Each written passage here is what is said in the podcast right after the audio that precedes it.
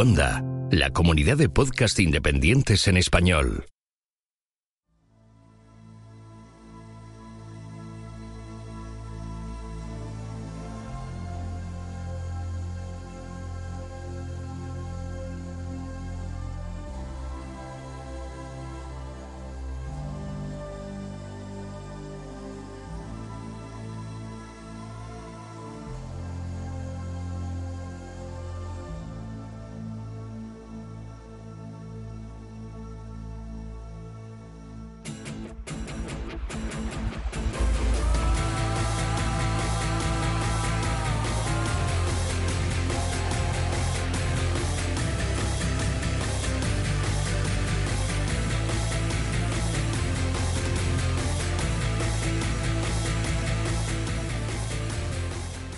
Esto es Istocast, no es Esparta, pero casi.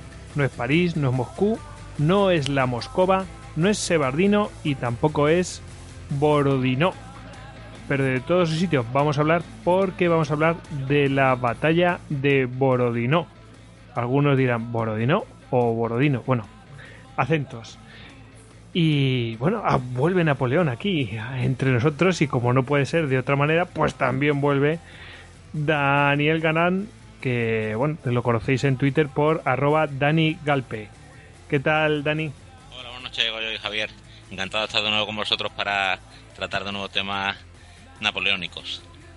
Pues sí, nunca, Nunca está de más. Eso es.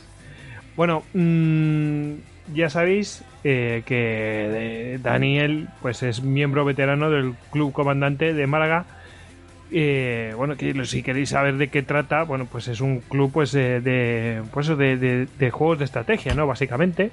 Eh, pues puede ser con figuritas eh, o no, me parece, ¿no? Yo sigo la, cuenta de, Twitter y la verdad es que me encanta porque ver todo aquello recreado es impresionante. Además es una cuenta bastante activa, así que recomiendo seguir la cuenta de Twitter, eh, que ahora mismo no me acuerdo cómo es, porque como estoy suscrito, pues, pues ni, me, ni, me, doy cuenta. Bueno, la cuenta de, de Twitter de Club Comandante es arroba Club Comandante. Estamos en Twitter y en Facebook, gracias a nuestro nuevo community manager Jesús, que lleva ya unos cuantos meses con el tema, y la verdad es que pues todos son loas y parabienes hacia, hacia él. Porque, bueno, tanto Twitter como y luego en Facebook, pues el club comandante se puede apuntar a quien quiera, pues si quiere estar eh, actualizado de las cosas que vamos haciendo, fotografías de batallas, comentarios, si quieren, tienen dudas de reglamento, intercambiar ideas, bueno, lo, lo típico, lo veces tanto con figuras, especialmente con figuras, pero bueno, también le pegamos a, a, juego, a juegos de tablero, que como siempre el tiempo es quien manda. Obviamente. Bueno, tenemos también, por supuesto, ya que está Napoleón, pues no podía ser de otra manera tampoco, pues tenemos a Javier Veramendi. Ya sabéis que Javier Veramendi, su cuenta en Twitter es Tam Tam Veramendi y es miembro del grupo de estudios de historia militar gem.es y director de la revista Desperta Ferro Historia Contemporánea. ¿Qué tal, Javi? Pues buenas noches, Goyo, aquí dispuestos a, internarme en la inmensidad de Rusia. Así que bueno, vamos a ver qué tal sale. Yo por si acaso he traído provisiones. y así, sí, vamos para allá. Enlatados, ¿no? Enlatados. Sí, son sardinas, ¿eh? que nadie piense mal, son sardinas. No, no recuerdo el sonido de las sardinas así. Exactamente así suena. Acabo de comprobarlo ahora mismo. Sí, sí, Seguro que Daniel está de acuerdo conmigo. Bueno. Que iban por las llanuras de Rusia, cualquiera sabe lo que terminaban comiendo. Yo, me... visto, visto, las dimensiones de, del campo de batalla, que yo creo que hasta que la gente no se pone en el mapa y, y lo mira y, y, compara, bueno, y esta campaña de Rusia es la misma campaña de Rusia o parecida a la que hicieron los alemanes en la Segunda Guerra Mundial, con panzer, coches, camiones y similares, y en la época de Napoleón lo hicieron a pie. Hombre, lo tenían mucho mejor porque no tenían que empujar los camiones. Sí, eso es. El, el, en el barro, bueno, es verdad que el, el barro lo malo es que se te acaban la, la, las pobres botas de los soldados, no aguantaban más de unas cuantas marchas. Y las que tenían solas de cartón, con la consiguiente corrupción que ya había en aquella época, pues imagínate. Bueno, yo me quedo con las sardinas de, de, de tu tierra, Dani. Sí, la verdad es que sí, son más, son más apetecibles. Sí. Incluso en esta época. Todavía hay tiempo de irse al, a un chiringuito allá al lado de la playa. Ahora que tengo tiempo. Paraíso en España. Mm, sí. Bueno, pues el que les habla es Gojix, arroba Gojix barra bajas al duero. Y ya sabéis que a todos nosotros nos podéis encontrar en Twitter, en Facebook, en Google Plus, en Pinterest, en Telegram, en YouTube y ya hasta últimamente hasta en Instagram. Eh, que cualquier información pues la tenéis en istocast.com y nuestro correo electrónico es info arroba istocast.com. En la propia web nos podéis dejar audios. eh, si queréis nuestras camisetas, podéis haceros con ellas en eh, duckbelly.com. Y aprovechamos para mandar, como ya es tradición, saludos a nuestros oyentes en Rusia y antiguas repúblicas soviéticas, incluidos rusos que viven aquí en España, ¿eh? ¿Eh? quede claro. Y bueno, pues para escucharnos, que nos pueden escuchar desde allá, nos pueden escuchar a través de la app desde de Istocast para Android.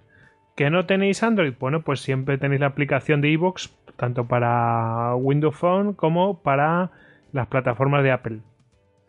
Em, ¿Cómo nos podéis ayudar? Pues nos ayudáis mucho mm, dejando comentarios tanto en iTunes como en iVoox y poniendo 5 estrellas en iTunes y me gustas en iVoox. La verdad es que eso nos hace pues tener más visibilidad.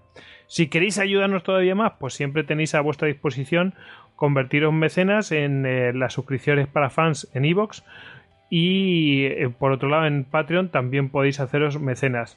De hecho, es que como novedad, pues eh, incorporamos en este 2018 pues descuentos de la tienda del soldado.com.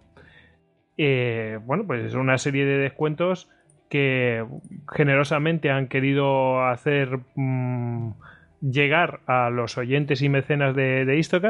Y bueno, pues, pues por ejemplo, para los eh, admiradores, ¿no? Pues mm, para una compra superior a 40 euros más gasto de envío, pues tiene un descuento de 5% en la siguiente compra. Eh, y, de- y después incrementándose, por ejemplo, en el, los Oplita, pues eh, eh, se reduce esa compra límite a 30 euros más gasto de envío. En el de Pretoriano, pues directamente ya es una, un descuento de 5% independientemente de la compra anterior que se haya hecho. Y bueno, pues eh, el, el- la siguiente, en el caso de Héroe de las Termópilas, pues eh, ya se trata de un descuento de un 10% para una compra superior a 30 euros más gasto de envío en la compra anterior. Bueno, pues eh, poco a poco pues se van incorporando ventajas para los patronos. Así que con estas eh, ayudas eh, ya sabéis que vamos incorporando mejoras técnicas, que parece que no, pero poco a poco si hay algún problema de conexión, bueno, pues intentamos solucionarlo en la medida que podemos. Y si tenemos que mejorar algún micrófono o cualquier cosa, pues vamos mejorando y además vamos pensando cómo solucionar futuros problemas eh, a la hora que evolucionamos. Bueno, pues dicho todo esto, chicos, nos toca meternos en batalla. ¿Os parece? Pues venga, vamos a iniciar.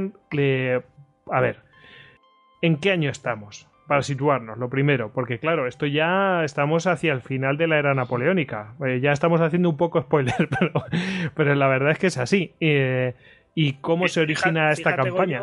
Que yo empezaría esta historia un poquito antes. A ver. Yo la empezaría en 1807, Ujú. julio, cuando agrana la Araca, espectáculo de eh, tropas perfectamente uniformadas, formadas por todos lados, en una barcaza eh, en mitad, eh, bueno, pues en Tilsit. Alejandro I y Napoleón se reúnen para firmar la que será conocida como Paz de Tilsit y que parece que, bueno, pues es el momento del máximo auge napoleónico, ¿no? A partir de aquí, pues van a intentar oponerse los austríacos, que en 1809 van a ser derrotados en la batalla de Aspern-Wagram y, y pierden Viena, pero realmente en ese momento, pues Napoleón domina Europa. Y es el, digamos, a partir de ahí todo va a empezar a desgastarse lentamente, ¿no? Entonces yo creo que es un, es un momento importante. Además parece que, que Rusia se convierte en ese momento en aliada de Francia, con lo cual, bueno, pues eh, se empieza a intentar implementar el sistema continental eh, para bloquear los productos británicos intentar ahogar al Reino Unido, pues eh, por la parte económica. Y como digo, todo funciona muy bien hasta que empiezan a surgir, pues, esas pequeñas desavenencias, ¿no? Eh, una de ellas es un intento de, matrimonio de Napoleón con una princesa rusa. Eh, él eh, propone el matrimonio, la zarina se niega, por supuesto, lo tiene clarísimo. De hecho, la primera candidata la van a casar rápidamente para evitar que siga siendo soltera y que Napoleón insista. En fin, parece que es una situación bastante tensa. Napoleón se ofende mucho con los rusos. Eh, y, finalmente pues se acaba casando con, María Teresa de Austria, lo cual en ese momento ofende a los rusos que no habían querido entrar al trapo. ¿no? Eh, otro problema gravísimo es el de Polonia. Polonia era un país, lo que digamos que se habían repartido entre el imperio austríaco, Prusia y Rusia, y bueno, pues a raíz de estas victorias, Napoleón se hace con unos territorios y decide crear el Gran Ducado de Varsovia, eh, prometiendo y garantizando al zar que por supuesto esto no iba a ir más lejos, pero eh, bueno, mm, Alejandro no se lo cree, es decir, eh, un poco el planteamiento de Alejandro es qué necesidad tienes de crear el Ducado de Varsovia en las puertas de Rusia, cuando somos aliados, amigos, aquí no va a pasar nada. En realidad Alejandro también se estaba preparando para, para soltar su propio contragolpe. Tilsit había sido una pantomima como se fue demostrando con el tiempo. El gran problema de Rusia con Polonia era que, bueno, pues 200 eh, años antes Polonia había sido la, Confederación Polaco-Lituana, había sido la gran potencia regional, había sido un país inmenso, eh, dominaba toda la costa del Báltico, dominaba parte de Ucrania, dominaba Bielorrusia. O sea, no es lo que vemos ahora, ¿no? Estamos hablando de, de, que Polonia podía ser una amenaza real porque ya había tenido mucha fuerza en el pasado. Exacto, o sea, eh, una además, llegó a ser el país más, más brillante y más avanzado de, Europa. Es decir, eh, a veces nos sorprenden ¿no? cuando nos dicen cosas tan curiosas como que Nicolás Copérnico era polaco. Es decir, bueno, pues efectivamente, allí se desarrollaron las ciencias, se desarrollaron las artes, fue un tiempo escaso, entre otras cosas porque Polonia era una monarquía electiva y esto pues daba pie a muchos disturbios, pero en fin, no me voy a enrollar con los polacos, volvamos un poco al tema, ¿no? Es decir, la creación del Gran Ducado de Varsovia y el hecho de que los polacos pudieran volver a aspirar a tener un Estado propio, pues fue otra de las grandes preocupaciones de Alejandro I y también ayudó a, debilitar este sistema continental. La tercera y fundamental eh, fue el bloqueo. Es decir, el bloqueo a los productos británicos. Eh, Rusia había vivido muchísimo del comercio exterior con el Reino Unido, eh, tanto de grano como de madera para barcos, y la interrupción de este comercio y además la sustitución de los productos manufacturados británicos que tenían un precio X por productos manufacturados francés, franceses que tenían un producto 2 por X, pues no hacía nada de gracia a, los compradores rusos, ¿no? Y entonces, bueno, pues Alejandro empezó a hacerse el loco, eh, empezó a dejar que, bueno, pues barcos neutrales que hacían el comercio con el Reino Unido pues entraran a puertos rusos, luego dejó que los propios barcos británicos entraran allí, en fin, y cuando Napoleón le intenta llamar al orden, pues Alejandro, eh, lo dicho, se hace el loco, eh, no le interesa en absoluto. Además, eh, su padre había muerto asesinado en una conjura bastante seria, lo cual, bueno, pues una conjura para ciega. Él sabía que no tenía el trono mm, demasiado seguro y que, bueno, que esto le podía pasar a él en cualquier momento, ¿no? De hecho, se sospecha que el propio Alejandro pudo haber tenido que ver con la muerte de su, de su padre, de Pablo I, que este sí había sido francófilo declarado eh, y había, bueno, pues querido apoyar mucho a, Napoleón. Y lo dicho, eh, la situación se deteriora, ambos países empiezan a hacer planes de invasión, y, bueno, de invasión, eh, los, sí, efectivamente, bueno, yo creo que luego hablaremos de planes, pero ambos empiezan a hacer planes de invasión porque efectivamente cuando se inicia la campaña en 1812 el plan francés es invadir Rusia y el plan ruso es invadir el Gran Ducado de Polonia. Y luego, bueno, pues eh, la realidad eh, va a cambiar mucho la situación y los jefes rusos sobre el terreno, eh, sobre todo Barclay de Tolly, bueno, pues van a, se van a dar cuenta de que estas ideas maravillosas de nos tiramos a la garganta de los franceses, les pegamos dos bofetadas, nos tiramos fuera y seguimos avanzando por Europa, pues como que no está la cosa tan clara. En fin, no me enrollo mucho más. si queréis hago un pequeño repaso por la situación europea en el propio 1812. Fenomenal. Bueno, pues vamos a empezar de, este, ¿no? La, magnitud de, tropas de las que estamos hablando que nunca se habían visto en la Gran Napoleónica, ¿no? Eh, Javier, el tema de, de, una, invasión de entre 300, 400 mil hombres, eso nunca se había visto, porque es verdad que los rusos eran, era, era su país, pero lo que estaba preparando Napoleón, la verdad es que las cifras son bastante considerables, ¿no? Sí, las cifras de la, de la son bastante alucinantes. Como dices, el gran problema es que la mitad de esas tropas no eran francesas. Y esto va a ser un hándicap importante porque realmente, bueno, pues eh, no, va, no va a haber esa seguridad, ¿no? Eh, digamos, no son esas tropas de la primera hornada revolucionaria o de la primera hornada del imperio que son mucho más fiables y mucho más seguras de lo que serán las tropas de la Segunda al final, haciendo spoiler, al final en Borodino los que dieron el do de pecho al final fueron los de siempre, los franceses, los italianos, bueno, y los, fieles aliados polacos con alguna aportación más, pero los que llegaron al campo de batalla, como quien dice, y los que aguantaron el, el avance del grueso al final fueron los franceses. El, resto, pues ya estaban bastante, bastante debilitados, pero bueno, no adelantaremos acontecimientos. Perdona. No, no adelantemos. Seguimos. Hago un, hago un recorrido rápido por Europa, si os parece, y nos vamos a, nos vamos a Rusia. Avanti como decía, de este este, el Imperio francés, pues un poco lo que hemos comentado, ¿no? Eh, en 1812, eh, bueno, eh, estamos ya en un periodo de declive. Es decir, el, gran problema del Imperio francés es que necesita engullir países para mantener, digamos, su economía, su estado de guerra. A partir de la, 1809 se ha establecido una pequeña época de paz y esto se nota, ¿no? El sistema continental machaca la economía, eh, Napoleón tiene que hacer más reclutas, se lleva más gente, se aumentan los impuestos para pagar el, imperio y todo esto pues va, desgastando. ¿no? Al norte, al otro lado del canal, eh, pues bueno, eh, Gran Bretaña, su economía es muchísimo más pujante, dispone de un imperio además ultramarino que le permite bueno, pues apañarse bastante bien con la India, con, con diferentes países, con diferentes regiones del mundo y además eh, tiene al duque de Wellington tocando las narices en la península ibérica, con un ejército no muy grande, pero sí lo suficiente como para distraer eh, recursos a Napoleón. ¿no? Napoleón tiene varios mariscales en la península ibérica, eh, pues, pues, dedicados a, mantener primero a los británicos a raya y luego pues a intentar pacificar un país que, no se deja para nada. Seguimos por el norte y tenemos el reino de Suecia. El reino de Suecia es una situación muy curiosa porque en ese momento el rey de Suecia es el mariscal Bernadotte, que había sido oficial eh, de Napoleón, pero eh, en un momento dado se le ha ofrecido el trono, él ha ido a Suecia, eh, Napoleón ha tomado una serie de acciones, ha tomado una serie de territorios rusos y mm, Bernadotte a priori decide declararse neutral en, en la que se avecina y al final pues acabará en la coalición antifrancesa. Esto es lo que se llama un cambio de chaqueta hábil, porque bueno, pues va a seguir reinando en Suecia y, va a crear una dinastía, ¿no? Nos vamos totalmente al sur, o bajamos por el sur y tenemos la Confederación del Rin.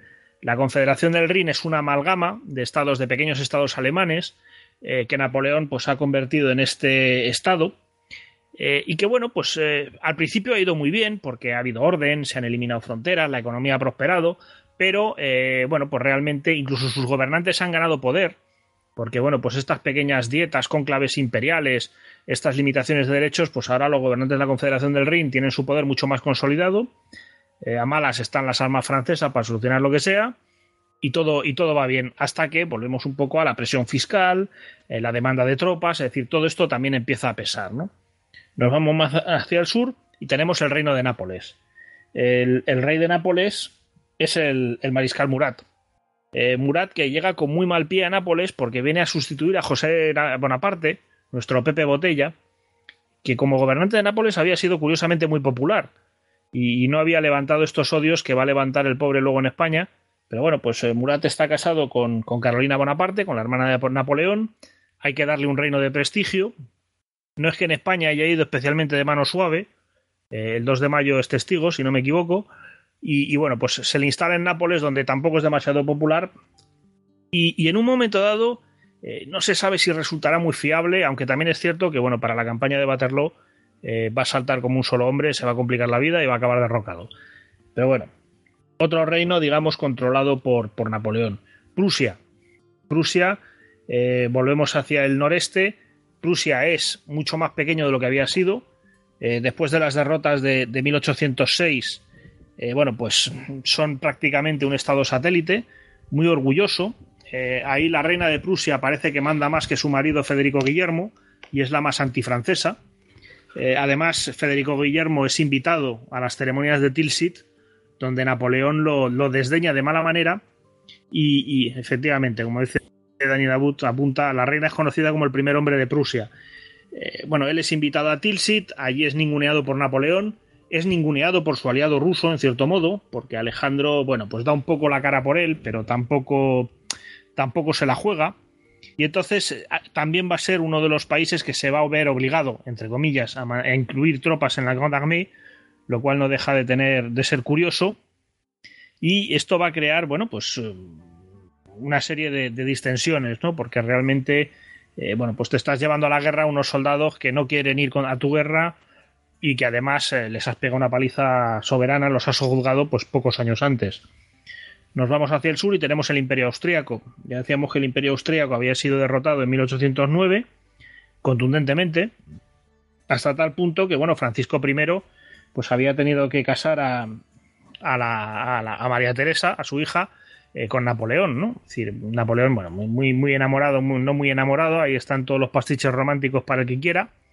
Eh, el caso es que además le va a dar un heredero, con lo cual, bueno, pues la posición de, del Imperio Austríaco, que también tiene que aportar tropas a esta, empresa, pues es un pelín más cómoda, pero realmente los franceses no son demasiado queridos.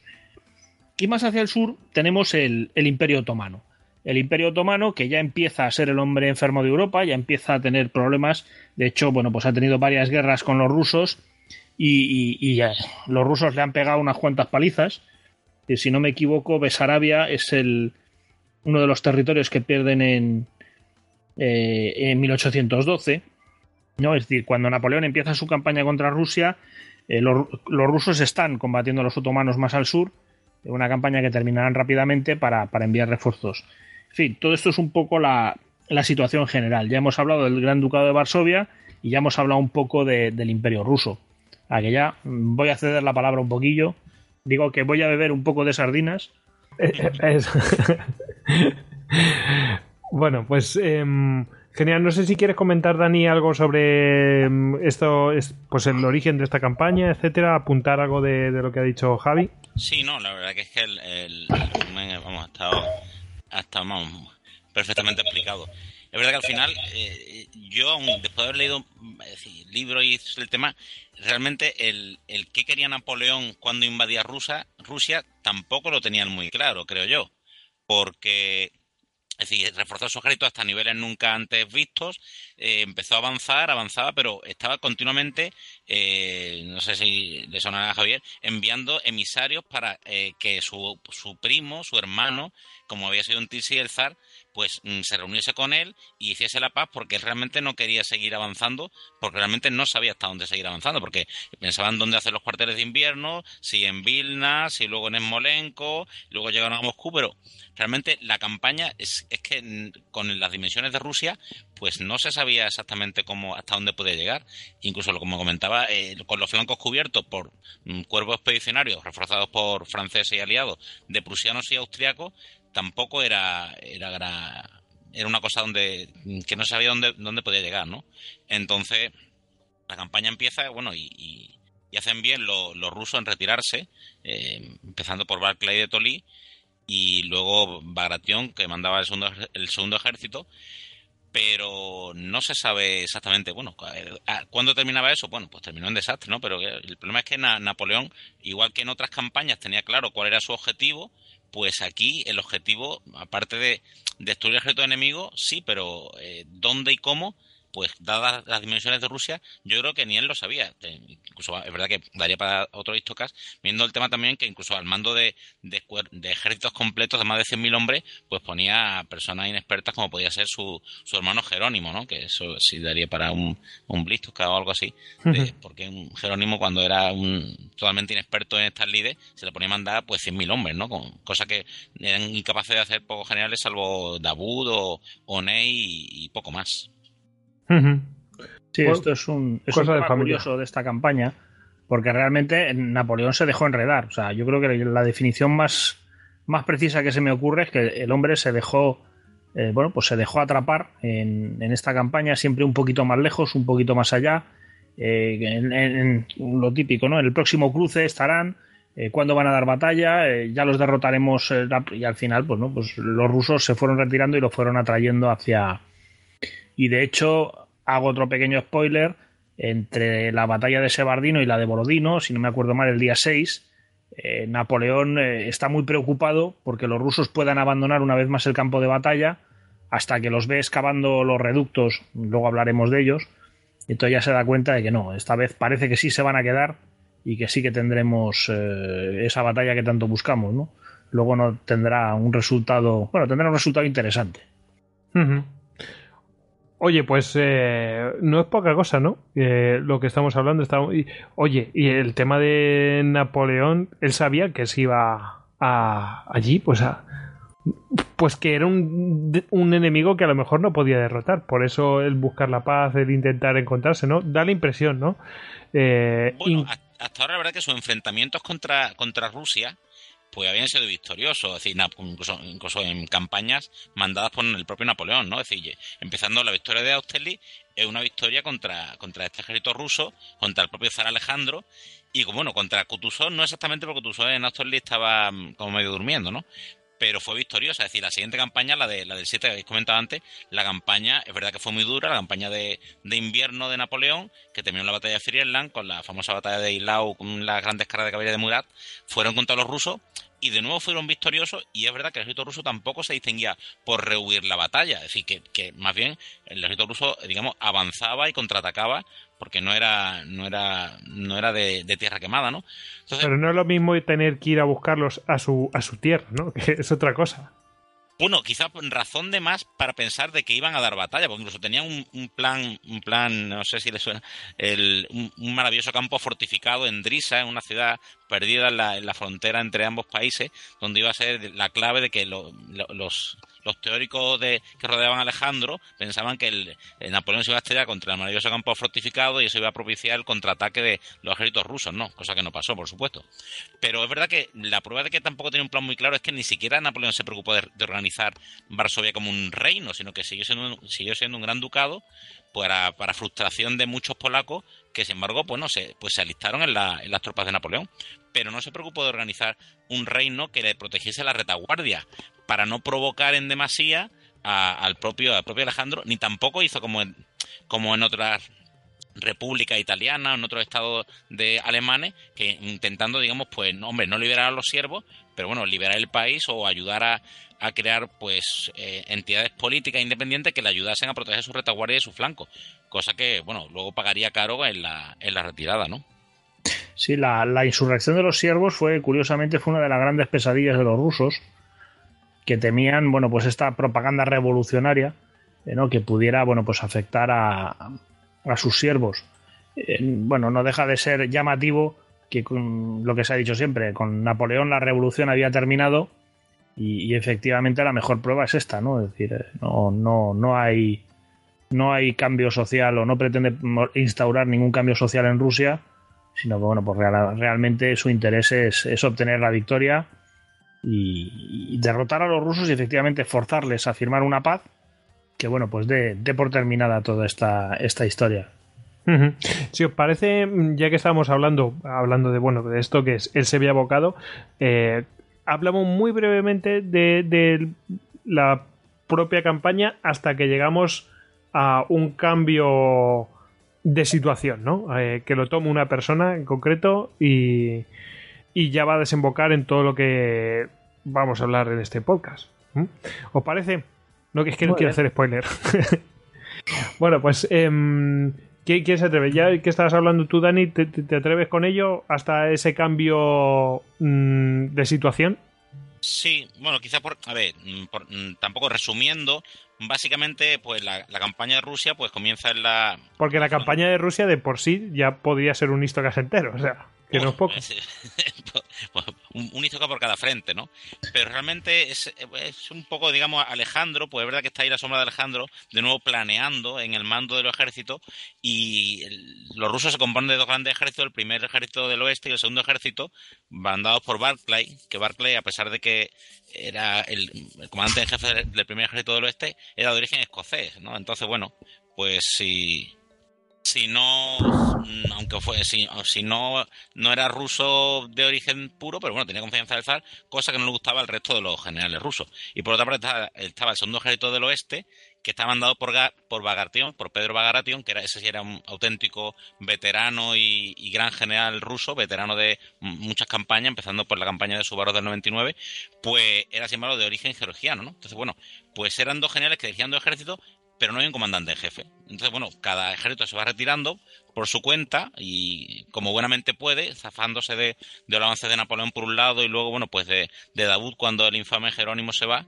por otro, hasta que se reúnen al fin, o para, para bien, pues cerca de Smolenko, y en parte una especie, hombre, a lo mejor puede ser un poco fuerte la palabra, pero una especie de, motín de generales, eh, pues diciendo que, ya está bien de, la retirada, ¿no? Porque la retirada han sido de centenares de kilómetros, desde la frontera del Niemen hasta, pues cerca de, de bastante, bastante retirada. Y eh, en Smolenko, pues dan batalla, bueno, pues a pesar de que es sangriento y es una entre batalla campal y asedio, pues tienen que retirarse, tienen que retirarse de nuevo porque no, no, no hay manera de, de tener el avance francés en, número y en, y en calidad, ¿no? Y es cierto que esta retirada continúa y la inquietud entre los generales aumenta y sobre todo, bueno, pues Alejandro también ve que, que quizás, como decía, pues el tema este de la retirada continua no sea muy, muy beneficioso para su, su régimen político, ¿no? Y entonces quizás, por resumir un poco, esto es lo que hace que, pues, que se vaya a buscar a una figura que pueda, digamos, reunir eh, pues todo el favor de sus generales, de sus nobles y del mismo ejército, ¿no? Que, que veía un poco, tenía un poco de desconfianza, pues quizás no tanto en Pedro Bagration, pero sí en Barclay de, en Barclay de Tolí.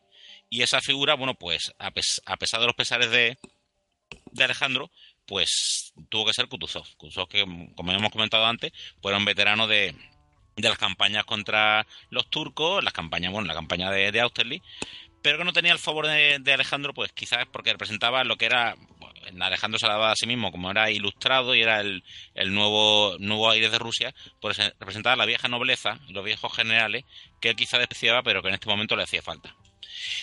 Y Kutuzov, bueno, pues tiene, toma el mando y a pesar de que dice que que quiere, bueno, avance ante todo y, que la retirada se va a parar, se va a parar, pero aunque tanto Barclay como Bagration, pues parlamentan entre ellos y creen que hay que dar batalla antes incluso de, Borodino, pues cuando llega, cuando lleva Kutuzov a una, una zona escogida por Barclay Bagration, que era Zarevo, Zaimichevo, bueno, a unos cuantos decenas de kilómetros de Borodino, decide que no, que hay que continuar a, retrocediendo, para sorpresa de, quizás de los de los generales rusos y también para sorpresa de Napoleón, ¿no? Que se, que parecía que ya había una habría una nueva batalla, pero no pero no hay manera.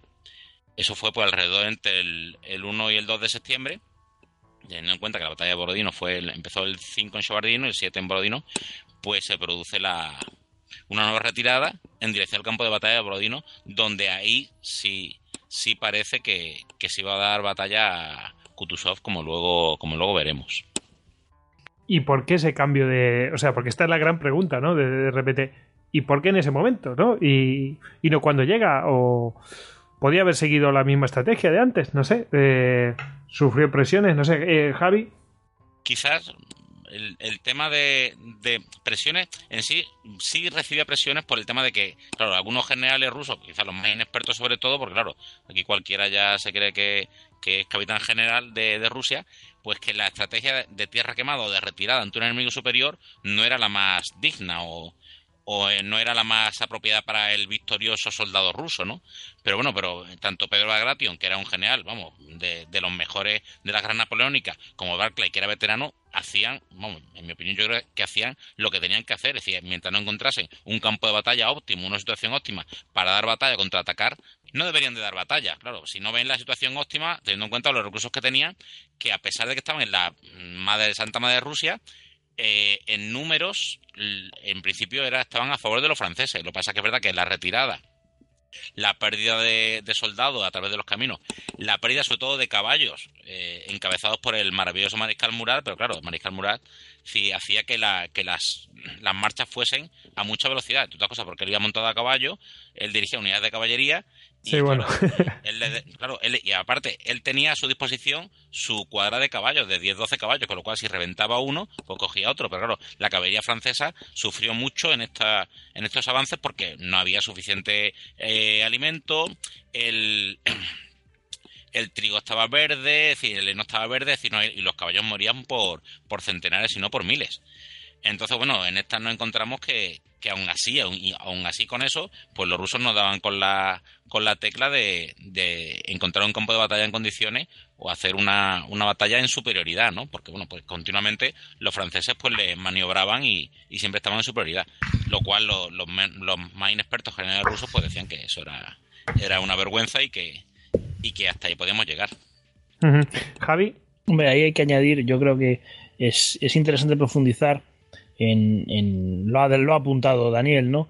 En este conflicto que había entre el mando ruso, entre, entre oficiales, entre generales, sobre todo rusos y generales de origen alemán, que la mayoría eran bálticos, nacidos en el propio imperio eh, ruso, y que bueno, pues podían ser en cierto modo tan rusos como, como los otros.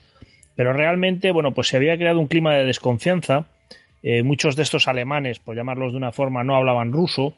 Eh, bueno, pues se habían creado dos castas, ¿no? Eh, una de ellas muy centrada en torno a Barclay de Tolly, que a fin de cuentas pues es el que había ido instrumentando todas estas retiradas que ha comentado Daniel, y la rusa pues más centrada en torno al príncipe Bagration. Eh, esto fue un, fue un auténtico dolor de cabeza, es decir, eh, llegó a haber, pues se amenazaron con duelos, por supuesto los, los rusos llamaban cobardes a los alemanes, los alemanes pues llamaban a los otros algo así como patrioteros descerebrados, es decir, por mucho que sea ruso, no te puedes tirar a, locas, como ya adelantamos un poco también, también Daniel, eh, hacia el ejército napoleónico, ¿no? Y esto va a crear, pues, pues unas tensiones muy importantes que son las que al final van a obligar al, al zar, esto y, y las retiradas, pues van a obligar al zar a nombrar a, a Kutuzov, que era un zorro. Es decir, eh, es un hombre que si, atienes a si se atiene uno a las descripciones de la propia época, eh, bueno, se le ha llamado de todo. Se le ha llamado genio, se le ha llamado depravado, eh, se ha dicho que en esa época ya estaba muy mayor y que realmente pues no daba la talla. Se le ha acusado de tener varias, una, por lo menos una, en alguna memoria, alguna más, eh, muchachas vestidas de húsares en su cuartel general. Eh, dejo en puntos suspensivos el, motivo. al menos dos me apunta Daniel, efectivamente. En fin, era un personaje. Un viejo zorro. Y, y, y Kutuzov lo que sabe es que ha llegado al poder y que no lo va a soltar él tiene muy claro que hay que actuar con la máxima cautela. De hecho, cuando él toma el mando en, en Zarevo, eh, lo primero que salta es un magnífico discurso, como unos soldados tan estupendos como vosotros pueden estarse retirando constantemente, hay que plantar cara a los franceses, y esa misma noche, esa misma madrugada siguiente, ordena levantar el campamento y vámonos, que esto no, no me hace demasiada gracia. Es decir, y curiosamente nadie protesta, es decir, al haber llegado él, se han acabado las protestas. Con lo cual, bueno, pues demuestra que en cierto modo el zar ahí había acertado al, nombrar a este general, ¿no? De hecho, bueno, tanto Bagration como Barclay de Tolly bueno, van, a, van a ponerse a su disposición y se va a crear, efectivamente, se va a traer el orden al, ejército. A partir de aquí, de todos modos, iremos viendo, hay toda una serie de polémicas con respecto a las decisiones de Kutuzov, al que, entre otras cosas, pues se va a acusar de no visitar el, el campo de batalla eh, antes de, tomar posiciones, en fin, de ser un tío bastante más parado de lo que la leyenda pues ha querido luego eh, ha querido darle, ¿no? Lo que pasa es que eh, cuenta con un curiosamente la fama tiene la tiene el ejército francés, pero si nos atenemos a lo que dice Mika en su libro sobre Borodino, el ejército ruso era mucho más experimentado a nivel de oficiales. Decir, eh, tenía muchos, sus oficiales tenían una media de entre 5 y 10 años más de servicio que los oficiales franceses. Y no estamos hablando, aunque los franceses en general eran más jóvenes, no estamos hablando solo de porque empezaran antes. Eh, bueno, eh, había un sistema de educación militar mucho más avanzado de lo que pensamos. En este caso no tan avanzado como el francés, pero tampoco eran unos cenutrios que iban allí como pues, pues sin tener ni idea, ¿no? Decir, había, una formación militar importante, sobre todo en el campo de la artillería. En fin, no era un ejército eh, para nada en, tan malas, eh, digamos, circunstancias comparativas con los franceses. Y esto, bueno, pues lo único que se ve que necesitaban era eh, un, un, shock eléctrico, es decir, la aparición de alguien que, que, bueno, pues condensara todas estas energías y lo organizara. Y aún así, como digo, pues como decíamos, pues Kutuzov empieza, empieza con una nueva retirada. ¿Y dónde parará? Pues eso. ¿Por qué toma la, decisión de dar batalla en ese punto? Bueno, lo veremos un poco más adelante porque hay momentos previos, ¿no? Por cierto, Goyo, que ya que estamos eh, metidos un poco más en harina, eh, había un detalle que nos faltaba comentar y es que este programa concreto eh, está patrocinado por Despertaferro. ¿Por qué está patrocinado por Despertaferro? Pues porque acaban de publicar en la cabecera de Despertaferro Historia Moderna la última entrega de una estupenda trilogía de revistas eh, sobre la campaña napoleónica de 1812. En concreto, pues el número 21 que se publicó en abril de 2016 nos hablaba de todo el avance de Napoleón dentro de Rusia. De hecho, respondía a preguntas tan interesantes como esto que estábamos comentando ahora, ¿no? Es decir, cómo se llegó a este estado de guerra, eh, también explica pues eh, cosas de las que hablaremos después. Eh, bueno, pues cómo era el ejército francés, batallas importantes, como la batalla de Smolensk, fue un golpe fundamental para el ejército ruso, porque Smolensk era una ciudad importantísima para ellos y bueno, pues quedó completamente arrasada. El segundo volumen, que es el 26, se publicó en febrero de 2017. Este se centraba más en la batalla de Borodino. No me voy a meter mucho porque, bueno, pues sería adelantar contenidos que vamos a explicar hoy, ¿no? Pero bueno, el reducto de Sebardino, el ataque a las flechas, el gran reducto, en fin, todo esto, eh, bueno, pues muy bien explicado y, muy bien parcelado dentro de lo compleja que es esta batalla. Y finalmente el número 31, que como decía es el que se ha publicado en diciembre, que es el que se refiere a toda la, retirada desde, desde Moscú. Eh, este número además bueno, parece que ha salido bastante brillante en cuestión de críticas eh, ha gustado bastante y contiene bueno pues toda la desintegración eh, del, ejército napoleónico eh, los intentos rusos de cortarle la ruta en fin los motivos que llevan a Napoleón a abandonar Moscú en primer lugar y un poco pues el estado en el que queda este ejército cuando termina la retirada no hablando de, bueno pues de aspectos tan espeluznantes como la fosa encontrada en Vilna con cientos de, de, cadáveres franceses. Todo esto la verdad es que como trabajo de conjunto está muy bien y además, eh, desde mi punto de vista, tiene dos, grandes virtudes, ¿no? Por un lado, eh, unos autores excepcionales. O sea, se ha contado pues con autores franceses como Jacques Garnier, eh, François Brun, por citar algunos, que son, bueno, Marie-Pierre Rey, que son pues magníficos estudiosos del tema, pero sobre todo, y aunque me pueda doler un poco, se cuenta con magníficos autores rusos que además no han sido publicados, es decir, cuyo trabajo apenas ha salido de Rusia. Estamos hablando de Andrei Popov, Oleg Sokolov se ha publicado más en, Europa en otros idiomas, eh, también Alexander Mikaveritze, pero bueno, tenemos, eh, como digo, pues fantásticos Vladimir Semtsov. Es decir, en este sentido, pues hemos conseguido, o se ha conseguido, eh, el mérito no es mío, voy a quitar el hemos, se ha conseguido acceder pues a, autores muy interesantes y que dan una visión distinta de a lo mejor la que tenemos más occidental de esta campaña. Añadir finalmente que, bueno, pues la cartografía mm, se ha trabajado muchísimo, se ha intentado, en la medida de lo posible, pues eh, mostrar cada movimiento del campo de batalla en los mapas y de hecho, bueno, pues se ha hecho el esfuerzo en dos de los números, el 21 y el 31, este último que salió en diciembre, pues de incluir un tríptico en el primero se nos describe toda la marcha de Napoleón hacia Moscú y en el segundo pues toda la retirada de Napoleón hacia Moscú con todos los incidentes y todos los acontecimientos. En suma, bueno, pues eh, tres números eh, muy, muy interesantes y yo creo que agradecer a, a Despertaferro este patrocinio del programa que yo creo que bueno pues esperemos que este tipo de iniciativas pues funcionen y haya muchas más.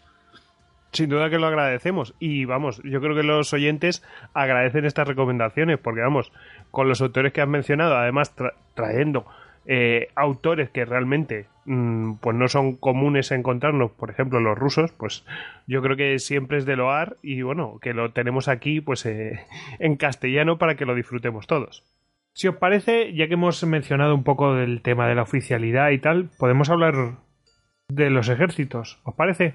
Sí, sí. pues genial. Dani, pues empezamos. Aquí hay dos principales. Eh, aunque podríamos decir que hay muchos así por entre medias, pero bueno, vamos a empezar por, por los rusos, ¿no? Y después hablamos de Francia y sus aliados. ¿Vale? Venga, empezamos con los rusos. Pues sí, es decir, como comentaba Javier, claro, el ejército ruso, a pesar de lo que pueda pensar eh, la gente, pues era un ejército que estaba bastante bastante preparado y experimentado. Es verdad, venía de, de hacer las campañas del 5, la campaña del 7. El, soldado ruso sabía que cuando se enrolaba dejaba una vida de siervo y se metía en una vida militar y prácticamente pues podían ser entre 20 y 25 años de servicio, pues eso pues para los estándares de la época era toda era toda una vida. Y bueno, pues no le, no le mal. El ejército ruso estaba, pues, estaba bien preparado, quizás no tenía tanta variedad como era como el francés, pero eso podía, eh, sí podía ser una ventaja, ¿no?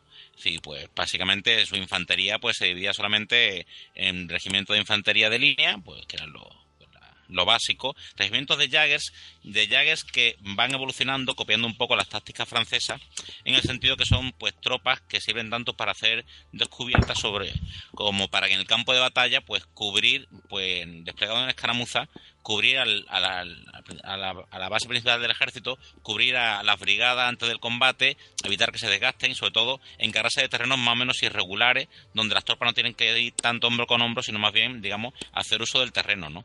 Incluso, pues curiosamente, en este caso, su uniforme era verde completo, pues favorecía un poco, no voy a decir camuflaje, pero favorecía, digamos, ese combate irregular que no era hombro con hombro como, como podía ser en frente de línea. Incluso, pues, el hecho ese de, de de ser Jaggers, pues les daba como como algo algo de élite, ¿no? Es decir, yo digo, pues eso, básicamente todas las divisiones rusas pues tenían sus sus cuatro regimientos de, perdón, sus ocho regimientos de línea y sus cuatro regimientos de Jaggers. Pues eso era la base del ejército ruso.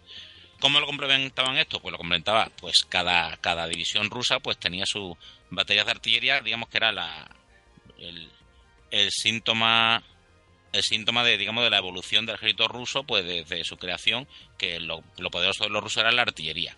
Otra cosa que estuviese bien servida a nivel de, de batería, ¿no? Pero su, era numerosa y una cosa que mm, le beneficiaba con respecto a otro ejército era que pues tenía mm, dos cañones, cañones de 6 libras y cañones de 12 libras. Pues eso hace que simplifique mucho lo que era abastecimiento, el suministro, a la hora de, de dar batalla, a la hora de ir al campo de batalla, a la hora de tener buena calidad de artillería y sus baterías de 6 libras podían ser a pie o a caballo. ¿Qué son las baterías de artillería, las baterías de artillería a caballo? Pues aquellas en las que los artilleros van montados a caballo con las piezas arrastradas por los armones, ¿no? Que es un, pues, un hecho diferencial que te permite reforzar, como pasó en la propia batalla, los puntos más débiles que puede atacar el enemigo, ¿no? Entonces, ahí los rusos tenían una gran artillería de reserva a todos los niveles, a nivel de cuerpo de ejército, a nivel de ejército, ¿no?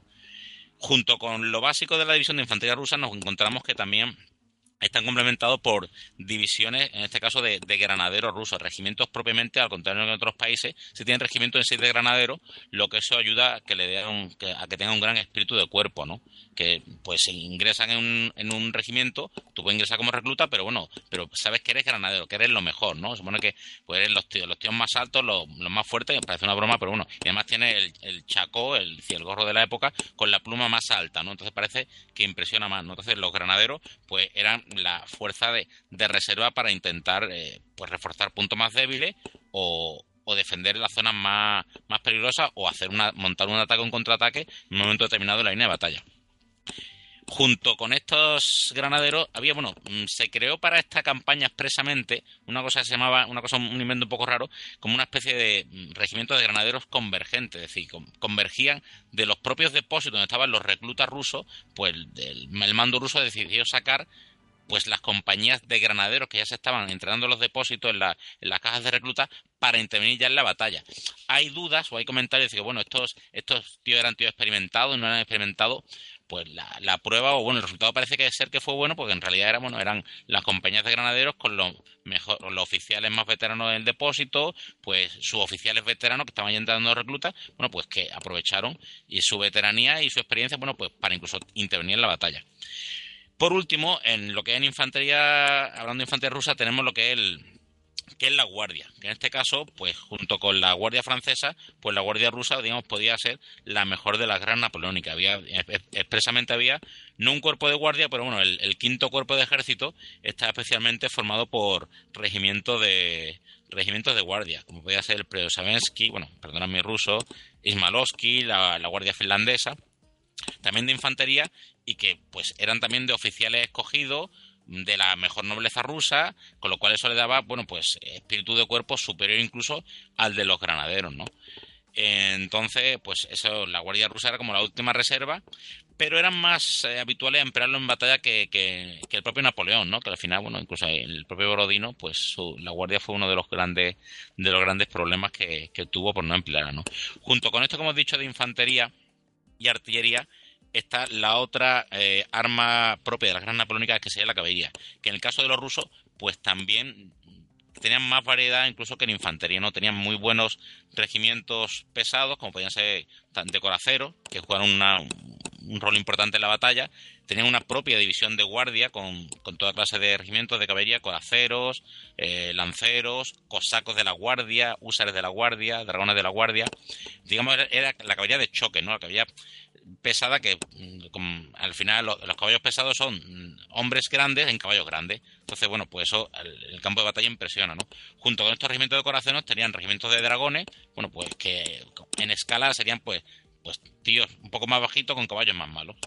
Y en el caso de los rusos, al contrario que en otros ejércitos, sus regimientos de húsares, que son pues los que se ven en muchos cuadros, con uniformes más rimbombante, con más bordados, con más eh, con más dorados, con, las chaquetas estas que salen, bueno, todos recordáis la película de la película de, de, de Ridley de Ridley Scott, pues son la caballería también que mm, los rusos lo utilizaban como caballería de reserva, ¿no? Junto con la caballería rusa, de coraceros, dragones, húsares y algunos regimientos de Urano, los rusos tenían una característica especial que tenían a los cosacos, ¿no? Los cosacos que todos los conocemos por las películas de, de Hollywood, que siempre tienen un, un aire un poco bastante bastante heroico, bastante colorido, pero realmente en la batalla, al contrario que en otras batallas, en esta batalla los cosacos, dirigidos por, por el atamán de los cosacos del Don, Platov, jugaron un papel especial distrayendo al enemigo, ¿no? Porque los cosacos en sí no eran caballería de choque, digamos, no tenían los suficientes arrestos para pues eh, cargar al galope o al trote contra una línea de infantería enemiga o una batería de artillería o un regimiento de caballería bien formado. Es verdad que sus números eran bastante numerosos, la cifra oscila entre 6.000 y 8.000 cosacos que había en la batalla, pero mmm, brillaba sobre todo su movilidad, su capacidad para moverse, eran caballos pequeños, pero bastante adaptados al terreno, ¿no? Entonces, la verdad es que mmm, dieron bastante juego. Junto con estas unidades, había una serie de, de regimientos de de milicia o, polcheni, no sé si la palabra es más o menos rusa, que eran milicia, venía de, Moscú o San Petersburgo, que eran unidades pues muy poco entrenadas, algunas de ellas se dice que estaban más de la mitad, ni siquiera estaban armados con mosquetes, sino que estaban armados con picas, pero que tuvieron mucha autoridad durante la batalla, ayudando a preparar el campo de batalla de las fortificaciones, como digamos siendo como una, especie de línea de, detención de, de los posibles retirados, incluso ayudando a los propios heridos, es decir, porque en aquella época, cuando la línea iba avanzando las columnas, si te herían, los compañeros no se paraban a ayudarte, sino que tenían que ser los mm, pocos tamboileros que, quedasen del batallón tras el avance, los que se ocupasen de los heridos, o en este caso, pues los polcheni, pues se dice que a, los heridos, pues le dieron los primeros auxilios, eso, quiera que no, pues ayudó a, dar moral a, a los rusos durante la batalla, sabiendo que, bueno, que siempre tenían ahí algo donde, donde apoyarse, ¿no? Básicamente, pues el ejército ruso, por resumir un poco, puede, puede ser así, ¿no? Es verdad que durante la batalla pues, comentaremos algunas divisiones que tuvieron un poco más de, relevancia, como la división de la 27 división de, de Neverovsky o algunos de los de los regimientos de, de granadero, como puede ser el de Pavlovsky o, Pavlov, bueno, la verdad es que volvemos al ruso, que tenían una, característica, una característica especial, es que eran el único regimiento de granadero que todavía conservaba eh, en vez de llevar ya, digamos, chacón negros como el resto del ejército llevaba mitras, la mitra que era el clásico gorro de granadero de la época de Federico de Prusia, mitras metálicas, ¿no? Entonces, bueno, pues eso le daba una especie de espíritu de cuerpo superior al resto incluso fue así que tras la batalla de la, campaña de Rusia adquirió el estatus de, guardia, ¿no? Eso que conocemos de la Segunda Guerra Mundial, de que había muchas unidades que se convertían en guardias, pues, pues en este caso, pues una unidad, visto cómo se, se comportó durante la campaña, pues adquirió ese estatus. Con respecto al momento, pues básicamente el, armamento del, infante ruso pues era igual que el de todas las guerras napoleónicas, ¿no? El, mosquete con la bayoneta, aunque bueno, algunos, Kutuzov y otros Subaru, había generales que decían que, eso de disparar no era el soldado ruso, que el arma del, soldado ruso era la, bayoneta, ¿no? Que para disparar que dispararse los cañones. Con quizás resultado ese, esa teoría pues causó bastantes bajas, sobre todo entre los rusos, ¿no? Porque bueno, eso de ir al cuerpo a cuerpo, pues sin preparación previa, es complicado. Y la caballería, pues mm, al sable y, poco más. Eso resumiendo, ¿no? Es decir, sí, porque si no. un trabajo más, más arduo para, para describir el ejército francés, que era una amalgama bastante bastante, bueno, no incoherente, pero bueno, no, quizás una de las ventajas del ejército ruso en la batalla que a lo mejor mm, compensaba su falta de veteranía de algunos soldados era que era su uniformidad, ¿no? Pues, Sin más cohesión. Mismos generales, mismo tipo de, de unidades, pues no sé. Luego lo comentaremos. Más, cohesión, sí. Bueno, mm, claro, frente a esto se enfrenta eh, el ejército francés y sus aliados, porque aquí hay he, leído y oído hasta 18 naciones. A mí me parece un poco loco, ¿no? Vamos a hacer una lista, no te preocupes, Goyo.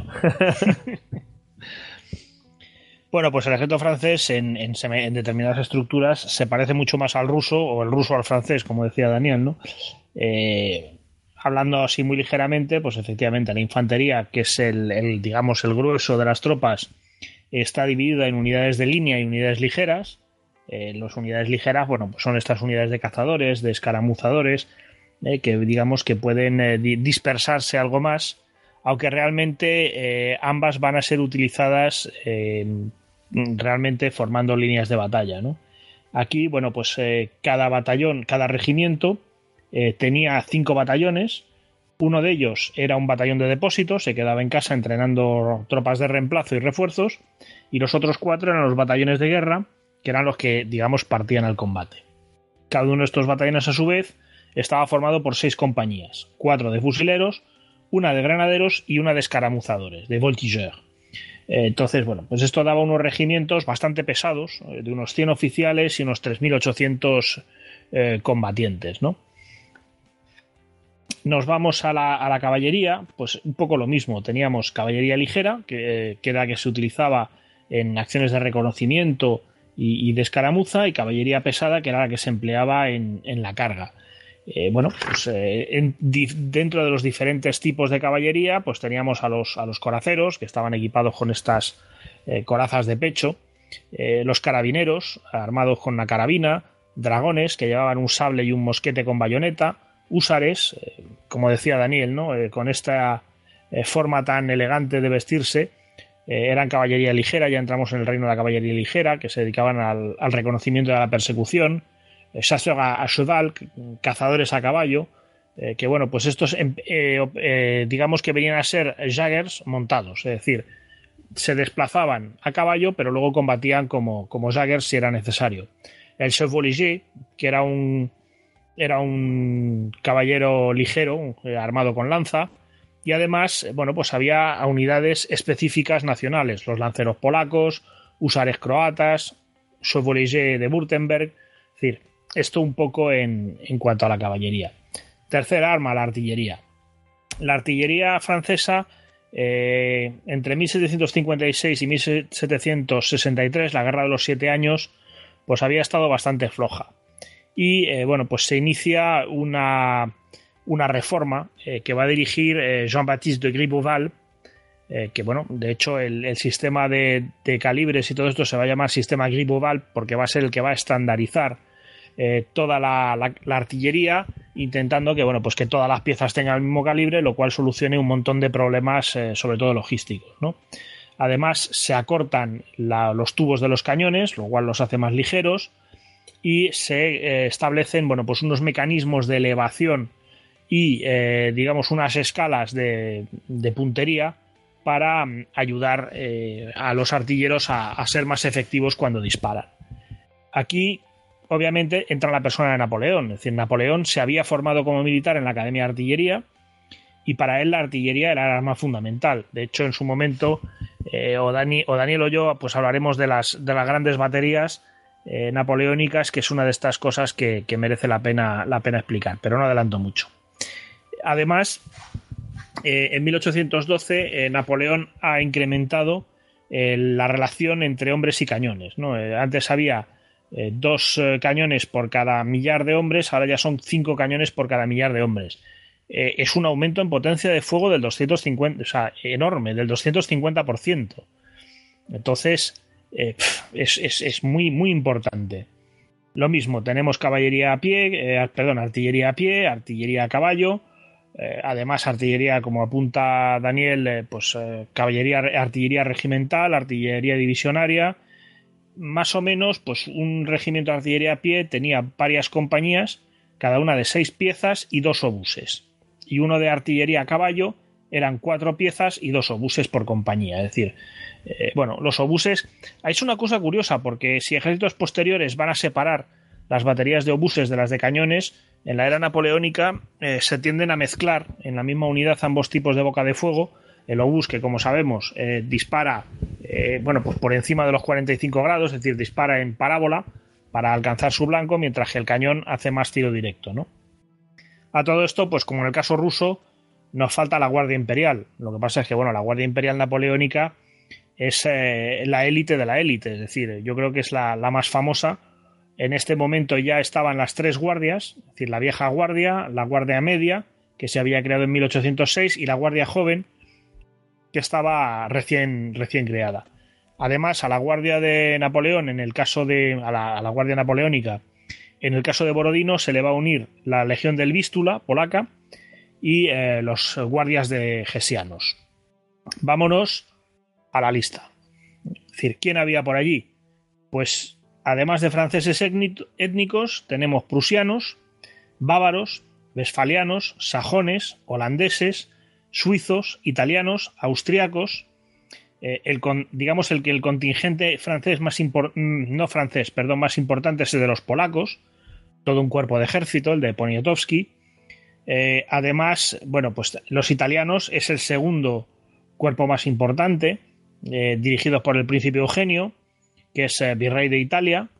Y bueno, pues mm, es, es, una cosa muy curiosa, ¿no? Y entre los germanos, pues están los bávaros, los sajones, otra vez los westfalianos del rey Jerónimo, es decir, es una, amalgama, todo esto sin citar pequeños, pequeños cuerpos de, bueno, pues de pequeños principados minúsculos. Es curioso porque el, aglutinante de todo esto es Napoleón. ¿no? Eh, según Wedel, eh, hablaba de la, de la, gente ¿no? sobre las tropas, decía, fueran cuales fueran sus sentimientos personales hacia el emperador, nadie eh, dejaba de ver en él el mayor y el más hábil de los generales. El teniente Caloso, del 24 de cazadores a caballo, eh, dice de, Napoleón, de un encuentro personal que tuvo con él, antes de esto lo admiraba, como todo el mundo, como todo el ejército. Pero a partir de ese día dediqué mi vida a él con fanatismo. Un fanatismo que no se ha, que no se ha debilitado. Solo siento una cosa, que solo tuve una vida para ofrecer, solo he una vida para ofrecer a su servicio. No digo nada. Pero vamos, parece que el hombre sí levantaba pasiones, ¿no? Nos queda, pues, un poco lo adelantaba en el caso ruso, me meto en el cuerpo de oficiales francés. La característica fundamental del cuerpo de oficiales francés es que eh, se abre a, los no nobles, es decir, se va más allá, aunque el cuerpo de oficiales ruso, por supuesto, no estaba eh, compuesto exclusivamente de nobles, lo que hace la revolución es que elimina los privilegios de la nobleza y digamos que dos tercios del cuerpo de oficiales del antiguo régimen emigran eh, fuera de Francia y las plazas quedan vacantes, lo cual abre este cuerpo de oficiales pues a, mucha gente llegada de fuera. Eh, además, aquí cito pues algunas estadísticas, ¿no? Según Olev Sokolov, la mitad de los oficiales franceses en 1812 ya vienen de la burguesía, un 30% de terratenientes y el otro 20%, eh, no, perdón, 30% de la burguesía y 20% de terratenientes. Es decir, eh, bueno, pues es un porcentaje muy importante. Los nobles, en cambio, solo son el 5%. En lo que a, digamos, oficiales al mando de compañía en 1814, estamos un poquito después, Jean-Paul Berthaud dice que el 40,3% eran hijos de terratenientes. O sea, de gente que poseía tierra, no estamos hablando de grandes, de gran nobleza.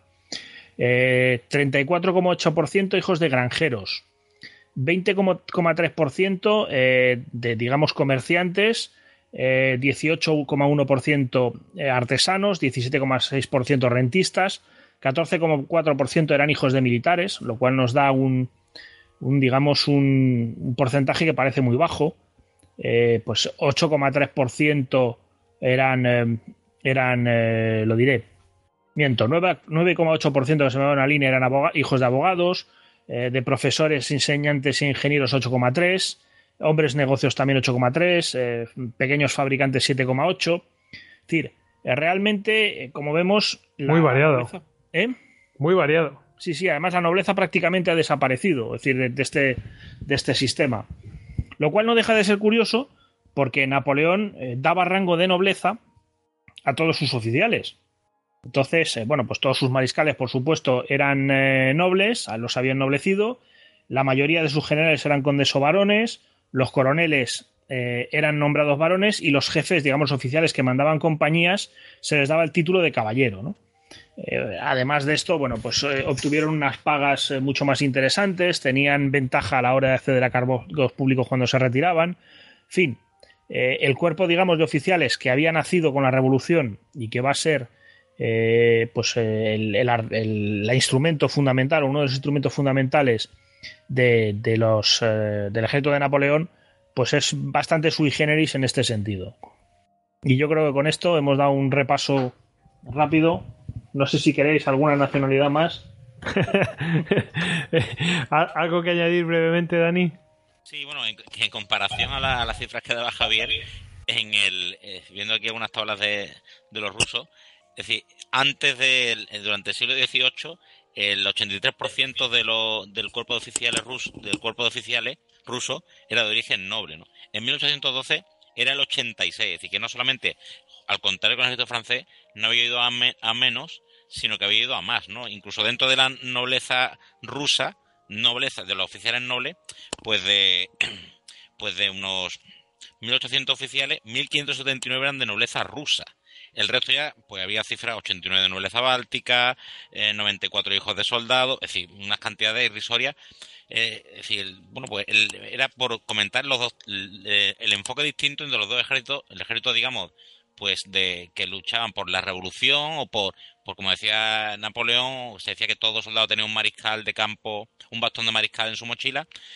Y si bien los soldados rusos sabían que no iban a ser mariscales de campo en su vida, vamos, eso ya lo sé, pero sin embargo, bueno, pues luchaban con más, con más estoicismo quizás, digamos, se quejaban los franceses de que los soldados rusos es que eh, había que acabar con ellos porque es que no se retiraban. Es decir, no, a lo mejor nos recordamos un poco lo que pasó en la Segunda Guerra Mundial, pero es verdad que, no, se, retiraban, eran muy, pues se quedaban para en la posición y, y el hecho de, de, la construcción esta de la de tanto del reducto de Repsky como de las flechas como de el Chevardino, bueno, quizás hace un más, digamos, eh, hace que los soldados aguanten más el terreno porque están encima apoyados en, dentro o apoyados en, posiciones, ¿no?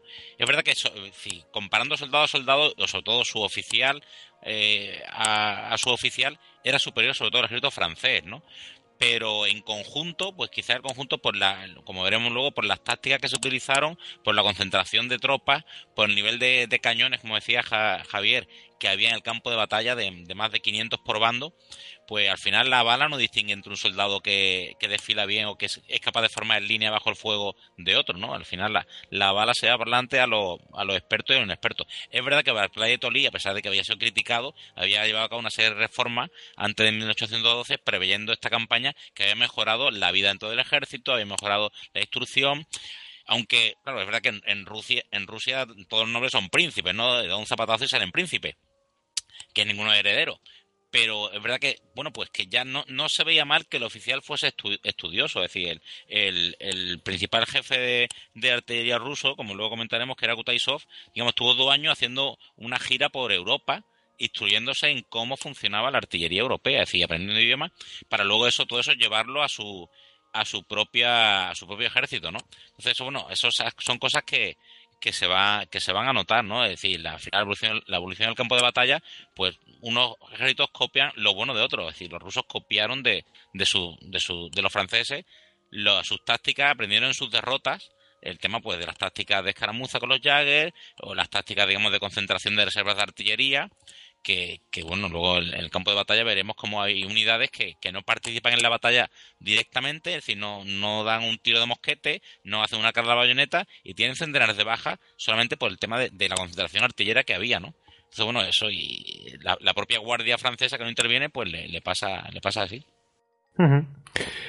Bueno, mm, ¿os parece que pasemos a ver a las personas que intervienen aquí? Porque aquí bueno, hemos hablado pues de los que van a dejarse la piel ahí. Eh, ojo que después hablaremos de, las bajas que hubo y veremos que en la oficialidad fue terrible, ¿no? Eh, o sea, que, aquí también les tocó palmar, ¿no? Pero vamos a hablar de los protagonistas de, esta batalla. Em, ¿Os parece que empecemos... Eh, bueno, aquí Dani me quiere decir en qué estado llegan los franceses a la batalla.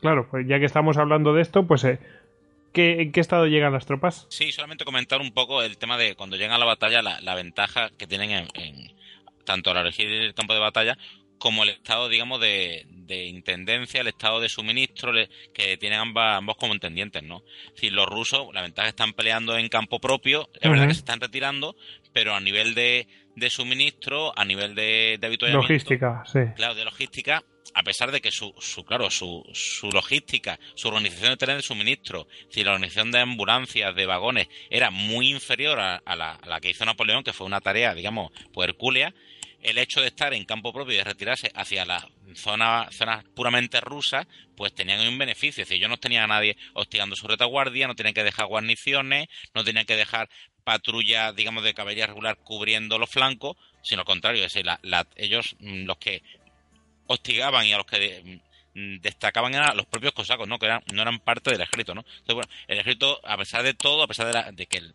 soldado ruso está acostumbrado a las privaciones, ¿no? Llega a la batalla, digamos, mejor pertrechado, o digamos, más, eh, mejor preparado quizás que el francés, ¿no? Cuando el, bueno, el francés y sus aliados, ¿no? Como decía Javier, cuando quizás el, los soldados eh, franceses y sus aliados llegan a la batalla, bueno, pues unas condiciones bastante, bastante pobres, sobre todo la, la caballería y los soldados, pues bastante extenuados después de tantos centenares de kilómetros de marchas polvorientas Claro que pues, veremos que estamos en pleno mes de. Hemos pasado julio, la batalla empezará el día 5 de agosto, en pleno verano ruso. Es decir, que, que todos, vamos, todos los que, conocéis la Segunda Guerra Mundial, con las consecuencias mm, que ello tiene de calor, de, de mala preparación, de que no llegan los suministros, no llegan los refuerzos, no llegan los los sustitutos a los oficiales, los soldados que van cayendo, los reemplazos, claro, eh, para que llegasen los reemplazos, imaginaros, los reemplazos desde Francia hasta el frente ruso, eh, hasta en la línea de batalla, eso era misión prácticamente imposible, ¿no? Incluso eh, había batallones de marcha que se formaban y que durante la propia marcha los propios oficiales de las ciudades por donde iban pasando decían, no, bueno, quedaros aquí porque esto hay que guarnicionarlo, hay que hacer una salida contra los cosacos que nos están hostigando la línea de suministro. Entonces, lo, el ejército tan poderoso de Napoleón que, que empezó en la frontera rusa, cuando llega pues sobre todo sus principales unidades, sobre todo los extranjeros, están reducidos a más de la mitad. Y como decía Javier, si batallones que podían ser de 600 hombres, cuando llega Borodino están reducidos a 300, con, lo, con las consecuencias que ello tiene a la hora de, formar la, la, línea de, la línea de batalla. Así que un tema a tener en cuenta, si bien no de falta de munición propiamente dicha quizás, pero sí de, de falta de, de y de, y de cansancio de, la, de las tropas. Bueno, pues, hombre, es, lógico pensar que cuanto más te adentras y además en un terreno tan alejado ¿no? de, tus eh, zonas ¿no? que dominadas, pues al final vas a tener que dejar ahí tropas y tropas y tropas y tropas. Em, ya hablaremos algún día de Austerlitz, pero en Austerlitz, mm, estando más cerca, también le sucedió una cosa tan similar, ¿no? Eh, se tuvo que estirar demasiado. Bueno, Volvamos otra vez a, los protagonistas. Vamos a hablar de los generales. Vamos a empezar por los rusos. Y bueno, mm, del dilema del zar de la elección de Kutuzov, mm, yo creo que ya hemos hablado, ¿no? No sé si queréis añadir algo más de esto, pero vamos, yo creo que ha quedado aclarado. Mm, sí, yo, creo que sí, ¿no? O que Javier tenga alguna cosa a lo mejor que se nos haya, se me haya pasado o lo que sea, pero bueno, yo creo que eso ya lo hemos hablado anteriormente. Hombre, es verdad que decir que Kutuzov, vamos, era el tema era tuerto de, una bala que, que recibió un balazo que recibió luchando precisamente contra los turcos. Recomiendo buscar imágenes eh, de él o de, pinturas y tal. Sí, porque sale sale siempre de perfil, tapando el ojo. creo que le entró una bala por la sien, le salió por el ojo y quedó el hombre un poco perjudicado ya en su juventud, pero lo que no le, lo que no le impidió pues llegar a, a las más altas cotas de, de, del generalato ruso, ¿no? De comandante, de comandante en jefe ruso, aunque es verdad que, que no vivió para ver el triunfo sobre Napoleón, ¿no? Por haber fallecido después de, después de la campaña en, en abril, creo que fue de 1813, si no me equivoco. O sea, que este es su gran momento de gloria, claramente. Pues la verdad es que es, es que sí, es que sí, vamos a decir. Vamos, luego, si, si, no recuerdo mal, creo que hay una condecoración rusa, ¿no? Que es la orden de Kutuzov, me parece. la verdad es que todos los nombres que salen aquí, ¿no? De protagonistas, te suenan de algo en la historia rusa y, y no precisamente de, de, aquí, ¿no? Es decir, que ves que tienen... Eh, que si tienen barcos, que si tienen una operación con ese nombre, ese tipo de cosas, ¿no? Que, que, te llama la atención o dices, ostras, esto me suena de otra cosa, ¿no? Pues mira, mm, pues a lo mejor viene de aquí, ¿no? Digo yo. bueno, vamos a empezar con el primero, con Barclay. Con Barclay Tolly. Barclay Tolly el, el, era, digamos, el comandante del primer ejército del, del oeste, el más numeroso de, de los dos que había presente en el campo de batalla. No era nominalmente el comandante en jefe de las tropas rusas antes de Kutuzov, porque, bueno, quizá por sus orígenes de, de Escocia, ¿no? Pero bueno, eh, nació en 1757, falleció en 1818, entonces bueno, para, para estos momentos pues, pues tenía casi ya pues 55 años, 56 si no recuerdo mal, y estaba digamos en la cúspide de su de su generalato, ¿no? Él ya había participado en diferentes acciones de la guerra napoleónica, bueno, perdón, incluso antes ya había, ya había participado en la, guerra, una de las muchas guerras ruso-turcas, participó sobre todo en la en la, en la campaña de Eilau, donde también tomó, donde dieron el recibió la promoción de teniente general, ¿no? Y sobre todo en 1810 se convirtió en ministro de la guerra, que fue la, la parte importante poco reconocida de su, de su actuación para la campaña rusa, ¿no? Promoviendo, digamos, reformas que en parte fueron responsables de que el ejército ruso funcionase tan bien durante, durante esta campaña, ¿no? Es verdad que, bueno, que lo que hemos, lo que hemos estado comentando, que la, las envidias y, bueno, el tema de eso de que no, no era parte del generalato de puro ancestro, pura nobleza, pura nobleza rusa, aunque, bueno, nació en, en Lituania, o que no, que no nació fuera de Rusia, pues le hizo que tuviese muchos, muchos enemigos internos, ¿no? Entonces eso hizo que cayese no en desgracia, pero bueno, volvió a comandar su ejército durante, durante la, batalla de Borodino. Y, fue uno de los causantes de, de que mm, el ejército sobreviviese a, la, a, la, dureza de la campaña inicial y pudiese hacer su, su contraataque su contraataque después del invierno. Es verdad que se, se retiró de, bueno, pues mm, dicen que por su mala salud en octubre, en octubre de, este año se retira del ejército a recuperar perdón, como dicen, y a tomar las aguas, ¿no? Aunque, bueno, luego volvió a, tomar mm, el mando de la campaña del 13 y se distinguió en la campaña del 13 a partir de mayo de, 1813. Es verdad que, bueno, no, no volvió a tomar el, el mando hasta, hasta después de la batalla de Leipzig, cuando ya se unió a la invasión de Francia, ¿no? Donde ya fue promovido a comandante, a, perdón, a mariscal, a mariscal de campo. Murió en 1818 por su mala salud, ¿no? Al final sí era, sí era cierto que, que estaba mal. Y es verdad que en general, pues puede decirse que Barclay Tori, si no el mejor, fue uno de los mejores generales rusos de, la, de las campañas napoleónicas, ¿no? En general, tanto como, como organizador como, como estratega. Es porque al final su, si había un ejército ruso para combatir en Borodino, pues en, parte es, es gracias a él. No sé si Javier quiere comentar alguna cosa más de, de, Barclay y Tolí o, pasamos a algún otro. Nada, nada, te lo cedo entero. a tope. Oye, interesante, ¿no? Este, este señor además tiene una procedencia curiosa, ¿no? tiene una familia originaria de Escocia. había algunos géneros rusos de origen tanto, bueno, llamaban los alemanes de alemán, escocés, incluso franceses, ¿no? Si no recuerdo mal, Langeron o Saint-Priest, que, que tomaron parte en la, en la batalla pues eran podríamos decir como eran de los oficiales ilustrados, ¿no? Que si bien es verdad que no se conoce que Barclay de Tolly fuese eh, muy característico de encabezar contraataque a bayoneta en mano o sable en mano, como podía hacer Bagration, pero sí es verdad que, bueno, que era, podía, podemos decir que era, o algunos lo llaman como el debut de, del ejército ruso, ¿no? Digamos que era una mente pensante, pero que en el campo de batalla respondía, ¿no? Y los dos calvos. Sí, bueno, sí, curioso. me, me, ha recordado a él.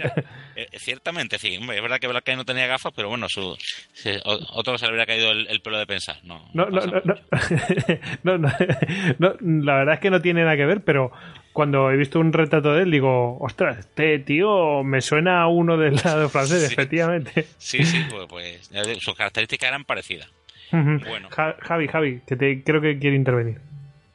Sí, precisamente en referencia a lo que estaba comentando de Barclay y Tori, los, oficiales extranjeros, estaba, encontraba aquí una, una muy curiosa. Es una conversación entre Osterman Tolstoy, eh, general ruso, y el, el, marqués Paulucci, que era bueno, pues un general italiano al servicio de los rusos. Eh, esto, bueno, pues eh, todos estos, digamos, extranjeros, ¿no? Y entonces Osterman Tolstoy le dice para ti, Rusia es un uniforme que te pones o te quitas según te apetece. Para mí, Rusia es mi piel. Y es un poco, bueno, pues lo que marca es, es una forma muy interesante de marcar la diferencia entre estos dos tipos de, oficiales. Bueno, mm, seguimos con el siguiente. Vamos a ir con. Eh, ¿Queremos hacerlo en este orden o dejamos a Kutuzov al final? Bueno, podemos hacerlo Kutuzov. Venga, vamos con Kutuzov. Sí, eh, incluso bueno, ya ha adelantado Javier parte de, su personalidad, lo, de, lo del viejo zorro. Eh, hombre, la verdad que cuando llega cuando llega a Borodino, eh, ya está en sus 65 añitos. Nació en 1647. Para la época es, pero muy muy longevo, vamos. Hombre, muy longevo y la verdad que yo creo que había tenido una buena vida, porque la verdad es que era estaba bastante orondo. Por lo menos eso representan los cuadros, que no sé si los cuadros de la época engordan. sí, sí, sí, sí, todos, todos coinciden. sí. sí, hombre, ve, Kutuzov es verdad que eh, sus comienzos, pues como la de muchos generales rusos en la guerra en las famosas guerras ruso-turcas, ¿no? Incluso ya luchando bajo el general Suvarov.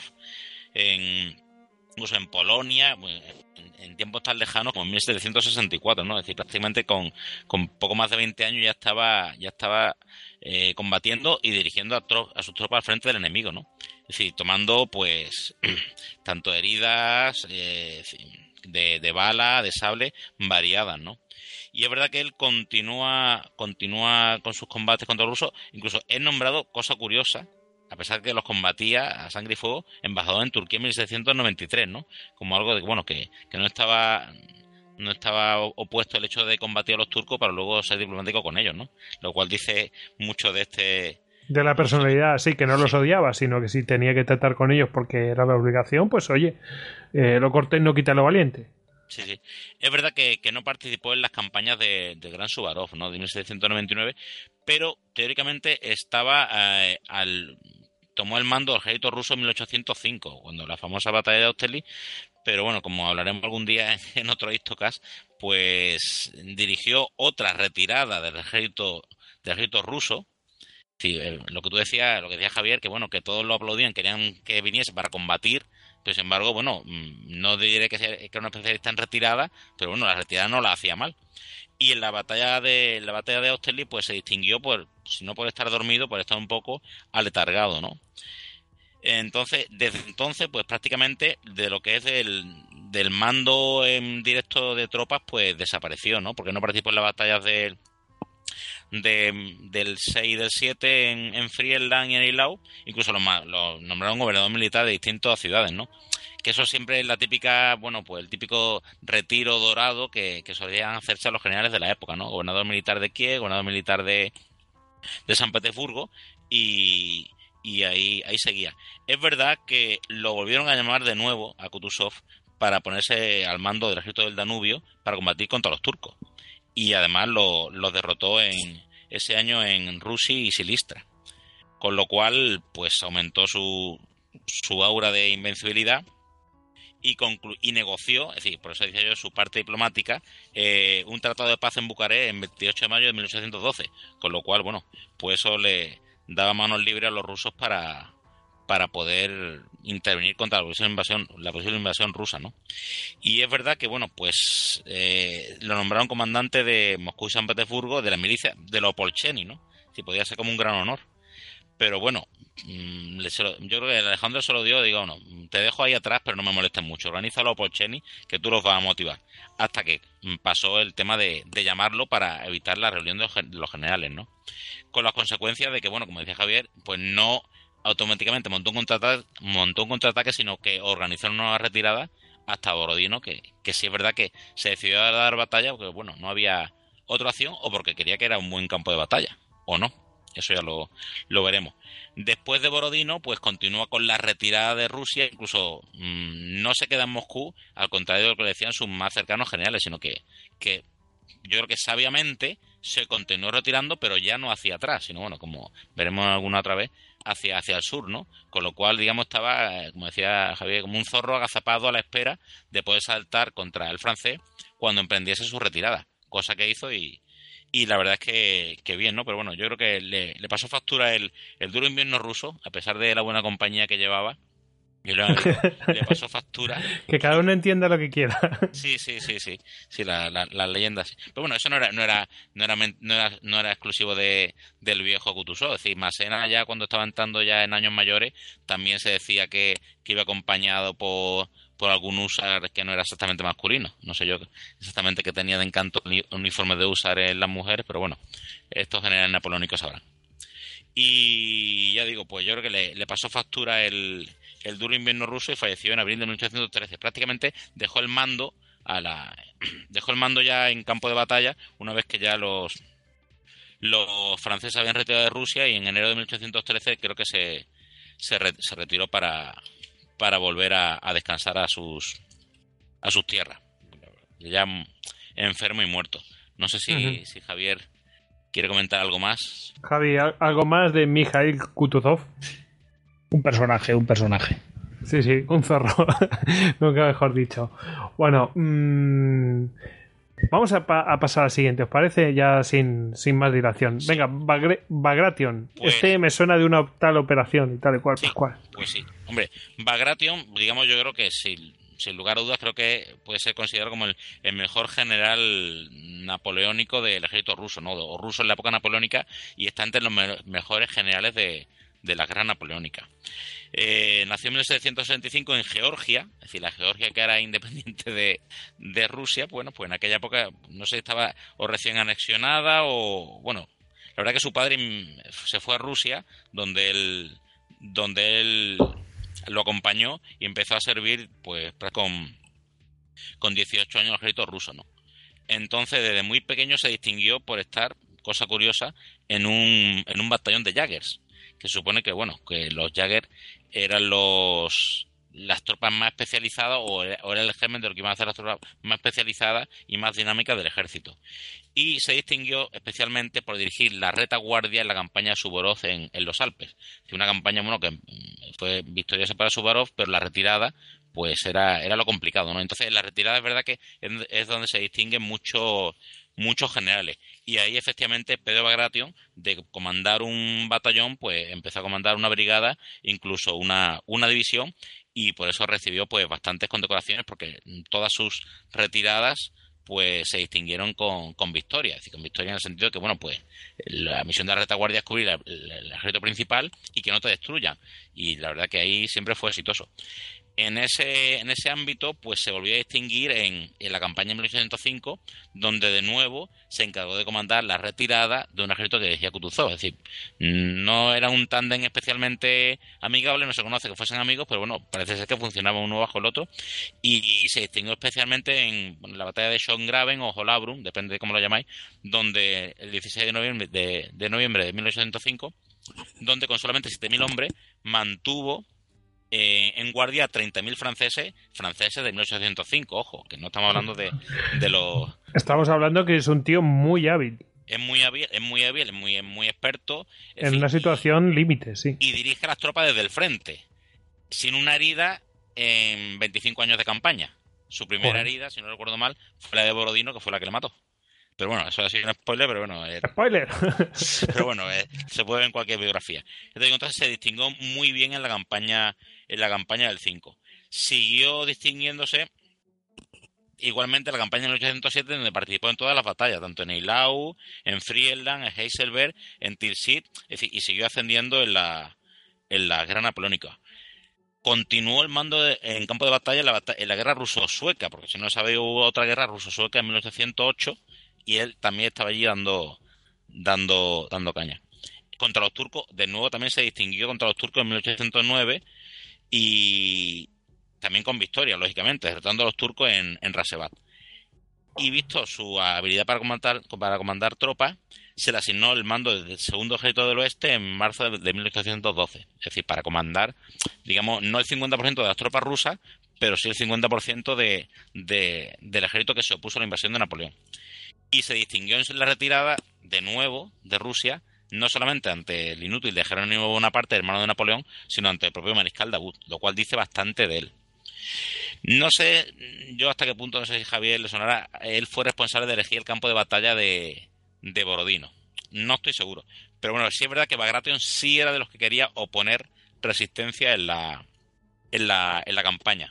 Es verdad que él tampoco dio ninguna batalla decisiva, porque bueno, Davout estaba constantemente maniobrándolo, pero bueno, en la, cuando hubo que dar batalla, como fue aquí en Borodino, él sí fue partidario y estaba en primera línea, vamos, eh, delante mismo de las flechas de que se llamaban las flechas de Bagration, donde, donde cayó herido y creo que murió al mes. Mm, si no me equivoco, digo, Pedro Bagration fue el mejor general ruso de la guerra napoleónica, por, tanto por su habilidad táctica como por su capacidad para mandar tropas desde el frente, lo cual no, lo cual no es poco. Bueno, mm, después hablaremos de él porque la verdad es que es bastante impresionante. O sea, mm, estamos hablando que probablemente es el que más talento tenía de todos los que estaban ahí, de parte de los rusos.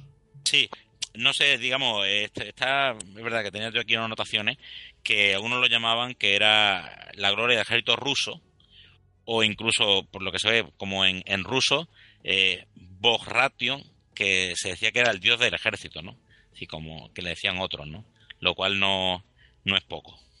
El juego de, palabras, sí, sí. Sí, sí, la verdad es que sí. Bueno, mmm, bueno, eh, eh, reconocimiento realmente en Rusia ha tenido porque, bueno, en monumentos hay un montón y hay una operación que tiene una operación de la Segunda Guerra Mundial que recibe ese nombre en su honor, en fin. Ya hablaremos de lo que hizo porque la verdad es que está bastante bien. Y luego tenemos un tal Koutaisov, eh, que es eh, general de artillería. Kutaisov y era un exponente de lo que era el ejército, vamos, lo he querido mm, señalar más que otros generales de cuerpo, porque un exponente de lo que era, digamos, la oficialidad ilustrada rusa, ¿no? Si, siendo de pura nobleza rusa, bueno, rusa, perdón, rusa, era noble ruso, aunque su padre fue un turco capturado por los rusos en 1770. Pasa que, bueno, que se convirtió al, al, al catolicismo ortodoxo y bueno, eh, le cayó en gracia al zar, al zar Paul, bueno, el zar Paul estaba un poco ido de la cabeza, como algunos sabrán, y, y bueno, la verdad es que entró a la nobleza rusa y ya con 15 años estaba en la guardia rusa. Con lo cual, decir, para entrar en la Guardia Rusa con 15 años quiere decir que el zar te, te había nombrado como parte de su nobleza, ¿no? Pero este tal Kutaisov se dedicó no solamente a estar en la, en la Guardia Rusa, donde, donde bueno, fue nombrado coronel en 1799, es decir, con 15 años, sino que se dedicó a estudiar artillería, la ciencia de artillería durante 5 años. Y se convirtió en inspector general. Entonces, perdón, adjunto al inspector general de artillería en 1799 y hasta 1803 y eh, se distinguió como, como comandante, digamos, de, de batería, eh, incluso de artillería del flanco derecho en Ilau, es decir, la famosa batalla de Ilau, donde la artillería también jugó una gran baza. Sí, pues este muchacho con, con menos, con ni siquiera llega a 30 años, ya era comandante de, de gran batería, como decía Javier Rusa. Y es verdad que cuando terminó la campaña de, de Friedland, se dedicó a, viajar por Europa, donde aprendió hasta seis lenguajes, es decir, francés, alemán, inglés, italiano, turco y árabe, estudiando artillería y fortificación en Francia y Austria. Daos cuenta que entre 1807 y 1812 había un entente cordial entre Francia y Rusia, lo cual permitió a este hombre, a este, digamos, a este científico de artillería, viajar y visitar a los que luego serían su enemigo en esta campaña, como lo fueron Francia y Rusia, digamos, pues accediendo a lo que es la reforma de, de, de la que comentaba antes Javier, la reforma del año del año 11 que hizo Napoleón, la artillería austriaca que dentro de la, de la del mundo napoleónico, pues era tenía grandes avances comparado con otros países, lo que le permitió eso eh, implementarlo dentro de la, de la artillería rusa, ¿no? Incluso llegó a escribir un tratado de, de cómo manejar la artillería rusa o la operación de artillería en el campo de batalla. Es decir, daos cuenta, escribir un tratado de cómo se maneja la artillería en el campo de batalla para que aprendiesen todos los oficiales rusos de cómo había que hacerlo. Entonces, eh, lo nombraron comandante de toda la artillería rusa de enero a febrero de 1812. Es decir, era el comandante responsable de todo, de organizar la artillería para la campaña. Y después de eso se convirtió en comandante de artillería del primer ejército del oeste, es decir, el más numeroso de Barclay, hasta que llega la campaña de, de perdón, la batalla de Borodino, donde mm, no sabemos por qué, pero Kutaisov, que comandaba toda la artillería del campo de batalla, era el máximo responsable, pues vemos que no solamente era un oficial artillero y científico, sino que era un valiente, un adelante, con nefastas consecuencias, porque fue muerto liderando una carga de infantería contra los franceses en el Gran Reducto. Es decir, que, que dejó, es decir, todas... Sus posiciones de artillería para unirse a una carga. Pues sí, sí, es decir, llevando, es decir, eh, ocurrió, luego podemos comentar, podemos hacer spoiler, digamos, pues, digamos, moviendo batallas de artillería rusa para tapar huecos y brechas ante el ataque francés, pues no sé cómo, quizá, no sé si recordáis alguna escena de la batalla de, de guerra y paz del príncipe Volkonsky, es decir, que se encuentra un montón de soldados rusos retirando, se coge una bandera y se lanza a dirigirlo al contraataque. Bueno, pues yo supongo que, que, el, que lo de que hizo Kutaisov pues sería algo parecido. Se olvidó de que él tenía que estar dirigiendo la artillería rusa, coge, cogería una bandera, pues imaginaos la escena, decía general, el jefe de artillería se baja del caballo o a caballo, su ayudante dice, este tío dónde va, coge, se encabeza a un regimiento, a una carga, lo mueren, pero lo mueren hasta tal punto que su cuerpo nunca fue encontrado. Es decir, que, está pues, en una fosa común o estará, pues, quién, sabe dónde. Sí. Pero es, es, paradójico que, que, un tío que, se dedicó a estudiar, que gracias a él la artillería rusa llegó a los niveles que llegó durante la Guerra Napoleónica, especialmente entre el 12 y el 15, pues desperdició al final su, su vida o su saber liderando una carga de infantería. Madre mía. Vaya historia. La verdad es que impresiona, ¿eh? eh como tú decías, e-, estoicismo o algo más, ¿no? Porque no es normal esto. O sea, casi heroísmo, podríamos decir claramente. O, o a lo mejor eh, falta de sentido común, no sé. Bueno, quizá lo que dicen algunos es que, bueno, Daniel, Daniel. lo de la nobleza es el tema de que, bueno, que como yo soy noble, soy superior a estos siervos, que son no son esclavos, pero casi, pero claro, pero si soy noble, en el caso de los rusos, a lo mejor en otros países no pasaba tanto, el ruso, el noble ruso tenía que dar ejemplo y decir, bueno, es que claro, yo soy el primero que va hasta aquí le dando la carga, claro, soy superior, no voy a dejar que esta gente que son los siervos me vean que aquello dudo. Mm. Javi. Sí, es, precisamente lo que iba a decir, es decir, había unas obligaciones, ¿no? En, en esa superioridad y, bueno, pues esta era una de ellas. Bueno, eh, lo hable, ¿no? Bueno, hemos visto unos cuantos rusos y, bueno, aquí tenemos a los franceses y, tengo aquí marcada una cuestión del mariscal Davout, eh, del cual hablamos en Waterloo. La verdad es que no, no... Aquí podemos ir más rápido porque muchos de ellos ya los hemos visto eh, en el historia de Waterloo. Ahora os digo el número que tengo que, tengo que buscarlo. Eh, pero, ¿cuál es esta cuestión? Mm, eh, Dani. Bueno, el tema de la cuestión del, mariscal Davout era el, seguir el plan, qué plan seguir a la hora de la, de la, de la batalla de Borodino, más que de la campaña. Oye, yo si me dejas que te interrumpa un segundín, sí, sí, claro, porque es que lo había interpretado eh, por otra eh, por otra línea, es decir, como todavía no hemos llegado a los planes, hay que decir que bueno, pues durante la campaña hay un momento muy tenso en el que Davut y Murat estuvieron a punto de liarse a tiros. Y yo pensé que te referías a, ese incidente, me llamó la atención en su momento cuando lo leí porque todo parece muy armónico. Eh, bueno, pero bueno, parece que, que Davut, eh, bueno, pues eh, digamos que él mandaba infantería, Murat mandaba la caballería y en un momento dado, pues Davut, delante, en una reunión delante de Napoleón, pues le acusa que está destrozando la caballería y que como pretende que, o sea, que acusa a Marat de estar acabando con la caballería, de estar reventándola y que además como pretende que sus hombres lo sigan al mismo ritmo, pues un poco lo que comentaba antes eh, Daniel. Daniel, ¿no? Esto, bueno, pues, eh, en fin, eh, Napoleón zanja el tema, le dice que ambos, ambos mariscales que tienen que cooperar y que esto no se puede, no, no pueden estar discutiendo y no pueden estar yendo cada uno a su, a su bola. ¿Qué sucede al día siguiente? Marat lanza un ataque contra el enemigo y ordena a la infantería que avance. Davud, que es el jefe de esa infantería, lo que hace es lanzarse a caballo, plantarse delante de sus soldados y decirle que ni hablar. Decirles que ni hablar, ¿no? Aquí, bueno, pues eh, además Marat era superior en rango, eh, pero bueno, Davut había considerado que esto iba a suponer una serie de bajas eh, importantísimas entre sus hombres y que no merecía la pena. Marat envía al general Beliar para que mm, apele a Napoleón. Este envía una de las divisiones de Davut a servir bajo Marat. Y bueno, pues esto parece que por lo menos el problema práctico pues se, solventa, ¿no? Pero a partir de aquí, bueno, pues va a haber mm, importantes, de hecho, bueno, pues entre ambos va a haber una discusión importante y van a estar a punto eh, de, de, en un duelo y otra vez será Beliard el que tenga que tranquilizar, en este caso a Marat, para evitar que, los generales, que los mariscales napoleónicos se masacren entre ellos y les quiten el, el placer a los rusos. Bueno, no sé si te referías a eso, Dani, pero bueno, no, sacamos no exactamente, pero la verdad es que ha estado genial que, que Javier se acordase de esa anécdota, porque bueno, la verdad es que refleja mucho la personalidad de cada, la personalidad de cada uno de los personajes. Con el INRI, que, bueno, por hacer un poco de spoiler, durante la batalla, Murat tomará el mando de tropas de Davud cuando esté cae herido. Con lo cual, como que el cabrón de pasó eso, ya sería. ya el pobre no se podía levantar, pero claro, ver que encima sus su mejores tropas luego las la manda directamente en batalla Murat, pues el cabreo sería, sería superior, ¿no? Bueno, eh, eh fijaos, antes lo no murió. murió. Se negó a morirse. sí.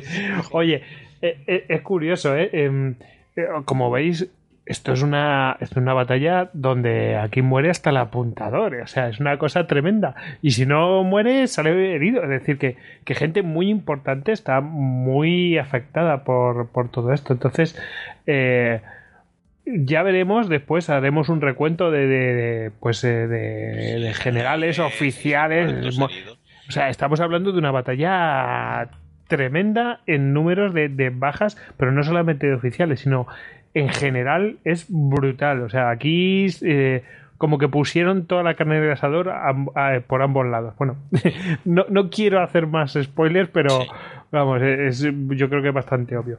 Bueno, mmm, Javier, eh, bueno, no, perdón, Dani, que no hemos terminado con la cuestión. Sí. Solamente por comentarlo un poco más. Digamos, la cuestión de debut es, no sé por qué, bueno, sí, ya se veía, como se comentó en el, tema de Waterloo, el tema de la relación entre Napoleón y Davout, que era su mejor general, pues yo creo que nunca fueron lo, amistosas o lo, no era amigo de Napoleón. Entonces es verdad que chocó un poco cuando empezó la campaña, si el mando de una ala completa se lo dice Napoleón a Jerónimo Bonaparte, a su hermano pequeño, que era un inútil.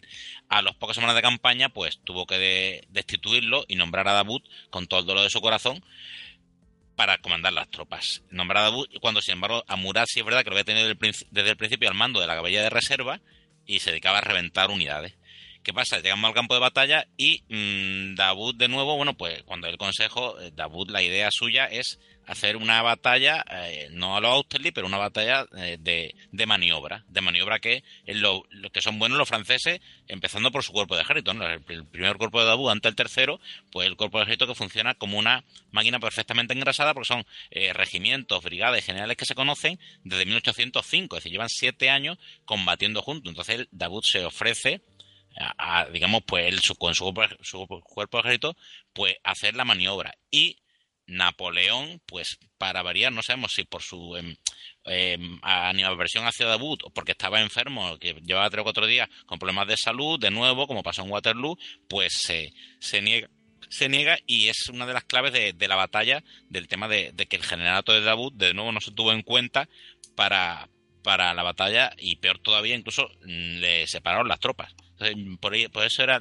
el tema de Dabu, yo lo quería, digamos, tener en cuenta, no olvidarse, aparte del, plan normal, que ya venía coleando desde, desde antiguo, ¿no? Entonces, bueno, pues ya el, culmen fue yo en Borodino cuando eso llegó a su, a su máximo problema con la ignorancia total de, de, digamos, el mejor general francés que había en el campo de batalla después de Napoleón. Fijaos lo importante de las relaciones personales. Parece que no, pero mira, ahí está. O sea, cómo puede terminar el, pues, eh, el desembocar de los acontecimientos, ¿no? El no aprovechar todo el potencial. En fin, es curioso, ¿no? nada como ir a la guerra entre coleguitas. sí, sí.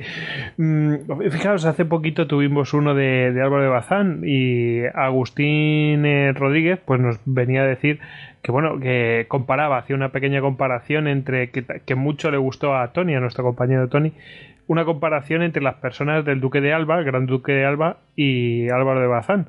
Y hombre, los dos eran exitosos en su campo. Lo que pasa es que mm, claramente tenía mucha mayor mano izquierda, sabía llevar mucho mejor las cosas, tener más diplomacia y, saber cómo mm, eh, llevarse con los soldados, las relaciones en todos los sentidos y ver también el lado político.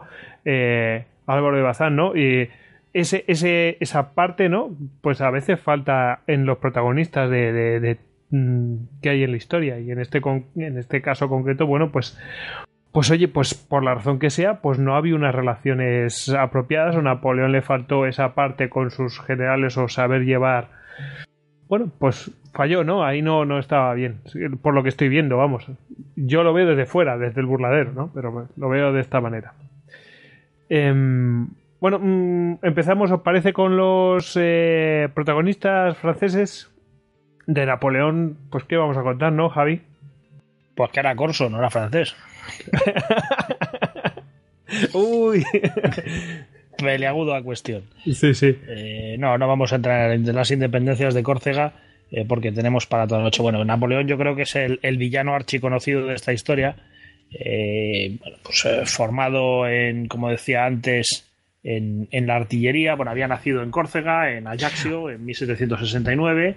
Por cierto, eh, de muchos de estos personajes hablamos en el Histocast de Waterloo, que ya tengo el número, es el Histocast 95 para que se quiera remitir, mm, porque yo creo que ahí sí que, joder, es un histocast que dura siete horas y media, o sea que ahí no... lo mismo que la batalla. Sí, sí. venga, venga, sigo. Bueno, eh, este hombre había nacido en Córcega, cuando de hecho Córcega no era francesa, eh, si no me equivoco. Y bueno, pues eh, rápidamente se fue enviado a Francia a estudiar en una escuela militar de artillería. se distingue por primera vez en el asedio de Tolón, donde precisamente, bueno, pues con una serie de maniobras de artillería consigue cerrar la bocana del puerto y obligar a la flota que estaba dentro pues a evacuarlo franco eh, británico-española, ¿verdad, eh, Goyo? Sí, los hispano-ingleses, efectivamente, que están en Tolón y Napoleón pues eh, se distingue ahí por primera vez Digamos con la artillería. además, en una situación muy tensa, porque estamos en pleno furor revolucionario, donde todo oficial que fracase es rápidamente tachado de antirrevolucionario y bueno, pues hay una señora muy en París con una cuchilla dispuesta a acogerle amablemente. A partir de aquí, eh, Napoleón empieza a hacer carrera. Es decir, eh, eh, bueno, el, 18 de Brumario, con nuevo calendario revolucionario, bueno, pues se convierte en primer cónsul. a partir de ahí, bueno, había, se nombra cónsul vitalicio y finalmente en el 18 de mayo de 1804 se convierte en emperador de los franceses. A partir de aquí, bueno, pues la verdad es que es uno de los genios militares del siglo XIX eh, sus campañas, bueno, pues las hemos estudiado diez mil veces. También fue un gran legislador, es decir, en tiempos de paz, eh, bueno, pues tenemos el, crea el Código Civil francés y realmente es un código civil del que nacen eh, muchos, muchos códigos actuales, entre otros el español, es decir, somos tributarios del, del Código Napoleón también en el plano legislativo.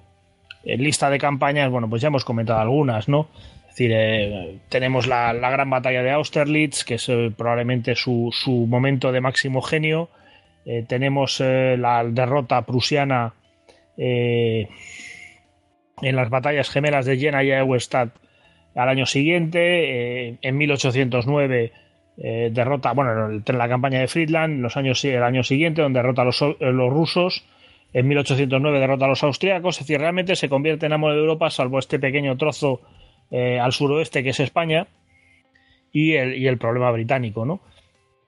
como sabemos, eh, bueno, después de la derrota en Rusia, ejecutará en 1813 una campaña bastante brillante eh, en Alemania, que acaba en la batalla de Leipzig, y en 1814 una campaña absolutamente genial. el que le interese en las guerras napoleónicas, que estudie esta campaña, donde con tropas muy pequeñas y un movimiento constante consigue ir derrotando o conteniendo a una serie de ejércitos aliados hasta que, bueno, pues no se puede hacer más que lo que se puede hacer tiene que abdicar, es enviado a la isla de Elba, de donde vuelve unos meses después. Tenemos el follón de Waterloo, ya lo explicamos en el podcast, eh, ¿cuál era, Goyo? El 95. es el muchos. Y, luego, bueno, pues eh, tenemos el, el exabrupto de Waterloo y se acaba el tema cuando le envían a, isla, a la isla de Santa Elena. Que es donde el, que, no sepa dónde está la isla de Santa Elena, que se busque un mapa y verá dónde lo mandan. Allí Allí solamente le, falta que le manden a la, a la celda o alguna de estas. Más lejos imposible. En mitad del Atlántico, pero no entre Europa y Estados Unidos, no, no, entre África y Sudamérica. Sí, sí. O sea, el Atlántico que está más allá del Atlántico. Eh, donde muere el 5 de mayo de 1821. Importante polémica si fue envenenado o no fue envenenado. Parece que han encontrado restos de arsénico en algunos pelos eh, de la cabeza eh, de Napoleón. En fin. Eh, es el, ¿Cuál es el tema de Napoleón en Rusia? Pues que desde luego no fue su, su genial, su momento militar más genial. Es decir, Napoleón en Rusia, como dirían hoy, está flojo. Lanza, bueno, pues una campaña que tiene una planificación y tiene unos objetivos muy concretos, atrapar al ejército ruso y derrotarlo. Y realmente, bueno, pues no es capaz ni de atraparlo ni de derrotarlo ni de, bueno, pues de hacerse con esa victoria, se ve arrastrado cada vez más hacia el interior de Rusia. Eh, parece que, bueno, hay mucho esto de un día más y nos volvemos, un día más y nos volvemos, y al final, bueno, pues en Borodino, eh, ese, ese día en que a lo mejor podrían haberse vuelto, él sigue adelante, llega hasta Moscú y, no adelantó mucho más. Y yo creo que para Napoleón, eh, bueno, pues son unas cuantas pinceladas, yo no iría mucho más allá, ¿no? El, siguiente personaje que tenemos es, eh, bueno, ya hemos hablado un poco de él, Luis Nicolás Davut. Eh, nace en 1770. Eh, rápidamente, este también es militar de carrera, Escuela Militar de Auxerre, Escuela Real Militar de París. Y a partir de ahí, bueno, pues empieza una, una carrera, pues tanto en el, ejército revolucionario como lo posteriormente en el ejército imperial de Napoleón. Es decir, bueno, pues en 1802 ya está combatiendo con él, en 1804 es mariscal del imperio, eh, en 1805 es cuando recibe el, mando del tercer cuerpo y a partir de aquí lo va a dirigir, como bien decía antes eh, eh, Daniel, pues cuando se convierta en primer cuerpo, durante la invasión de Rusia, etcétera. Parece que era un hombre de carácter bastante encendido, bastante de llevar a los soldados más a latigazos que con, que con buenas palabras y como hemos comentado antes, pues con este incidente de planificación, pues un, general muy sensato, un mariscal muy sensato y, muy capacitado, ¿no? Como digo, bueno, pues después de, después de la invasión de Rusia eh, se va, digamos, a combatir en Alemania con, Napoleón y en el momento de que, bueno, pues eh, Napoleón es derrotado y abdica, él se retira a Savigny-sur-Orge y pues parece que va a pasar a la reserva hasta que Napoleón vuelve. Sin embargo, en esta ocasión eh, no lo nombra eh, jefe militar directamente, sino que lo convierte en ministro de guerra.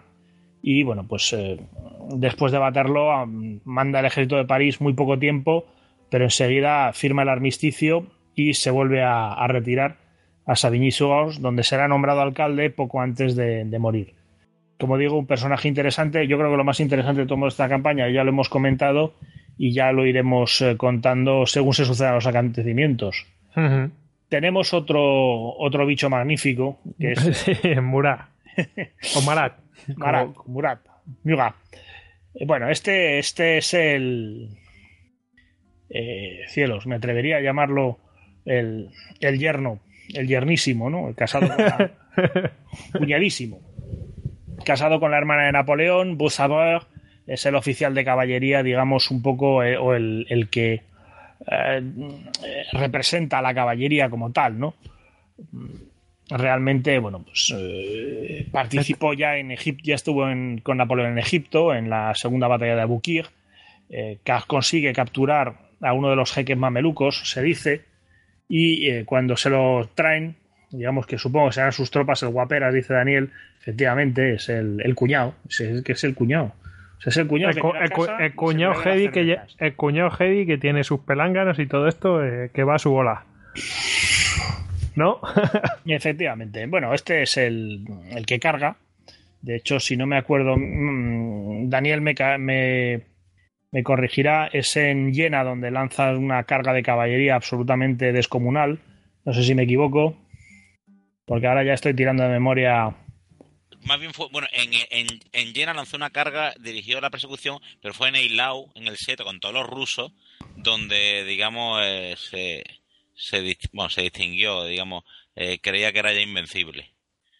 En fin. Es que sí como muy bien dice Daniel. Que era inmortal. Y la verdad que tuvo suerte, porque yo creo que su herida se pueden contar con los dedos de las manos. Lo que pasa es que ya su, su lealtad hacia Napoleón, no sé, era, eh, era de los personajes donde Napoleón mm, pues, o se hacía el ciego o, su, o sus lazos familiares, como estaba casado con su, con su hermana, pues es de los típicos casos, lo que tú decías, ¿no? El tema de esto de ser cuñadísimo tiene muchas ventajas, cosas que no tenía Davut. El caso mmm, Duque de Berg, mariscal de Francia, eh, al final es nombrado rey de Nápoles. Aquí, bueno, pues cuando eh, hay un momento, como digo, pues eh, fin, a partir de, a ver, espérate, esto es Joaquín I, rey de Nápoles, Joaquín I Napoleón, curiosamente renuncia a su apellido, el 15 de julio de 1808, ¿no? A partir de este momento, bueno, pues le entran un poco más de ínfulas de grandeza. De hecho, va a seguir combatiendo eh, digamos, eh, a favor de Napoleón hasta que éste abdica la primera vez. En ese momento, bueno, pues huye a Nápoles, negocia con los austriacos y eh, estos acuerdan con él un poco estas dudas ¿no? que comentaba antes, mantenerlo en el trono, pero, es, perdón, huye a, a, Nápoles después de la batalla de Leipzig, la batalla de las naciones en 1813. Aquí he encontrado mis notas huye a Nápoles y en este momento, bueno, pues los austriacos eh, se comprometen a mantenerlo en el trono si le declara la guerra a Francia. Obviamente, como ya hemos dicho, en 1814 Napoleón es derrotado y abdica y, eh, bueno, pues eh, Murat parece que tiene el futuro asegurado. ¿Cuál es el problema? Napoleón se escapa de Elba y, bueno, pues tiene que tomar una decisión. Aterrorizado un poco por, asustado un poco por Napoleón, bueno, pues declara la guerra a Austria, es derrotado y bueno, pues eh, tiene que abdicar, marcharse a Francia y volverse a, intentar volverse a unirse a Napoleón, ¿no? Finalmente, eh, pues no, no, tiene mucho, mucho éxito. Es, eh, pierde el cargo de mariscal y bueno, pues ya directamente se acaba un poco su historia. De hecho, murió en 1815. Sí, cuando le fusilan y todo esto, ¿no? El famoso fusilamiento fusilamiento de Morat. con lo cual, bueno, pues eh, eligió mal sus cartas, demasiado lanzado. Bueno, demasiado lanzado.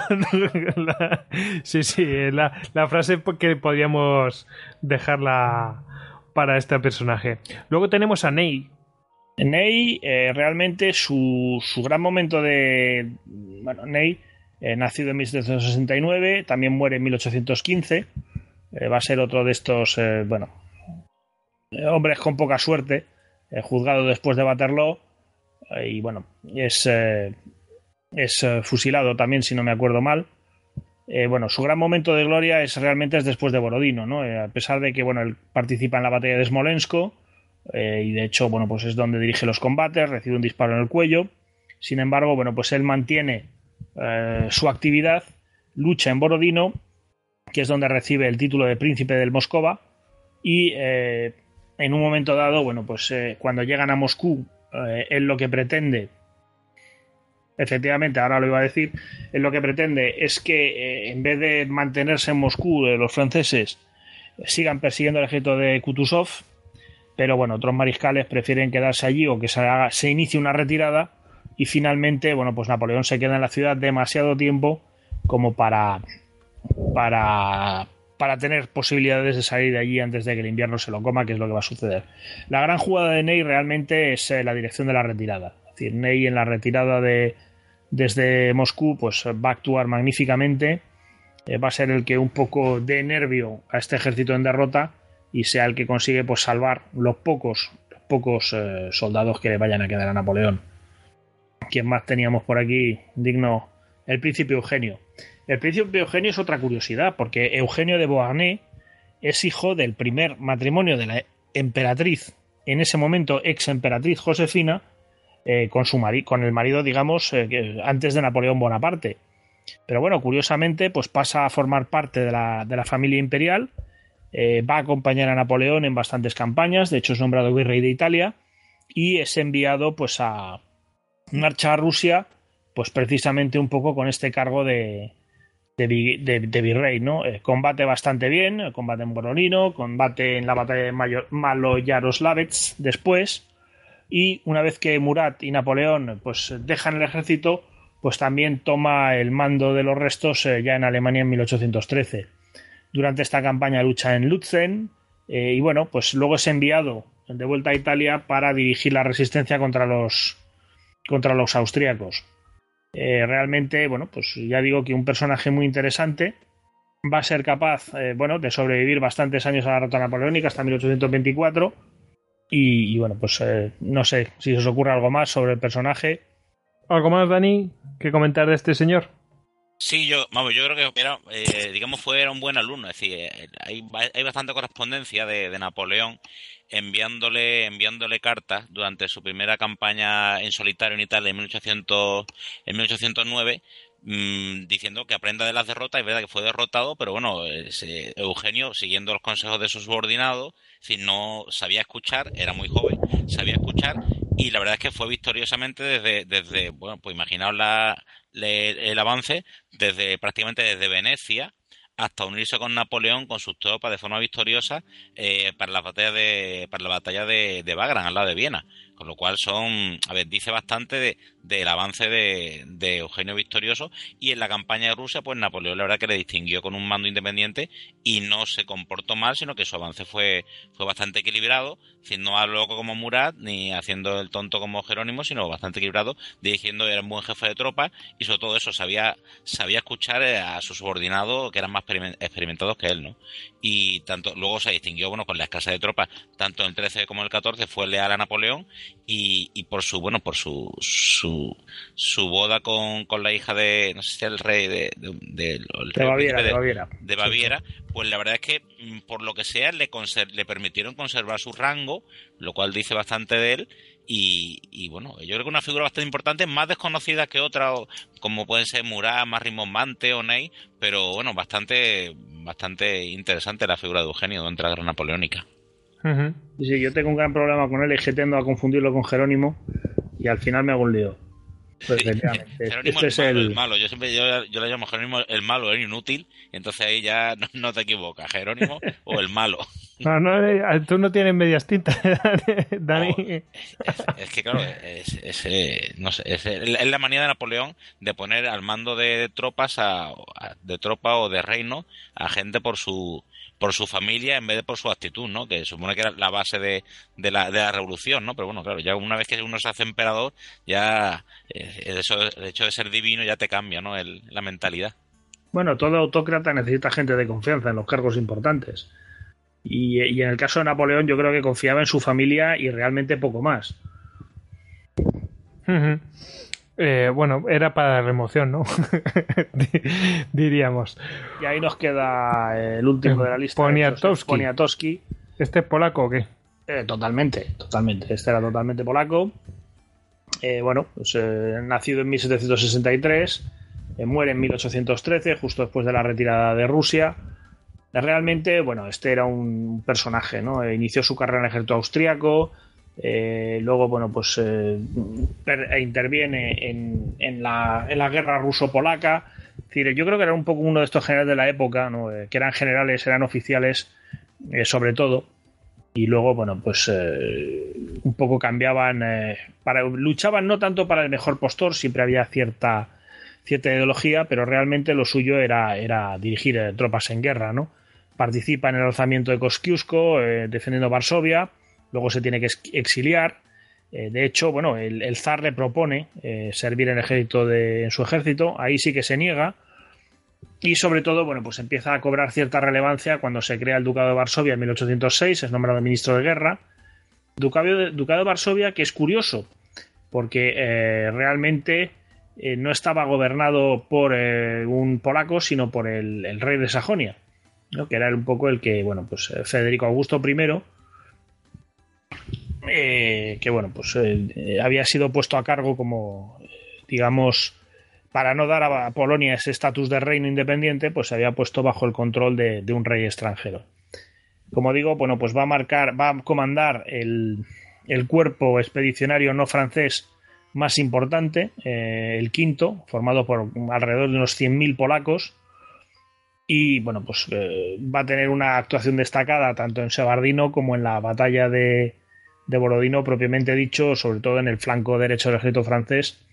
Y tal vez, tal vez podría haber sido el, el que trajera la victoria, ¿no? Realmente una victoria, esa victoria aplastante que se quería haber conseguido, pero nunca se le dio, eh, Napoleón nunca le dio, nunca creyó en esa opción, que era un poco también la opción de Davout que, de Davout que comentábamos antes. Y realmente, bueno, pues eh, estos esfuerzos que hacen el flanco sur, sobre todo en la colina de Utitsa, pues eh, fracasarán. Pero un personaje curioso. Robert Socast, Daniel. Hombre, sí, se, se, se, lo, merecería, porque la, verdad que Poniatowski, aparte de su habilidad táctica, o tanto, digamos, combatiendo con la austríaca en 1809, como era la campaña de Rusia, era un organizador del ejército polaco. Es decir, y con los mimbres que tenía de siervos polacos y de falta de dinero, falta de financiación y falta de organización, pues la verdad que se montó un cuerpo de ejército para la campaña de Rusia y otro cuerpo de ejército para la campaña del 13, que dice mucho en en su favor, ¿no? Creo que tampoco se va muy bien con Napoleón y yo creo que quizás el resentimiento podía ser mutuo porque claro, supongo yo que, que Poniatowski pues esperaba, si no ser rey, pero algo parecido, porque claro, eh, había sido, era un héroe para los polacos, tanto y además con razón, ¿no? Porque, bueno, había hecho mucho por la, la, independencia de Polonia o porque Polonia estuviese otra vez en el tablero de, de, juego de Europa, ¿no? Es verdad que tiene un final trágico, bueno, pues, pues combatiendo en, el, en la batalla de Leipzig, pues eh, se ahogó, eh, cruzando el, el río que, no sé si el Ester creo que es, eh, pues cruzando en la retirada, una vez que ya había volado el puente de Leipzig, eh, por cierto, Leipzig una batalla aún más grande que Borodino, lo cual ya es complicado. Es decir, es, pues la batalla de las naciones. Se, se ahogó con el, sí, y además se ahogó con el bastón de mariscal en su, en su mochila, ¿no? Porque Napoleón a, fue el, único mariscal extranjero, si no recuerdo mal. Lo nombró mariscal de Francia, creo que en la previa de la batalla. Pero bueno, es una figura muy, muy, muy interesante ¿no? y muy venerada en, en, Polonia, por supuesto, es que es uno de los máximos exponentes de, de, del resurgimiento de Polonia. Bueno, vaya destino, ¿no? De, de, todos los que aparecen por aquí, madre mía. Bueno, mmm, ¿os parece que hagamos un descansito aquí? Para meternos ya en eh, la chicha y la limona. ¿Os parece? La verdad es que sí, que con todo esto que hemos, que hemos comentado, ya hay para hacer un buen, una buena batalla. Pues sí. Venga, vamos a hacer un descansito. Muy bien.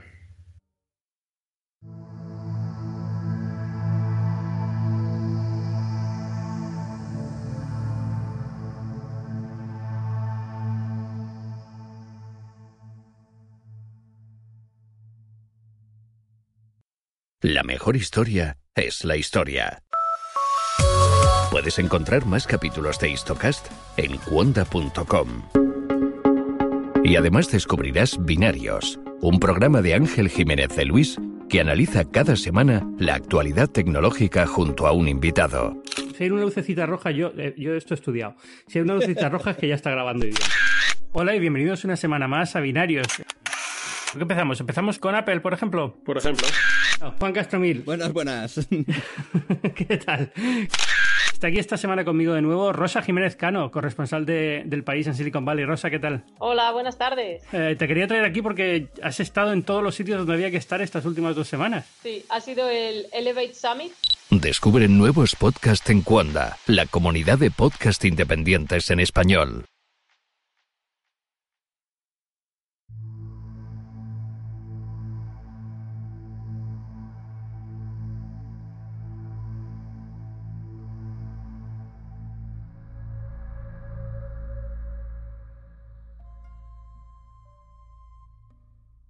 Bueno, pues ya estamos de vuelta del descanso y vamos a meternos ya en lo que es la chicha. Vamos a ver las acciones eh, pues las acciones bélicas, ¿no? Directamente.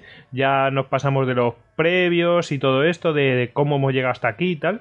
Eh, así que lo primero que se plantea es un, bueno, una batalla previa, ¿no? Es decir, como un, no diría yo calentamiento, pero sí estas batallas que se producen antes de, otra batalla, ¿no? Eh, como además muy típico de las batallas napoleónicas. Creo que, en Waterloo también hubo una de estas. Eh, y bueno, pues tenemos aquí el ataque previo a Sebardino, el, 5 de septiembre de 1812.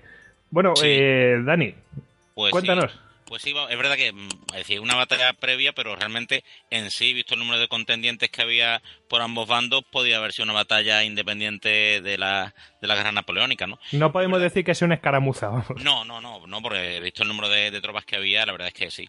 Y es una batalla realmente que mm, después de leer varios libros y bibliografías, realmente no sabe por qué, pues mm, Kutuzov plantó el, este eructo de Chevardino al, al sur del al sur suroeste del campo de batalla de, Borodino, una vez que había elegido el, campo de batalla entre él y, y en su jefe de Estado Mayor, pues el día 5 de agosto, una vez que estaban ya los rusos allí, tenían ya eso, hecho su primer despliegue del campo de batalla que luego comentaremos, pues avanzando desde el oeste los, franceses, pues se encuentran que hay, que hay un reducto en la, zona, digamos, por, viendo por la vieja carretera de Molenco, y, que parece ser que domina el campo de batalla o que, bueno, que lo, Napoleón o o las avanzadillas que iban de, Murat ven que puede dominar el campo de batalla y que estaba guarnecido. Entonces, viendo que, digamos, por el sur del río del río Kolocha, que el que domina el campo de batalla, ya avanzaba el cuerpo de, de los polacos de Poniatowski, da orden a Napoleón de que también crucen a el, que se dirijan hacia esa zona el cuerpo de ejército del primer cuerpo de ejército de, de ¿no?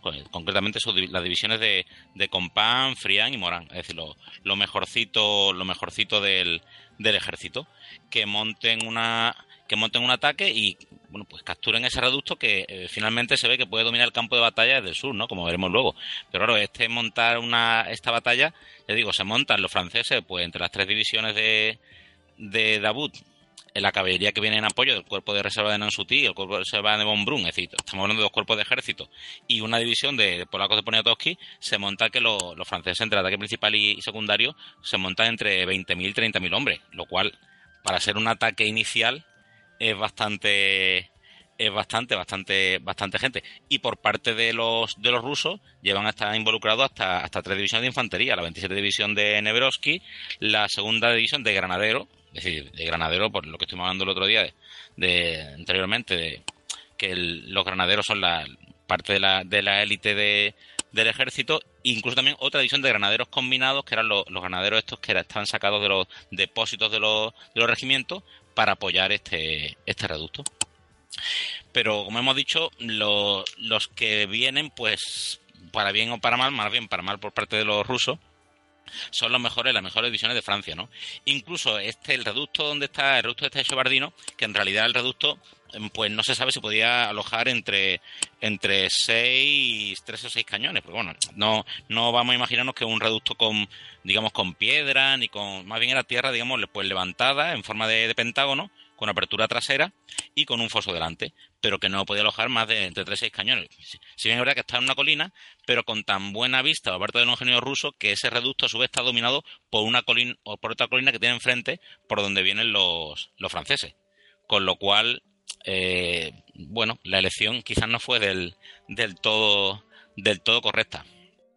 Y es cierto que bueno que empieza el, el ataque, lo, lo, encabeza la quinta división de Compans, que, bueno, primeramente toma un pequeño pueblo que hay adelantado a, a Chevardino, que es el pueblo de Dononino, y que a continuación toma otro pueblo, que es el propio Chevardino, que está justo antes de la, de la posición. Digamos que está un ataque, pues sería lineal, ¿no? Porque realmente el terreno era más o menos claro, salvo por la parte izquierda, que es por donde, viene Ponatoski, que se veía una zona, una zona más, digamos, boscosa, que precisamente ahí había una, una brigada de una brigada de Jaggers rusos, que como, como que ya comentamos, digamos, eran las tropas rusas que sí sabían cómo combatir más bien en orden en orden abierto. A todo esto, la batalla no empezó por la mañana, sino que ya nos metíamos alrededor de, la, de las 3 de la tarde, ¿no? Así que tampoco no había mucho tiempo para, para, para hacer demasiadas cosas. Pero es verdad que... Sí, eso ya es muy tarde, ¿no? En esas latitudes. Bueno, es verdad que estábamos, que estábamos en agosto y bueno, que anochece, que anochece más tarde. Pero mm. la cosa es que los franceses, bueno, pues por orden de Napoleón, pues eh, tienen que lanzarse a tomar el, el reducto. En muy pocas horas, claro. Sí, y encabezados por el por uno de los mejores regimientos, si no el mejor regimiento de línea francés, que es el 57 Terrible, pues consiguen tomar el, el reducto y la misma población, ¿no? Eh, es verdad que en eso, digamos, estos regimientos, el 57, el 111, el 25, el 61, era de los mejorcitos de- del ejército francés. Vamos, que estos regimientos, bien, si bien que estaban muy debilitados, porque como comentábamos, podían tener entre 4 y 5 batallones, pero estaban reducidos alrededor de entre 1.000 y 1.500 hombres el regimiento completo. Es decir, como veréis, son ya batallones bastante reducidos, teniendo en cuenta que cada batallón mm, teóricamente debería tener unos 800. Entonces, el avance, pues, ha sido bastante demoledor, ¿no? Y es verdad que ese, avance francés, con el apoyo de la, de la artillería, que está, digamos que se, se emplaza en una colina que domina la propia Sobardino, es victorioso. Lo que hace que la 27 División de Neverovsky, que era la que aguantaba, aguantaba el, el reducto, tuviese que retirarse. Si bien esto, estas retiradas nunca son retiradas en huida, porque, como decíamos, los soldados rusos son bastante estoicos y, la verdad es que aguantaban, la, aguantaban la- las posiciones. Llegan al reducto, lo sobrepasan, pero en ese momento se produce la- el contraataque de, de, la, de la división de los granaderos de, de Mecklenburgo la división de granaderos combinados. Es decir, que contraatacan y consiguen mm, echar a los franceses del reducto, que incluso cambia de mano hasta tres veces. Y no solamente contraatacan con la infantería, sino que contraatacan, es decir, eh, brigadas de caballería. Por una parte, del cuerpo de caballería, del cuarto cuerpo de caballería de Sievers, compuesto al menos por cuatro regimientos, dragones de Kiev, dragones de Novorrusia, los húsares de Airsky, incluso también, una cosa que es aún más grave para los franceses, la segunda división de coraceros de Duca, que incluye al menos dos regimientos de coraceros y dos regimientos de dragones, que como dijimos, pues estos regimientos son los, los más poderosos, ¿no? A todo esto, a ver, no, tampoco vamos a entrar en detalle en fuerzas en presencia, pero bueno, lo- los rusos acumulan entre cañones del reducto y cañones de apoyo, pueden acumular hasta 48 piezas de artillería. En, digamos, en esta, mm, no mini batalla, pero en este prólogo, menos la batalla. Los franceses no se quedan cortos, porque bueno, con sus piezas divisionales también acumulan alrededor de unas 40 piezas. Con lo cual, lo que parecía ser pues una simple acción de tomar un, un reducto, pues se convierte en una en la primera carnicería carnicería del día, ¿no? Es verdad que si bien las fuerzas de, del tercer cuerpo, de, perdón, del primer cuerpo de Davout son victoriosas y son rechazadas, las fuerzas de, los de los polacos que están avanzando por el sur, a pesar de que también tienen el apoyo de, de su propia caballería divisional, es decir, húsares, cazadores y, ulanos polacos, debido a lo quebrado del terreno, es decir, zonas pues más bien como zarzales, eh, bosque, bosque ruso, digamos, y zona de colinas se ven dificultados su, su avance, con lo cual ahí la línea rusa se aguanta. Y en estos, en esta parte de- del combate, cuando se producen los, contraataques por la derecha de los, de los coraceros rusos, cuando se produce eh, un evento donde, donde aparecen los, los muchachos morenos que vienen de, de la península ibérica. Sí, porque había un regimiento que estaba en la segunda división de Frián, que era el regimiento José Napoleón. Bueno, concretamente había dos batallones del regimiento José Napoleón, que eran, no sé si, si recordáis que eran de los que habían ido a la expedición de Dinamarca, y que parte se había podido evadir en 1808, pero otra parte, pues los pobres habían seguido pues dando bandazos por, por el imperio, a veces como simplemente utilizados como zapadores, como guarnición, hasta que los obligaron, entre comillas, a enrolarse en el, en el ejército francés y a irse a combatir a Rusia. Es decir, claro, que se le había perdido en Rusia a los, a los muchachos que iban de José Napoleón. No obstante estar por allí, no obstante su nivel de deserción, que causó, según algunas memorias de algunos, de algunos oficiales franceses, que ya hubo un, primer fusilamiento de algunos soldados españoles presuntos desertores en la nada más cruzar el Niemen, pues eh, este regimiento de José Napoleón, estos batallones estaban allí, estaban con la división de Frián, y eh, al final prácticamente del día, al final de la, de la batalla, se produce una huida por parte de los, de los veteranos del 111 de línea francés. Es decir, que a pesar de, de todo, bueno, pues como consecuencia de estos ataques y contraataques que, hemos estado comentando, pues mm, al avanzar en, línea se ven, digamos, atacados por los coraceros rusos y no les da tiempo a formar cuadro, con lo cual huyen en desbandada. Esa desbandada hace que pasen por delante del regimiento José Napoleón. Algunos escritores dicen que un, bueno, quizás más, más bien franceses, que, o que la huida del, del 111 de línea, o bueno, parte de la huida fue causada por, un, por fuego amigo, de que los españoles dispararan a los franceses. Bueno, Sí, no está muy, no, no, no, vamos, no, no está muy comprobado. Lo cierto es que el 111 de Lino huyó y que tenía detrás, venían detrás de él el coracero ruso. Pero lo- el, ciento, el regimiento de Napoleón, los dos batallones, bueno, pues fríamente eh, hicieron lo que decía el manual, el manual de, de infantería, es decir, formar en cuadro de batallón y esperar tranquilamente a que llegase la caballería, largarle una descarga y, lógicamente, la caballería ante un muro de bayoneta y de hombre, pues que no huye, pues se tiene que dar la vuelta.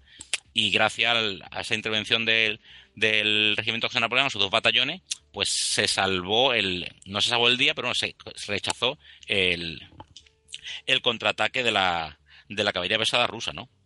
Si bien es cierto que ya esto, bueno, ya era ya eran casi las 9 o las 10 de la noche, con lo cual, pues la batalla, digamos, de Chevardino, esta batalla inicial, pues se podía dar por, por finalizada, ¿no? Mm, esto que, digamos, que hemos contado aquí de forma tan, tan resumida, pues se puede concretar en que puede- pudo producir unas bajas de entre 4 a 5 mil hombres por bando. Teniendo en cuenta el número de, Casi nada, casi de nada. tropas que había, que había involucradas, pues la verdad que el número es, es excesivo, ¿no?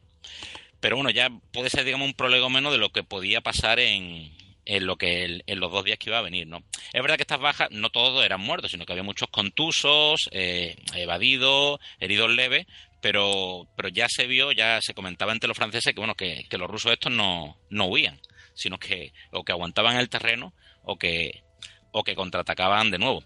Los rusos lo tomaron como una victoria. ¿Por qué? Bueno, porque en, en algunos de los, de los ataques franceses iban acompañados de lo que, lo que comentaba de- del invento de Napoleón que de dotar de artillería regimental a los, a los batallones. Es decir, artillería regimental pues eran dos piezas de pequeño calibre, de entre 4 y 6 libras, sobre todo 4 libras, la mayoría de ellas capturadas, que acompañaban a los batallones para darle más potencia de fuego.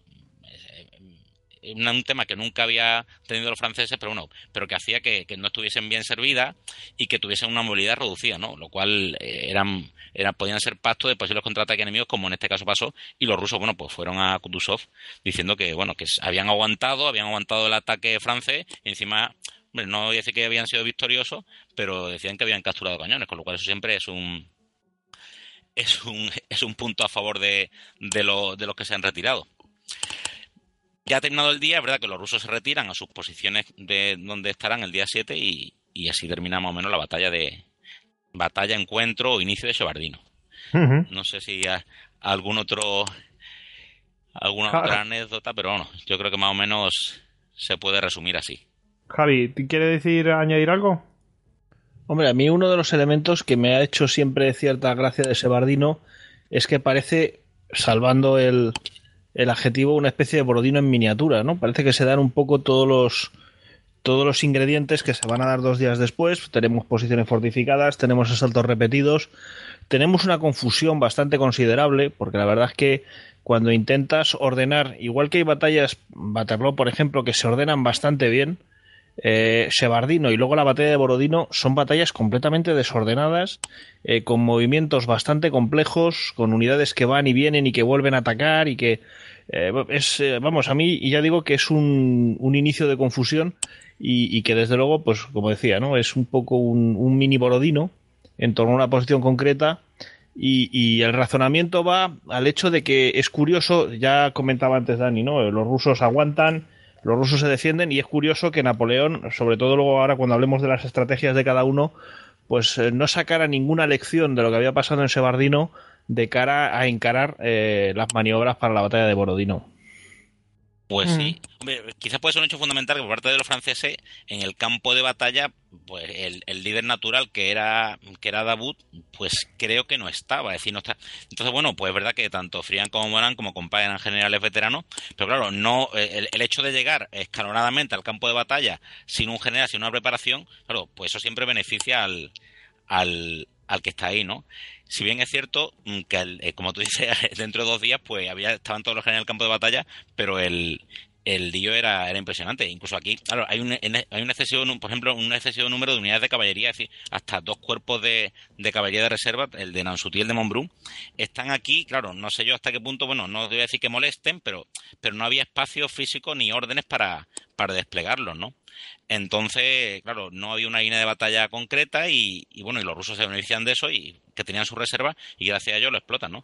Pero es verdad que, que bueno, que fue bastante, bastante sangriento lo que tú comentas. Sí, eso es otro, otro elemento muy interesante de estos encuentros, efectivamente. Pues nada, vamos a. ¿Os parece que nos metamos ya?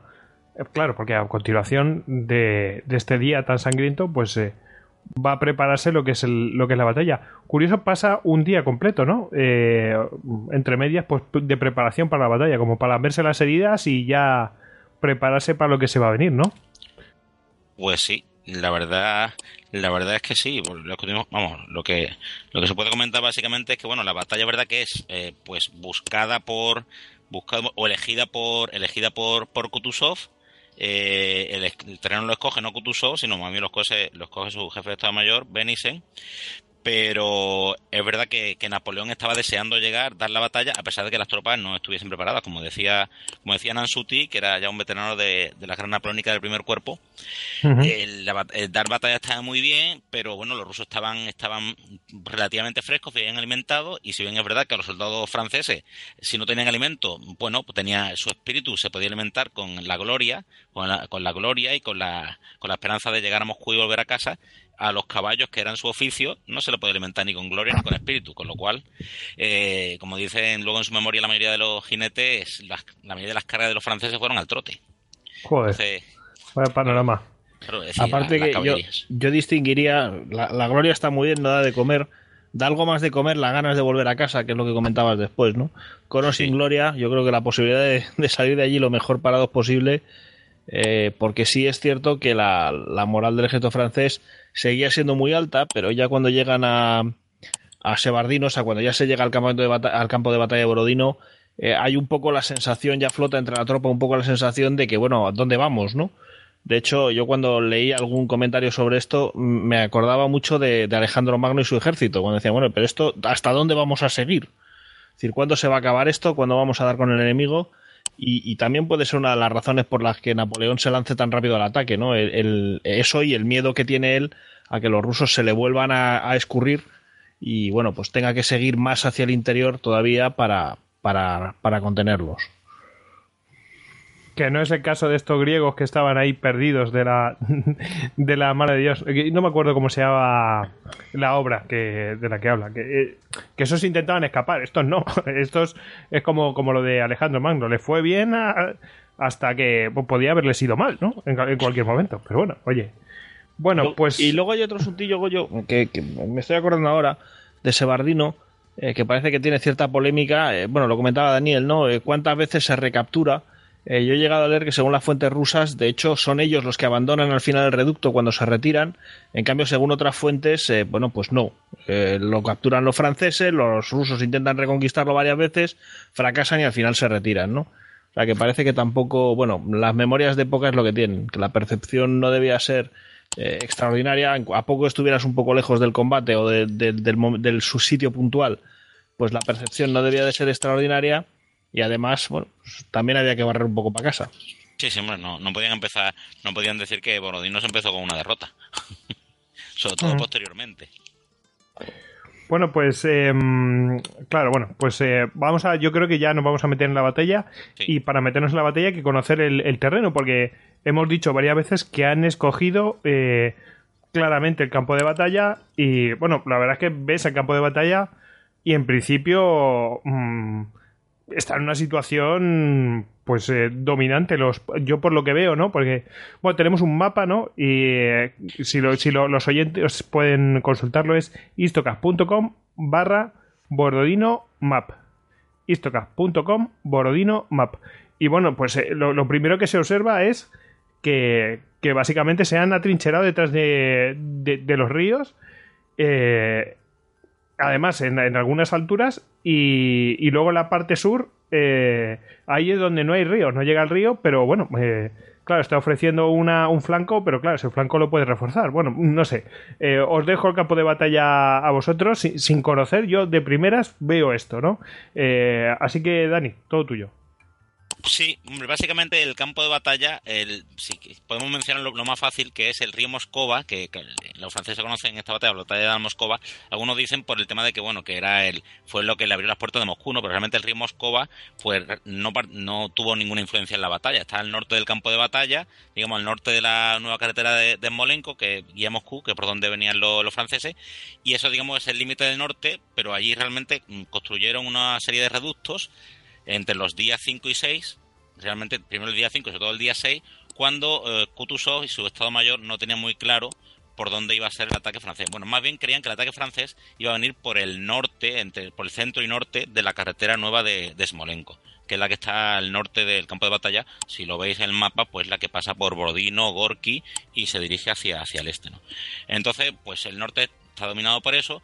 Tenemos el... el Y que, y que tiene un puente, ¿no? Tiene un puente, que tiene un paso ahí, tiene un puente, o sea, que, que Sí. tiene lógica. Sí, lo que pasa que realmente el río, el, el río, el, el arroyo, es- bueno, río, arroyo, el Colocho, Colocha, que digamos que delimita el- la parte norte, sobre todo oeste del campo de batalla, no era realmente un obstáculo importante, es decir, podía ser un obstáculo menor para la artillería, para, pero la caballería y, lo- y la infantería podía cruzarlo, podía cruzarlo, hombre, no es lo mismo cruzarlo bajo el fuego enemigo, pero bueno, podía cruzarlo ordenadamente sin tener, digamos, que, Vamos, que no se acaban. No, era, no, exactamente. Era, era muy, mucho más fácil, sobre todo para los cañones, pues se tendían pequeños puentes, pero algunos dicen que, digamos, que podían, algunas zonas del Colocha, los soldados podían pasarla de un salto o de con, con sin, sin mayor esfuerzo, ¿no? Entonces, ese, ese río domina la zona del campo norte-oeste de la batalla. La muestra es que ya parte del ejército de Napoleón, sí, como hemos estado comentando, ya ha cruzado el Colocha para, para ir a por con lo cual como obstáculo, bueno, pues la verdad es que tampoco está muy bien,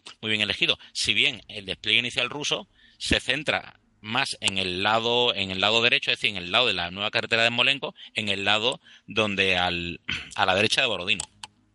Entonces tenemos pues, ese lado en el mismo, el mismo Colocha, pero en el lado este del río, es decir, donde están los franceses, está Borodino. Borodino, pero que no, el pueblo no está ni fortificado. Eh, bueno, hay por ahí una anécdota mm, que ahora con- de que decían que tenía bastantes zonas de baños. Entonces ahora luego, eh, recuérdame que lo comenté, que, qué pasaba con esos baños. Eh, bueno, entonces, eso es, digamos, la parte oeste, como veis, del campo de batalla. La parte importante al final de la batalla, ¿cuál va a ser? Pues la parte centro-sur del, del campo de batalla. Porque ahí es donde, bueno, pues eh, al ver que los que los franceses están, están avanzando por ahí, bueno, pues tienen que construir de forma urgente lo, lo que se conoce como las flechas de, de Bagration. La flecha de Bagration por un lado y el reducto de reducto que, de Raesky, en honor de- del jefe de cuerpo Raesky, que también lo construye más cerca de Borodino. Eh, Cuenta en la fuente que el reducto de Raesky sí entraba dentro de lo, del, digamos, de la parte de defensa inicial y la parte del, de las de las flechas de Bagration, digamos, fue una cosa más precipitada y la muestra es que era- eran distintas, ¿no? El reducto del gran reducto, pues al final no casi domina el campo de batalla, digamos, en su despliegue inicial y lo domina en, el, en la batalla tal y como se realizó, porque está, digamos, al- casi en el centro de, del ataque francés, ¿no? Y, y Napoleón sí es verdad que lo observa, y Napoleón el día 6 sí es cuando da una vuelta por el campo de batalla y sí lo observa. Observa tanto el gran reducto, luego ve que al sur del gran reducto eh, se ven dos, obras de, campaña que son la, flecha de Bagration, pero él solamente ve dos. Sin embargo, hay una tercera flecha, una tercera flecha mm, que posterior a las otras dos, que luego pues, resultará una, una sorpresa. Como decía, estas flechas de las que hablamos tampoco son obras de fortificación muy, vamos, de, de gran calibre, sino también es tierra elevada, había una falta de, de herramientas, falta de, de ingenieros, si tienen, aprovechan a los Polcheni para que le echen una mano. Entonces, estas flechas, digamos, lo pueden hacer dirigir o, digamos, di- hacen que los franceses se concentren en su ataque y sirven, sirven de punto de apoyo de contraataque ruso. Es decir, al final, pues todo ataque que quieras, pues tienes que pasar por ahí, porque no te puedes dejar a retaguardia un reducto con entre 6 y 12 cañones apoyado por batallones de infantería. Entonces, te digo, la parte del campo de batalla, pues desde, desde Borodino hacia el sur, pues está el gran reducto, está en la flecha. Eh, eh, entre Gran Reducto y la flecha está, hay un arroyo, el arroyo, no- bueno, como depende del de la calidad del ruso, el arroyo Semenovsky, pero ese arroyo no es, como militarmente hablando, no es un gran obstáculo. Es decir, bueno, pues se puede, sirve para que los Jaggers, ya que, ya que tienen experiencia, pues se desplieguen ahí en orden, en orden abierto, en orden de escaramuza, igual que se despliegan en los, en los márgenes del río Colocha para hostigar el avance. Pero mm, militarmente te sirve como punto de referencia geográfico, pero no fue realmente un obstáculo para el, el avance enemigo porque el pueblo de Semenoski, que está junto al arroyo de Semenoskaya, pues no fue un pueblo fortificado al uso como podíamos ver a lo mejor en Waterloo, como pudo ser Ogomón, o pudo ser eh, la Haya Santa, o pudo ser Plaza Nueva, ¿no? Sino que entre que los rusos tenían pocos pueblos de, pocos pueblos de piedra y tenían poca, poca madera para, para hacer los reductos, pues lo, desmantelaron, el pueblo de Semenoski, para hacer los reductos y para, sobre todo, construir el gran reducto. Porque el gran reducto sí, sí es una obra de, bueno, no de gran ingeniería militar no, pero bueno, sí de, envergadura, ¿no? Con hasta casi 100 metros de frente, con, con, una altura bastante considerable, de casi 3 metros, un foso delantero, eh, pozos de lobo, bueno, pues son, digamos, agujeros en la tierra con estacas, incluso tiene una empalizada trasera sacada de las casas de Semenoscaya, ¿no? Entonces, bueno, ese reducto sí es importante. Mm. Por último... Eh, espera, espera, Javi, eh, Javi, Dani. Eh, Javi quería intervenir. Sí, es que hay un detalle que, bueno, me parece interesante del arroyo Semenoscaya, como dices, y es que cuando Napoleón realiza su reconocimiento, lo confunde con el Kamenka, que pasa por delante de las flechas. Ciertamente, sí. Entonces, ahí se va a producir un fenómeno muy interesante y es que este error de reconocimiento lleva a Napoleón a pensar que tanto las flechas como Semenovskoye, Semenovsky como el Gran Reducto están en la misma meseta. Y en este punto sí que va a influir, eh, digamos, lo que es el barranco eh, que forma el arroyo Semenovskaya, que pasa por detrás de las flechas, cuando, bueno, pues las unidades que han tomado las flechas intenten avanzar hacia el pueblo y se van a encontrar con este obstáculo. Como accidente. No, no, no imposible de cruzar, pero sí muy molesto en, en un momento que, bueno, pues la maniobra manda, manda a seguir atacando.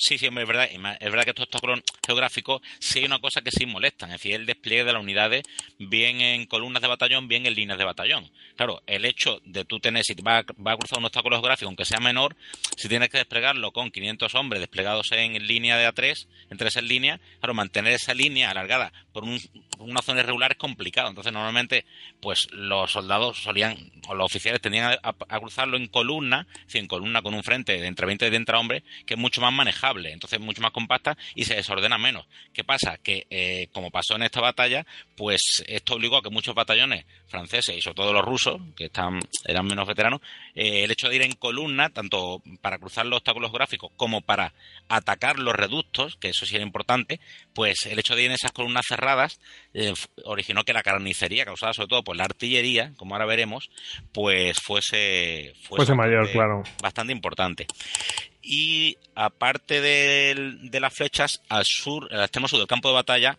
está lo, lo, que se llama el bosque o la zona de los bosques de, de Utitsa. Digamos que era una zona, esta ha sido una zona boscosa atravesada por el viejo camino de Smolenko. Es decir, por ver si veis el campo de batalla, es una especie como de, diríamos que una especie como de triángulo, en, el que el vértice es donde está Chevardino y se va abriendo con un lado del triángulo hacia la zona del río Colocha y Borodino, todo el triángulo hacia la zona de, de Utitsa, ¿vale? Sí, esa es la zona de partida. La zona de Utitsa es la que eh, eh le propone a Napoleón que ahí su cuerpo de ejército al completo, el mejor del ejército, junto con las tropas de, de Poniatowski, que ya estaban en la zona sur, no tenían que moverse, lo utilizase como zona de flanqueo de flanqueo para eh, al ejército ruso evitar el centro lo más fuerte eh, flanquearlo y cortarle la, retirada por la, por la nueva carretera de Moscú. ¿Qué pasa? Pues que Napoleón decía que, no, que como la zona era boscosa, a pesar de que tenía una carretera en su interior, pues que eso iba a retrasar mucho el, el avance, incluso podía hacer que los rusos se, se asustasen o se veían que estaban muy, digamos, muy amenazada su retaguardia, se, se retirasen, ¿no? Entonces, eh, bueno, pues al final en la, la zona esta de Utitsa Mm, se demostró que no era una zona tan dura para combatir como pensaba Napoleón.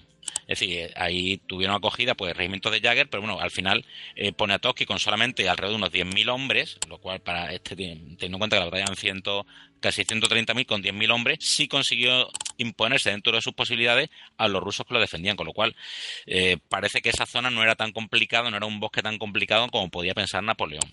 Entonces, como vemos, la verdad es que hay pocos obstáculos geográficos propiamente dicho, entre otras cosas en los que se resguarden las tropas. Y eso va a causar una mortandad especialmente grande en las unidades que están en reserva. Porque eh, una vez que los franceses, digamos, pasan Chabardino, ellos más bien dominan el campo de batalla.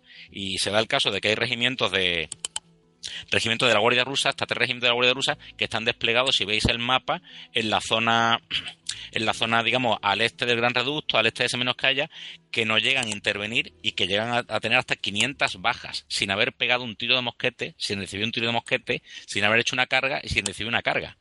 Si tú llegan, ¿por qué? Porque el, el campo de batalla, eh, si lo comparáis con otros campos de batalla, como puede ser Waterloo, como puede ser Arapiles, como puede ser Austerlitz mismo, eh, al final la concentración de tropas fue, el combate fue entre Borodino y Utitsa, con lo cual, eh, pues eran hasta mm, 200.000 hombres en, en, un campo de batalla muy, muy reducido. Básicamente, y, bueno. Y es, es carne de cañón, nunca mejor dicho. Sí, eh, aquí realmente la batalla fue carne, fue carne de cañón. No sé si a lo mejor pues eh, Javier quiere comentar algo de los reductos o de, de alguno de ellos o la forma de alguno de los obstáculos geográficos para no... Nada, nada, no quiero... Hombre, yo creo que el tema de los reductos eh, es un poco lo que has comentado tú, ¿no? Es decir, eran fortificaciones de piedra, de, perdón, de tierra, lo que era, lo que venía a ser una zanja y un, parapeto más o menos grande y, la verdad es que son fortificaciones de campaña. Es un fenómeno relativamente interesante porque es algo que aparece en el siglo XIX. ¿no? Es decir, eh, el siglo XIX empieza con estos reductos que, como comentabas, no son eh, posiciones extraordinarias y son muy de fortuna, y acaba eh, 1812, 1914, acabamos en las trincheras. ¿no? Y, la verdad es que son interesantes, eh, pues eso, en la medida que son el inicio de una evolución eh, se verá mucho en la guerra civil americana, se verá también en Crimea. Es decir, todo este tipo de, cómo estas posiciones fortificadas se van complicando y, van acabando pues con las maniobras lineales que nos venían del siglo XVII y que habían ido, ido evolucionando desde entonces. Bueno, pues eh, nos vamos a meter directamente en los planes de batalla. Hemos descrito el propio campo de batalla, así que vamos a ver cuál era el plan francés. Javi, como estabas, pues continúas a los enfants de la patria. A tope. Eh, pues es un poco lo que ya ha desvelado Daniel, ¿no? Napoleón, eh, la verdad es que es muy poco sutil. Eh, para el día. Para el día de la batalla es muy poco sutil.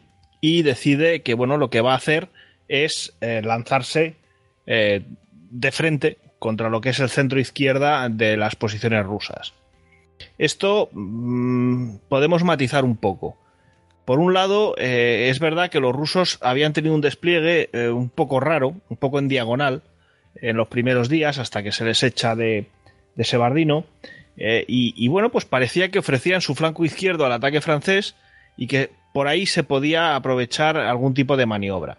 También es cierto que en el momento en que pliegan, pasan una segunda posición y, digamos que su centro izquierda se ponen per perpendiculares al avance francés, pues esta oportunidad desaparece, pero Napoleón no renuncia pues, a lanzar un, un gran cabezazo contra las posiciones rusas eh, para tratar de derribarlas.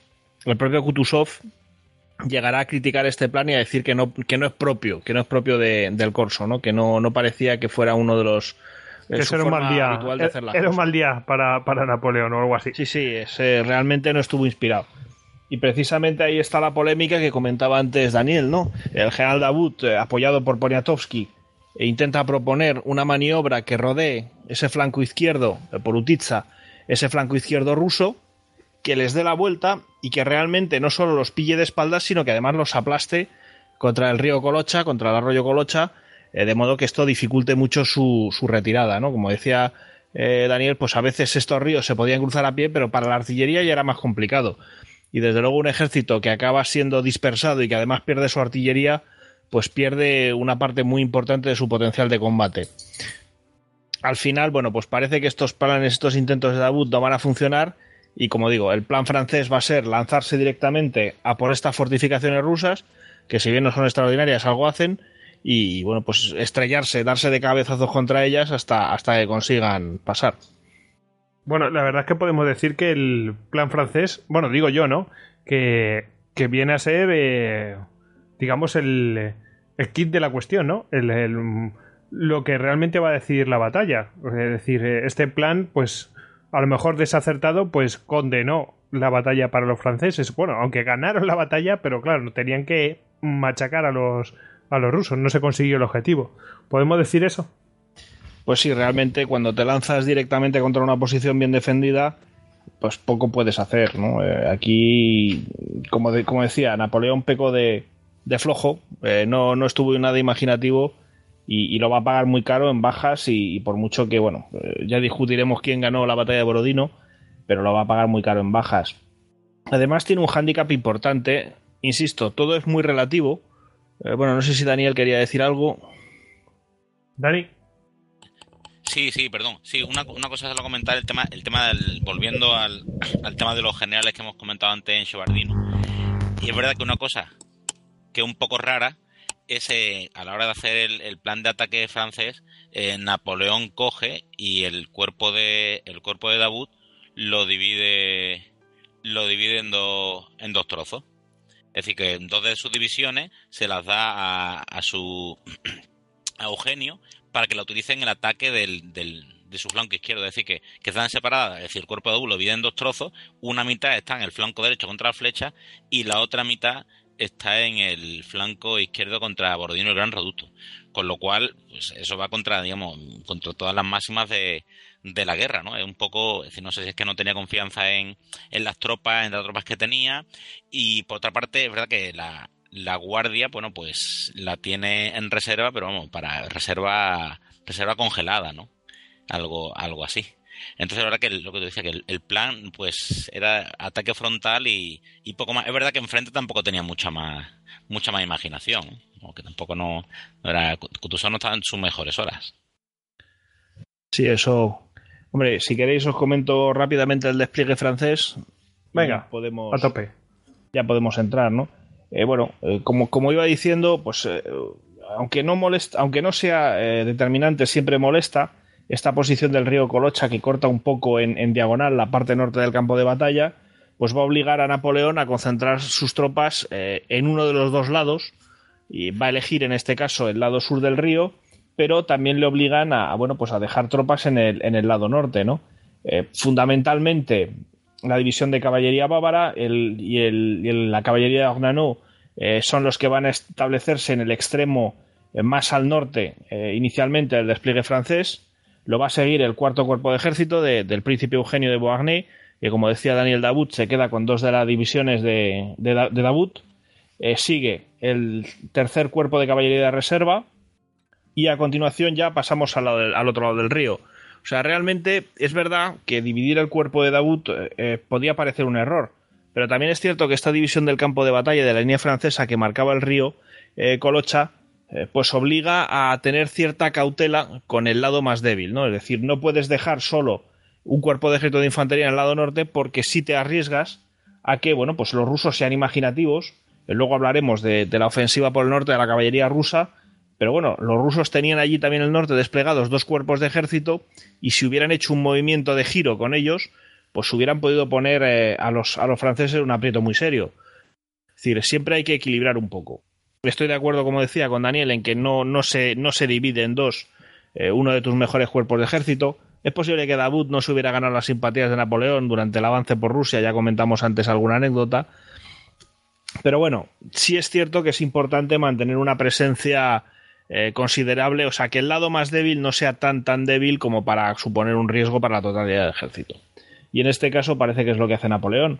Eh, como digo, sigue el tercer cuerpo de de reserva, nos vamos al sur del río y entonces primero tenemos al tercer cuerpo de ejército del general Ney, a continuación lo que queda del cuerpo de ejército de Dabut, detrás de ellos el cuerpo de ejército eh, de Junot y más al sur ya tenemos una serie de despliegues eh, primero de caballería, es decir, tenemos, bueno, realmente al sur un poco más a retaguardia tenemos tres cuerpos de la caballería de reserva, primero, segundo y cuarto, y más adelantado tenemos el, quinto cuerpo de ejército de Poniatowski, que es el que se va a encargar de, atacar Utitsa y un poco de anclar el extremo sur del despliegue napoleónico.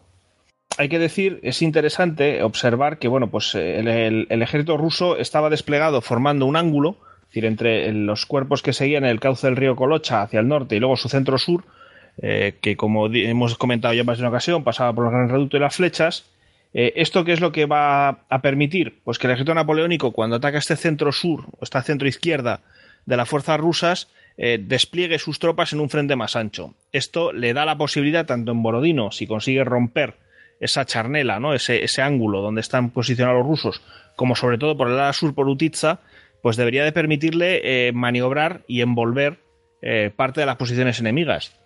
Insisto, Napoleón no tiene el día, también es cierto que tácticamente son maniobras muy difíciles, sobre todo en campos de batalla, pues, pues con bosques o con un poco más de, de complicación, y ahí pues le va a faltar la sutileza, ¿no? Pero realmente yo creo que ahí pierde una oportunidad eh, insisto, al, haber tenido ese frente más, más largo que el ruso, pues podía haber jugado con, una ventaja muy importante. Podemos hablar un poco del, plan ruso, Dani. Eh, ¿Hay algo que comentar de, cómo, más bien casi el despliegue? Ellos vienen a esperar y a rechazar, ¿no? Sí, bueno, el despliegue, como comentamos, pues había sido elegido el campo de batalla por el, por el jefe de Estado Mayor de Benixen, de, perdón, de Kutuzov, que era Benixen, que tampoco se llevaba muy bien con él, porque bueno, Benixen era un de, las campañas del 7 y había estado, bueno, un poco retirado y al final, eh, como hemos comentado, el campo de batalla está dominado por el, en el lado oeste, por donde venían los, franceses, por el río Colocha. Y mmm, Kutuzov, en un principio, pensaba que el, grueso del ataque iba a venir por el, por el lado, por el lado norte, por la zona del norte de Borodino y de Gorky. Entonces ahí es donde despliega de sus dos ejércitos, el primer ejército del oeste, dirigido por Barclay, lo despliega en esa zona, digamos, eh, domina esa zona del campo de batalla. En el lado sur, creyendo que es, está, digamos, el ataque va a ser eh, más, va a ser menor, es donde despliega el segundo ejército del oeste, dirigido por Pedro Bagratio. Eh, si comparamos en cifras, pues tenemos que en el lado norte, pues donde no va, donde, viene, donde no viene el ejército principal francés, habría alrededor de unos 80.000 hombres y el lado sur con Alrededor de unos 40.000, ¿no? Ah, es verdad que solo tenemos que sumar unos 30.000 Opolcheni, la milicia esta de Moscú y en Molenko, que estaban desplegados en retaguardia, tanto en el norte como en el sur. Hay un detalle en el despliegue ruso que no se me olvida, que es que mm, Kutuzov era así tan especial que incluso a su propio jefe de Estado Mayor no le dijo claramente eh, cómo iba a ser su despliegue, porque tenía pensada una, maniobra sorpresa eh, en los bosques de Utitsa. Es decir, que desplegó allí un cuerpo de ejército, el cuerpo de ejército de Tuskov, y cuando estaba Benison haciendo la ronda por el campo de batalla, descubrió de que estaba allí y no se había enterado. Con lo cual, el despliegue ruso, ya digo, era un, era un poco era un poco sui generis, es decir, tal como desplegaba Kutuzov y, las comunicaciones que había, porque Kutuzov, bueno, pues intentó también puentear a sus generales de ejército, teniendo unos generales de centro y de flanco, con lo cual, a la hora de, la batalla, pues la comunicación no fue lo buena que, se deseaba. Es verdad que decía, bueno, luego se excusó de que, bueno, que lo que pensaba hacer en el bosque de no iba a ser, era una especie de emboscada, pero bueno, que al final dio de, retirarse, una cosa un poco, un poco rocambolesca al despliegue. El despliegue empieza, digamos, al extremo norte del campo de batalla, al norte de, si veis el mapa, al norte de Gorky, pegado al, a la carretera, mm, al norte de la carretera de Nueva de Molenco y detrás del río, estaría el cuerpo de reserva de Ubarov y los cosacos de Platov que luego protagonizará un raid que, que comentaremos, en el extremo norte. Luego le seguía el, el segundo cuerpo de ejército de Bagabut, con dos divisiones, la 17 y la cuarta de infantería, otro cuerpo de ejército, el cuarto de Osterman Tolstoy, con otras dos divisiones de infantería, la 23 y la, y la onceava, con un cuerpo de caballería de reservas, un cuerpo de caballería de Korf. Esto, digamos, ya veis que son dos cuerpos de ejército al norte de, Gorky, pegados al río. Al sur ya de la carretera de Nueva de Smolenko y al sur de Gorky, ya pegando a, digamos, pegando a Borodino, entre Borodino y Gran Reducto, siempre al lado este del río Colocha, estaría el sexto cuerpo de ejército de, de. Doctorov con dos divisiones, la 24 y la séptima de Kachevi, con un cuerpo de reserva, el tercero de, de reserva ruso. En Borodino mismo solamente había un regimiento de, infantería. Es verdad que eran los, los Jagger finlandeses de la Guardia, pero había simplemente un regimiento. Es decir, por eso digo que no, no estaba preparado para, para combatir. A continuación, mm, guarnicionando el Gran Reducto, entre el Gran Reducto y haya estaba el cuerpo séptimo ruso de precisamente de Raevsky, ¿no? Con la 26 división y la, y la decimosegunda. Apoyado en retaguardia por el cuarto cuerpo de caballería de reserva de Sievers, ¿no? A continuación, tenemos el pueblo de Semenoskaya, a retaguardia está la división de la segunda división de Mecklenburgo, y pegando ya entre el bosque de, de Utitsa y Semenoskaya estaría ya las propias flechas de Bagration con el estado cuerpo de ejército de, de que estaba compuesto por la 27 división de Neverovsky, que ya le hemos visto que participó en, en estaba en segunda línea, pero bueno, no debió resultar, bueno, tan currada o, se recuperó porque bueno estaba ahí en primera aguantando el tipo junto con la segunda división de granaderos combinados que guarnecía las flechas y que como veremos fue bastante protagonista de, de la batalla siguiendo hacia el sur pasamos la, el bosque de, de Utitsa, los pantanos de Sos- Sosnovo, y en el propio Utitsa, a retaguardia, eh, entre Utitsa y retaguardia, está el tercer cuerpo de ejército de Tuchkov, de Tuchkov primero. Tuchkov primero porque tenía mm, varios hermanos en el ejército, uno ya había sido capturado y otro creo que, que también estaba en el ejército cuando acabó la, la guerra se metió a monje. Bueno, la- las cosas de, de la vida Curioso. con otras, con otras dos divisiones de, de infantería, concretamente una de ellas de granaderos, ¿no? Eso, digamos, todo es- esto es, pues prácticamente están desplegados en primera línea. Es decir, todas las divisiones si están extendidas desde el extremo norte del campo de batalla hasta el sur. ¿Qué tenemos de reserva? Pues de reserva tenemos, pues, unos cuantas Opolcheni, digamos, parte de Opolcheni a la, a la retaguardia de Tuchkov. Tenemos una división de coraceros a retaguardia del pueblo de Semenoskaya. Y tenemos, pues, una división de la guardia y la división de coraceros a retaguardia de- del ejército en el pueblo de Niazovo. Y, y poco más, y si, os- si os fijáis, pues el, el despliegue es muy amplio y como reservas propiamente dicha, igual que Napoleón tenía pues los 25.000 25.000 hombres de la guardia, para intervenir, pues los rusos, su intervención fue más que traer de reserva, desde guarnecer zonas, zonas del frente donde, donde no había no había digamos avance o porque bueno donde creía que ya no que ya no atacarían los franceses Que ya no iba a haber jarana en esa Sí. zona. claro. Es verdad, un, un- un punto importante en el día 6 durante la batalla, que, que seguramente influyó en el resultado, que fue la procesión que organizó que organizó Kutuzov con la Virgen de Molenko en un armón de artillería. Entonces iba la Virgen, iban Kutuzov, todo su estado mayor, unos cuantos monjes con vela, y pues fue caminando por todos los reductos, eh, a la vista de los franceses, por cierto, que respetaron la procesión, por todos los reductos y toda la línea rusa, pues dando bendiciones, parabienes y animando a los muchachos a luchar por la, por la Santa Madre de Rusia. Y vamos, Qué eso es grande. verídico. Sí, que creo que hay hasta, hasta cuadro de ello. O sea, una pintura de ello. Sí, sí, sí. La verdad, la verdad es que sí. Sí, es verdad, volviendo un poco, por terminar con el despliegue, eh, sí, hablando de, de cifras, aunque bueno, es como sabéis, esto de las cifras nunca, nunca se pone uno de acuerdo. Aproximadamente la última fuente eh, pueden decir que los rusos podían tener unos 155.000 hombres, lo cual es bastante para este campo de batalla tan reducido, incluyendo 640 cañones, más o menos. Así que 640 cañones, es comparado con, con otras batallas como fue, pues, pues, podía ser Austerlitz, donde no, no tenían ni la mitad, pues es considerable. Y eh, 155.000 hombres, que incluye 30.000 Opolcheni, alrededor de unos, de unos 8.000 cosacos y alrededor de unos 90.000 hombres de infantería y unos 20.000 de caballería regular. En números, no sé si por ahí los tiene Javier o los comentamos, de los franceses, pues los últimos estudios, pues parece ser que los franceses eran inferiores en número, Literalmente. Es verdad, claro, que, que lo- a los rusos les interesaba decir que los franceses eran muchos más que ellos, que Sí. ellos eran menos, y así pues el aguante hubiese sido superior, pero mm, verdaderamente los rusos estaban defendiendo, estaban en posiciones preparadas y los franceses eran inferiores hasta el punto que, bueno, la, la última cifra pues, comenta que los franceses tenían alrededor de unos 130.000 hombres. Si bien Sí. es cierto que no tenían Opolcheni, pero pero el número era, era inferior. En cañones también tenían menos, tenían, podían tener alrededor de unos, de unos 500 cañones, 500, 550 cañones, y eran unos 85.000 infantes, unos 27.000 jinetes y el resto artilleros e ingenieros, ¿no? Pero eran, Hmm. a ver, no netamente inferiores, pero bueno, teniendo en cuenta que el- hubo 25.000 hombres de la Guardia que prácticamente tampoco hicieron nada, pues el número que había era, era Hmm. inferior.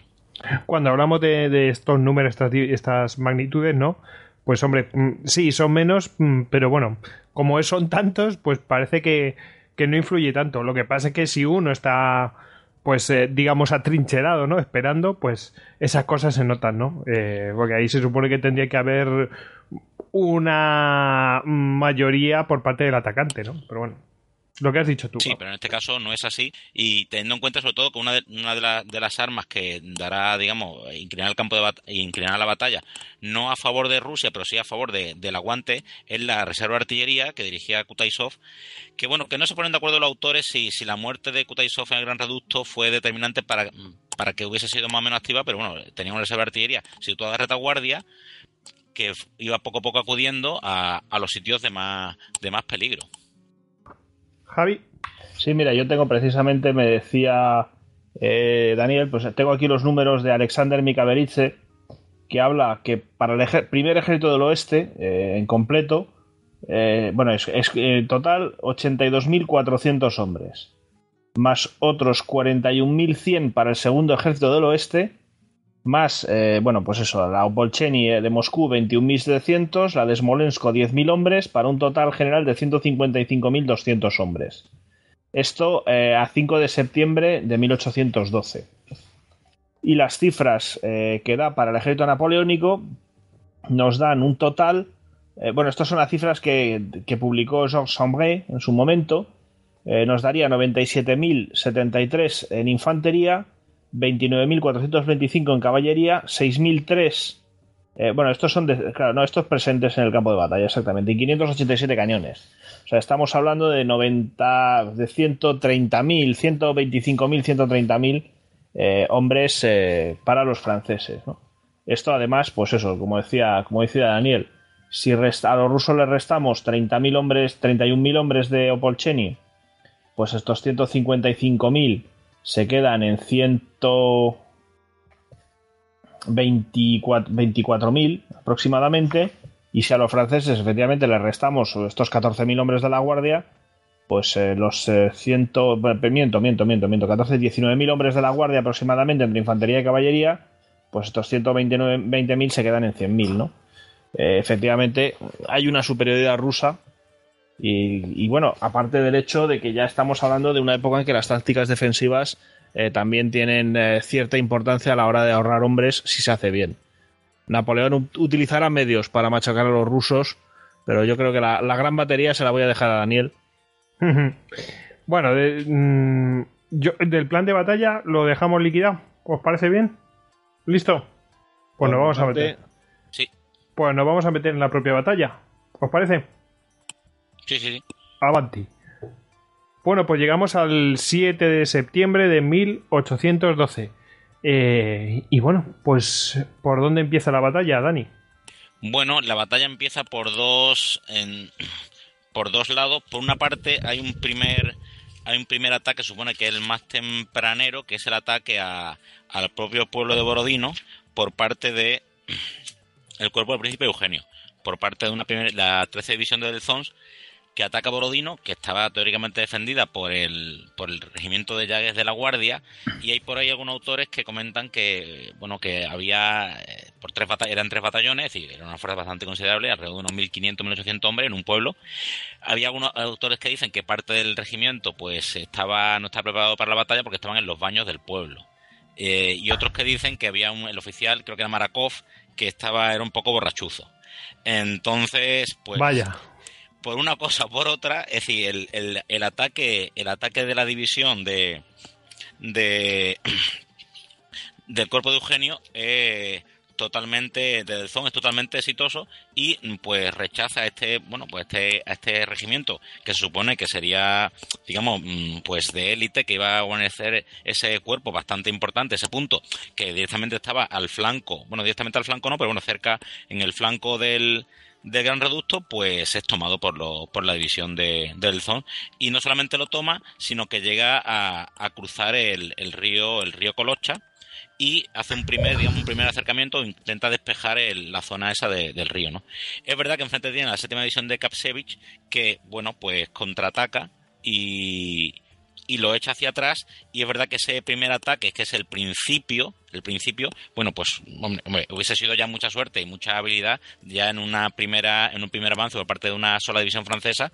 que no podían ser más de 3 cuatro mil hombres llegar al gran reducto no pero bueno la verdad es que ahí a los rusos pues empezó la cosa empezó la cosa no muy bien. Por otra parte como decía decía Javier pues eh, los franceses habían habían plantado bueno pues el, el grueso de sus cañones para empezar un primer bombardeo contra la línea rusa especialmente a- contra la lo que son la- las flechas de, de Bagration y el Gran Reducto y se menos calla. Pero bueno, mm, si no he leído mal, pues parece ser que, que los que los franceses pues se quedaron cortos en el despliegue inicial de las piezas. Y, y hubo que hacer un, un avance, un avance en principio para, para acercarlas porque no, no llegaban, no llegaban al principio. Con lo cual, parece ser que eso, bueno, es verdad que el- teóricamente los ataques tenían que ser coordinados, pero eran el, el ataque bueno pues se vio ralentizado por ese por ese tema de, de la gran batería, la gran batería francesa. No sé si eso es a lo que se refería Javier al principio con los, con los cañones franceses. sobre todo es esta, esta táctica napoleónica, ¿no? Las grandes baterías cada vez las vemos más a menudo en las batallas napoleónicas y, bueno, pues es una, es una marca de autor, eh, Napoleón el artillero, y, y, en el fondo pues no tiene, con todos los problemas que tuvo, pues no era mala idea el haber dedicado un tiempo a, cañonear de forma intensiva en las posiciones rusas para ablandarlas todo lo posible. Lo que es el primer ataque de, Eugenio, es decir, que teóricamente tiene que ser simultáneo, es complicado, pero bueno, teóricamente tiene que ser simultáneo el ataque de Eugenio contra Borodino y el Gran Reducto, el ataque de Dabudinei contra la flecha y el ataque por el sur de por el sur de de Poniatowski, ¿no? Porque digamos que el, el, campo de batalla pues se puede dividir, las zonas principales pueden ser, digamos, Borodino el Gran Reducto, la zona de las flechas, y luego se menos calla, y luego la zona de Utitsa.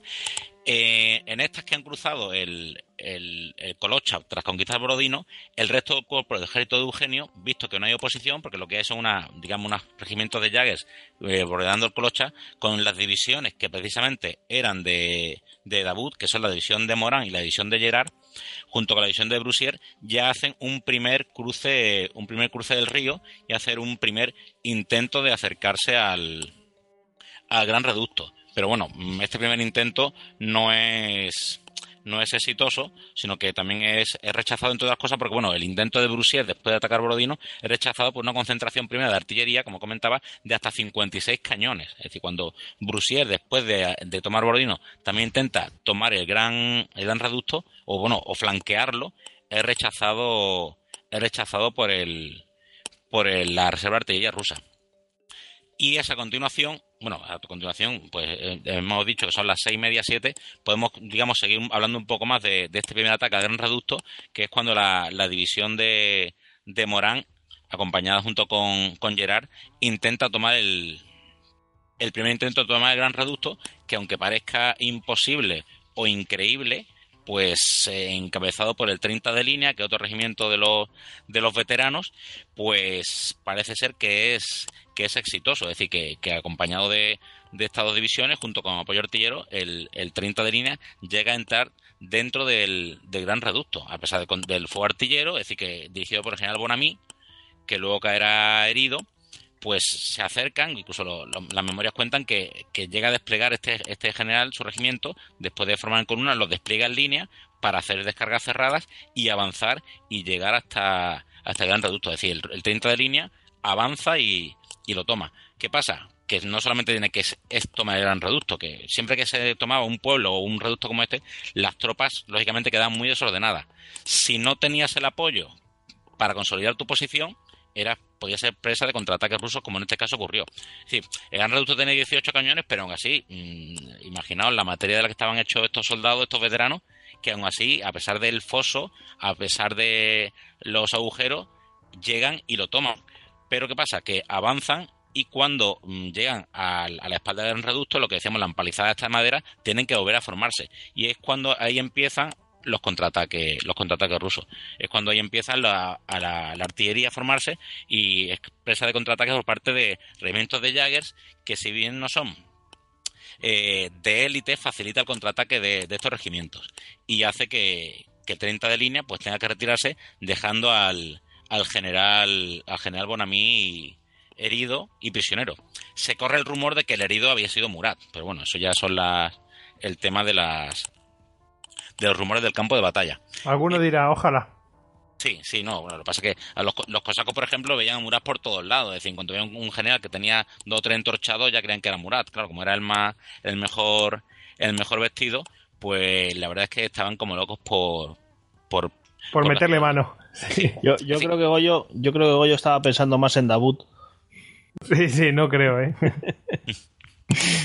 Sí, entonces lo comentaba, es decir, es decir, el 30 es rechazado, pero no solamente es rechazado el 30 de línea, sino que los regimientos que venían acompañando al 30 de línea, el 13 ligero, el 17 de línea y las divisiones de, de Gerard y de, y de Brusier también se ven rechazadas por contraataques tanto de divisiones de caballería de, de los dragones de Molenco, de, de los de Alejandría, los de Siberia, que rechazan un ataque por el norte del por el norte del reducto como contraataque por parte del príncipe de la cuarta división de Eugenio de Gutenberg, que también contraataca al, ataque de, los franceses.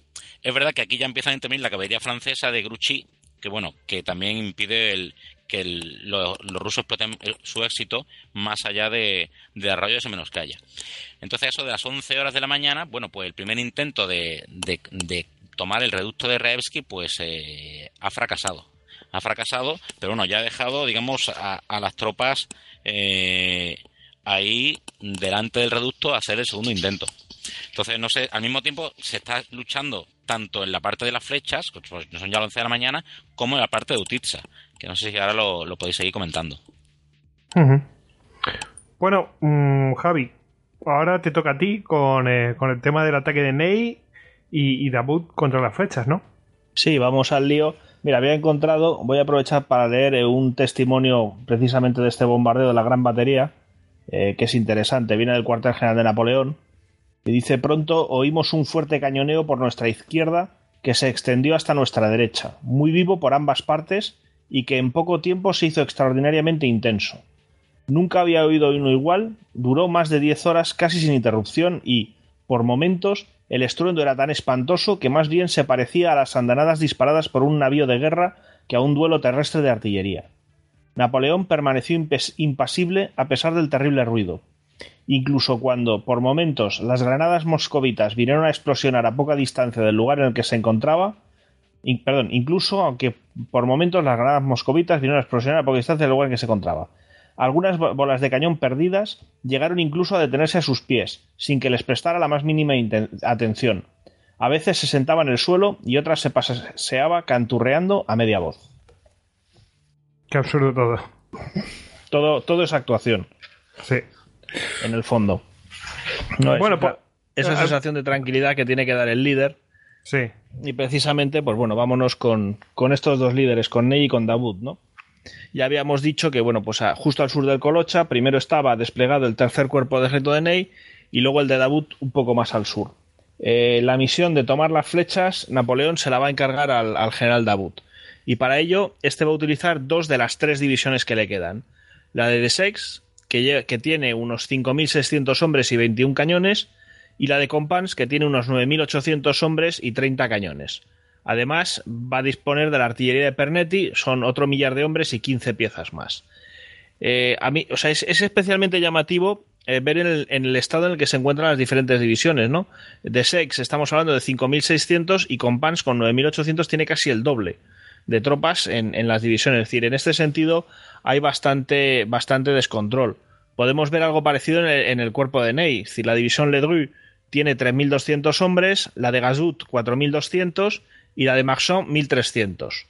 En el tema de cañones 14, 14 y 16, aquí parece que la cosa está más equilibrada. Pero bueno, volvemos a ver eh, diferencias muy importantes eh, entre las divisiones, digamos los efectivos. Muchos debido pues, a bajas irregulares, a combates anteriores. Hay que decir que las unidades de Davut, por ejemplo, habían combatido en, en Sebardino, si no me acuerdo mal, y todo esto pues había, había ido causando un desgaste. Bueno, el ataque, Davut inició su ataque a las seis y media de la mañana. Eh, puso a la división Compans en cabeza con sus 30 piezas, con 30 piezas de artillería en apoyo. Eh, bueno, la división como tal era la que tenía. Y eh, bueno, empiezan a avanzar por el bosque para dirigirse hacia la flecha que se sitúa más al sur. Ya hemos dicho antes que inicialmente los franceses habían localizado dos flechas, la sur y la norte. La que había un poco más atrás no la habían localizado, será una sorpresa para después. Compans, como digo, forma su división en columna de ataque. La división de, de Seix se sitúa detrás y empiezan pues, a cruzar el bosque y una zona de maleza. ¿Esto qué es lo que provocó? Pues que los soldados se desorganizaran, se desordenaran y en el momento en que salieron de esa zona, pues hubo que volver a formar las unidades. Eh, en este tipo de combate la formación es sumamente importante, da cohesión al soldado, eh, además, bueno, pues sirve para, para, poder concentrar potencia de fuego o potencia de choque en el caso de los ataques en columna y además eh, sirve sobre todo cuando hay soldados novatos para encuadrarlos, ¿no? Eh, por ejemplo, en una columna de ataque los franceses solían poner a los soldados más novatos en el centro.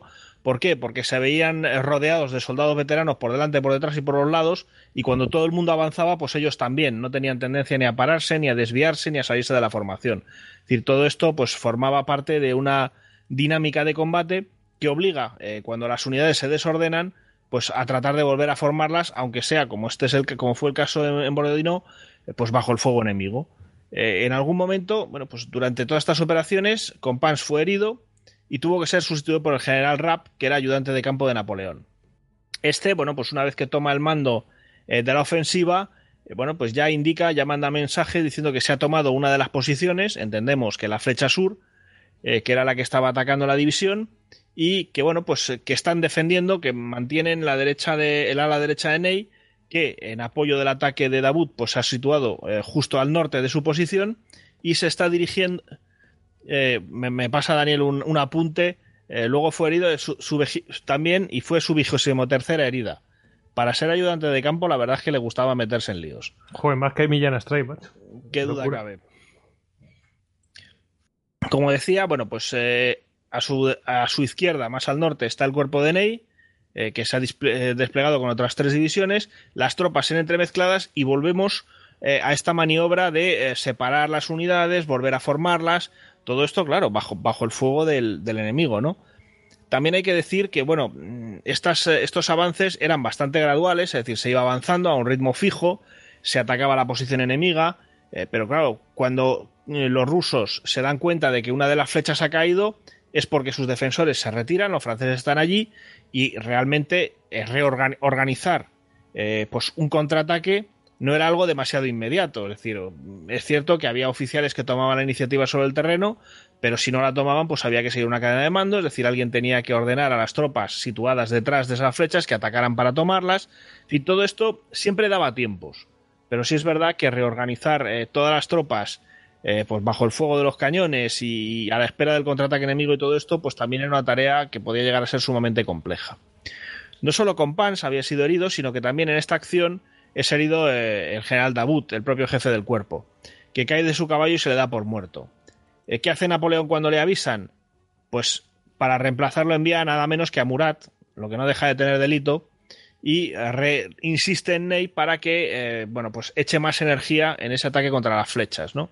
Ney va a enviar más directamente a las divisiones de Ledru, a la división de Ledru, con el apoyo de la de Gazut, se van a dirigir, como decía antes, hacia la flecha norte y la toman. La sorpresa va a ser, bueno, pues que queda una tercera flecha detrás que hará que se alarguen los, los combates. Y en general, bueno, pues eh, ahí estamos un poco en, en, la acción de las flechas, ¿no? ¿A quién habíamos tenido enfrente? Pues habíamos tenido enfrente al octavo cuerpo objeto ruso de Borodzin II, eh, lo de los rusos con los primeros, segundos, terceros llega a ser una pesadilla, porque se llaman todos igual. Pero bueno, deben ser estas familias, eh, bueno, muchos como decíais antes, pues eran de la misma familia y no quedaba otro remedio. Y la caída de las flechas, eh, bueno, pues podríamos decir que es uno de los primeros éxitos de los franceses, ¿no?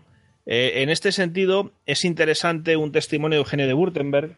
Eugenio de Württemberg, pues estaba situado en ala norte, eh, y se le manda pues a traer refuerzos, ¿no? Y él mismo explica que de los dos cuerpos rusos que estaban más a, más a la derecha, el, el cuarto eh, de, de, lo diré, de Osterman Tolstoy y el segundo de Vagovut, pues parecía que lo más lógico hubiera sido traer al de Osterman Tolstoy que estaba más cerca. Pero las órdenes de Kutuzov son que se traiga primero al eh, cuerpo de, de Vagovut. Y, y, Eugenio de Württemberg además le viene a decir, bueno, me llevo tus tropas, puedes venir si quieres, pero yo me, llevo tus tropas. Y, es interesante todo este camino que llevan hacia abajo, hacia el sur, porque además en las divisiones de Bagobut se van a dividir, eh, una se va a quedar detrás del Gran Reducto, otra va a seguir avanzando hacia el sur, eh, cuando lleguen se les habrán adelantado otras tropas, con lo cual van a tener que seguir avanzando hacia el sur más todavía. En fin, nos volveremos a encontrar a Bagobut, curiosamente, en el extremo sur del campo de batalla, en la zona de Utitsa, ¿no? que había sido pues, una serie de unidades que se habían puesto en marcha para eh, contrarrestar el ataque francés contra las flechas. Y además, uh -huh. efectivamente, tenemos, me apunta, me recuerda Daniel, no se me olvida, la herida de Bagration en, en esta acción, ¿no? Efectivamente, bueno, pues son las flechas de Bagration, él estaba allí defendiendo, como parte de su ejército, estaba defendiendo la posición cuando es herido y, eh, bueno, pues parece que morirá unos días después en, el, la, en la, localidad de Simi, eh, pero eh, la, dice, bueno, la historia dice que eh, estuvo, mientras estaba herido, se mantuvo enviando órdenes a sus tropas, sin saber que, bueno, pues que, el ejército ruso abandonaba Moscú, y fue cuando se enteró de la, de la, realidad de lo que estaba pasando, que se levantó de golpe, eh, olvidándose de la herida, y bueno, pues aquello fue lo que finalmente le, costó la vida, ¿no? Eh, como decíamos antes, bueno, pues era gente que tenía que jugar en, primera línea y, era importante que se les viera allí y bueno, pues eh, también eran gente que, muy patriota, o sea, yo creo que es una cosa que no se les puede negar en ningún momento. Y aquí tenemos un poco, pues este primer ataque, este ataque contra las flechas exitoso. Pues ahora tocan los ataques de los polacos, ¿no? Sí, ah, comentar solamente el tema de, que es durante el, avance francés por, por Rusia, tanto Bagration como, como Barclay y Tolly, como eran dos jefes, de, dos jefes de ejército distintos, habían estado enfrentados. Eh, no pero cuando Bagration fue herido grave y, y estaba ya, digamos, que no podía dar órdenes, dijo que mm, el mando de su ejército lo tomase Barclay Tolly, que era el único que tenía idea un poco de cómo iban las batallas.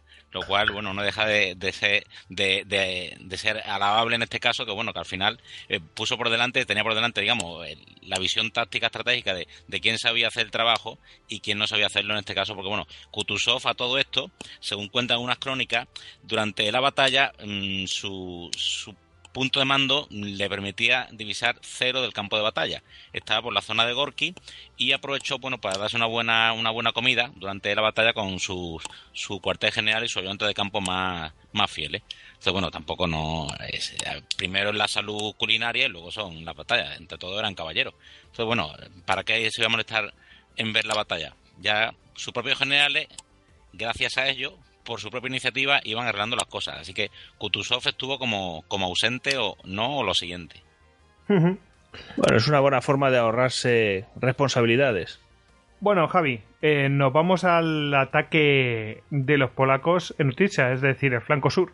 Estamos en el extremo sur del campo de batalla y bueno, pues vamos a ver eh, cómo se desempeña Poniatowski al mando del quinto cuerpo de ejército, que es el cuerpo de ejército compuesto por polacos, cómo se desempeña pues al frente de, bueno pues una, una, misión que él había insistido junto con Dabut eh, para que se llevara a cabo, es decir, rodear el flanco sur ruso y tratar de derrotarlos por, eh, por esta vía, ¿no?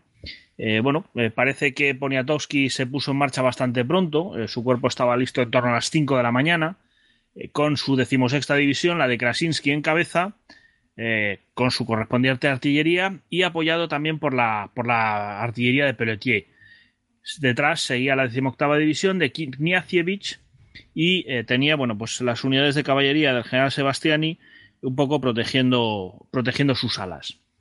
El primer problema que se encuentra, nos lo hemos encontrado ya varias veces aquí en Borodino, eh, los bosques. Es decir, eh, se encuentra aquí metido en una zona boscosa y ¿qué hace? Pues envía una, una unidad compuesta de, de de, infantería ligera, para que se enfrenten a los Jagger rusos del general Tuskov de, que es el que Tuskov primero, que está al mando del tercer cuerpo del ejército, para bueno, pues eh, ir despejando el camino para las tropas que van a avanzar en línea. ¿no? Dentro de estos bosques estamos todavía eh, al, oeste de Utitsa, pues se van a producir toda una serie de combates de baja intensidad. Realmente, bueno, pues lo que, lo que prefiere eh, Poniatowski es que la cosa vaya despacio.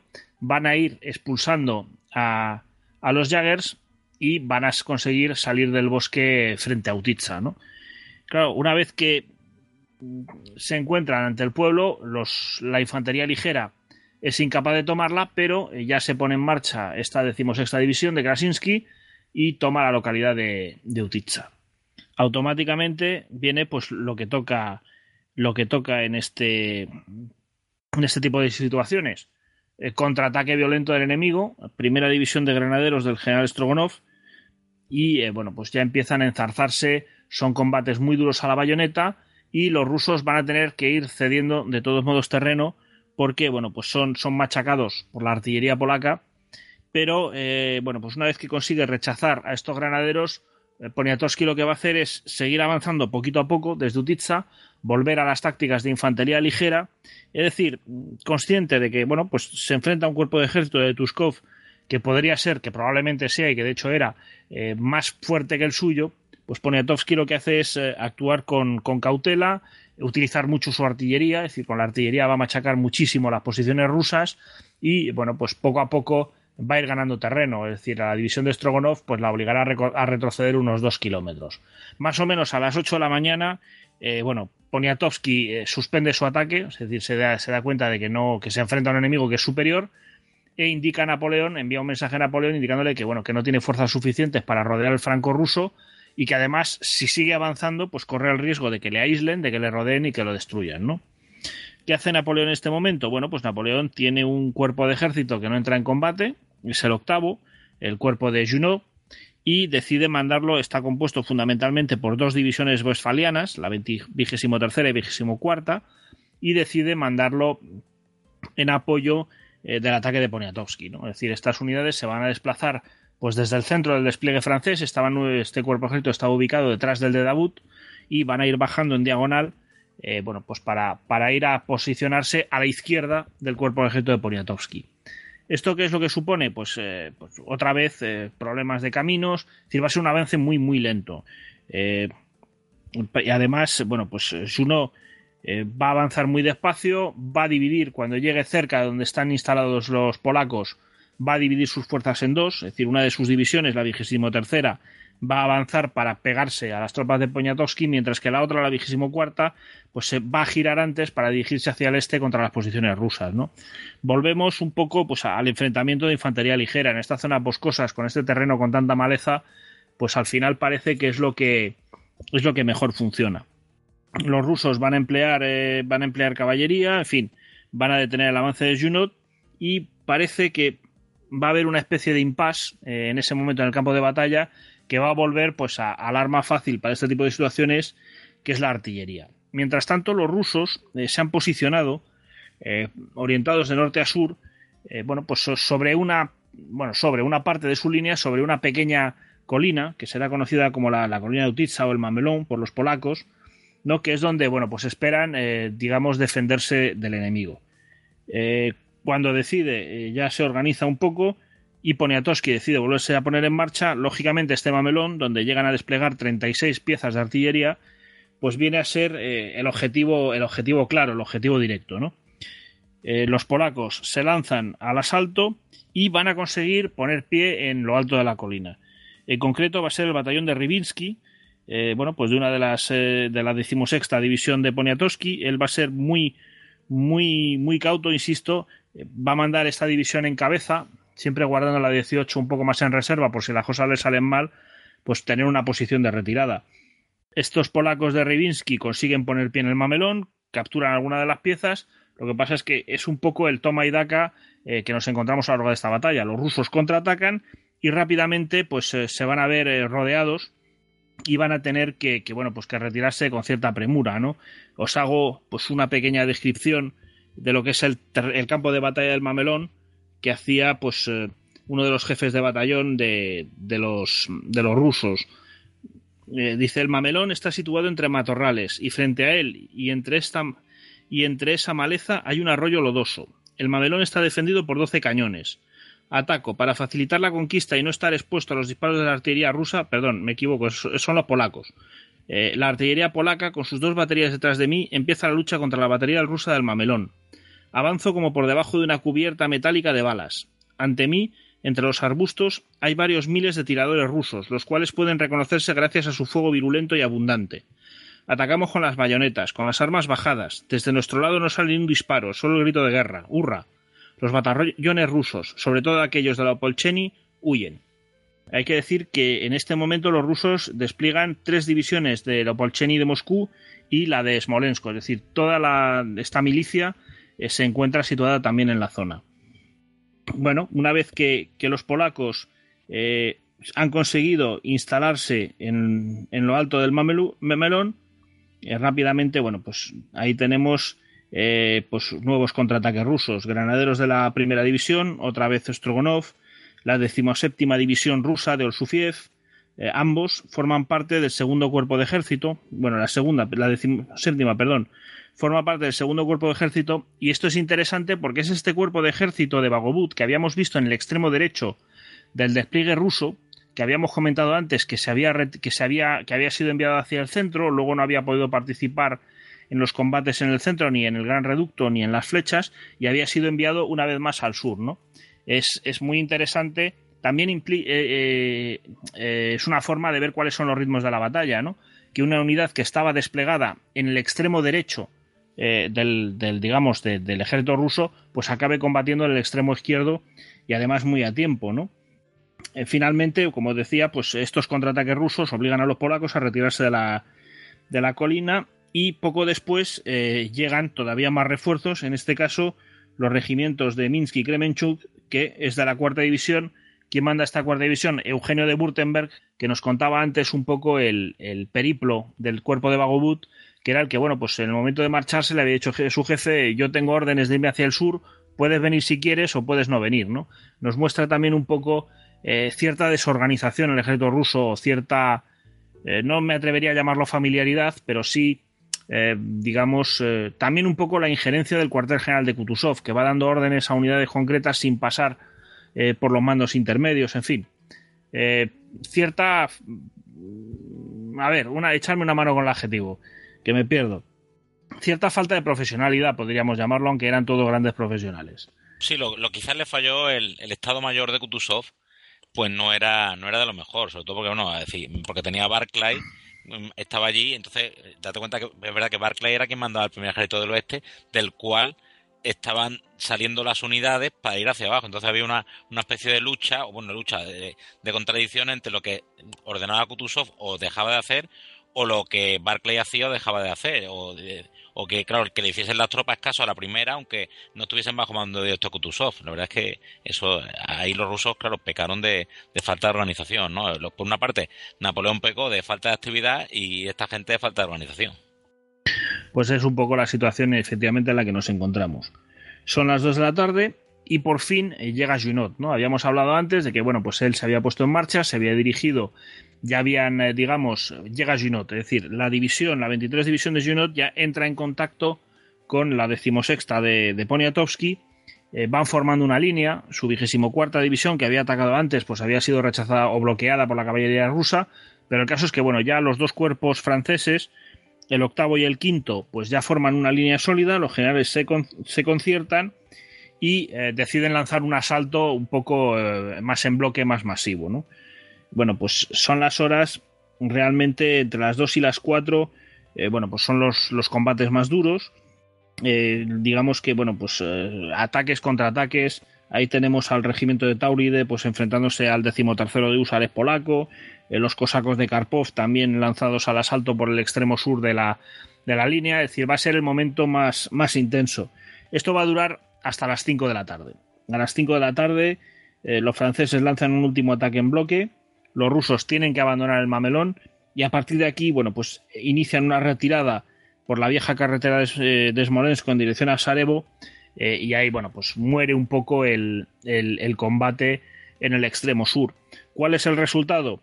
Pues que probablemente por, por falta de haber acumulado fuerza suficiente desde el principio de la batalla en este sector, pues realmente la división polaca, el cuerpo de polaco está agotado. Es decir, hay que pensar que estas unidades, independientemente de las bajas o de eh, que sufrieran en un combate, eh, eran combates muy duros, eran combates que dejaban a los soldados muy vapuleados y además muy desorganizados. Es decir, eh, era relativamente raro, Daniel me corregirá, pues que, un regimiento empleado a fondo en un asalto, bueno, pues después de este asalto pudiera retirarse, reorganizarse bien y volver a ser utilizado de nuevo en un segundo asalto, ¿no? En general, bueno, pues las unidades se iban gastando y es un poco lo que ha pasado con el cuerpo de ejército polaco.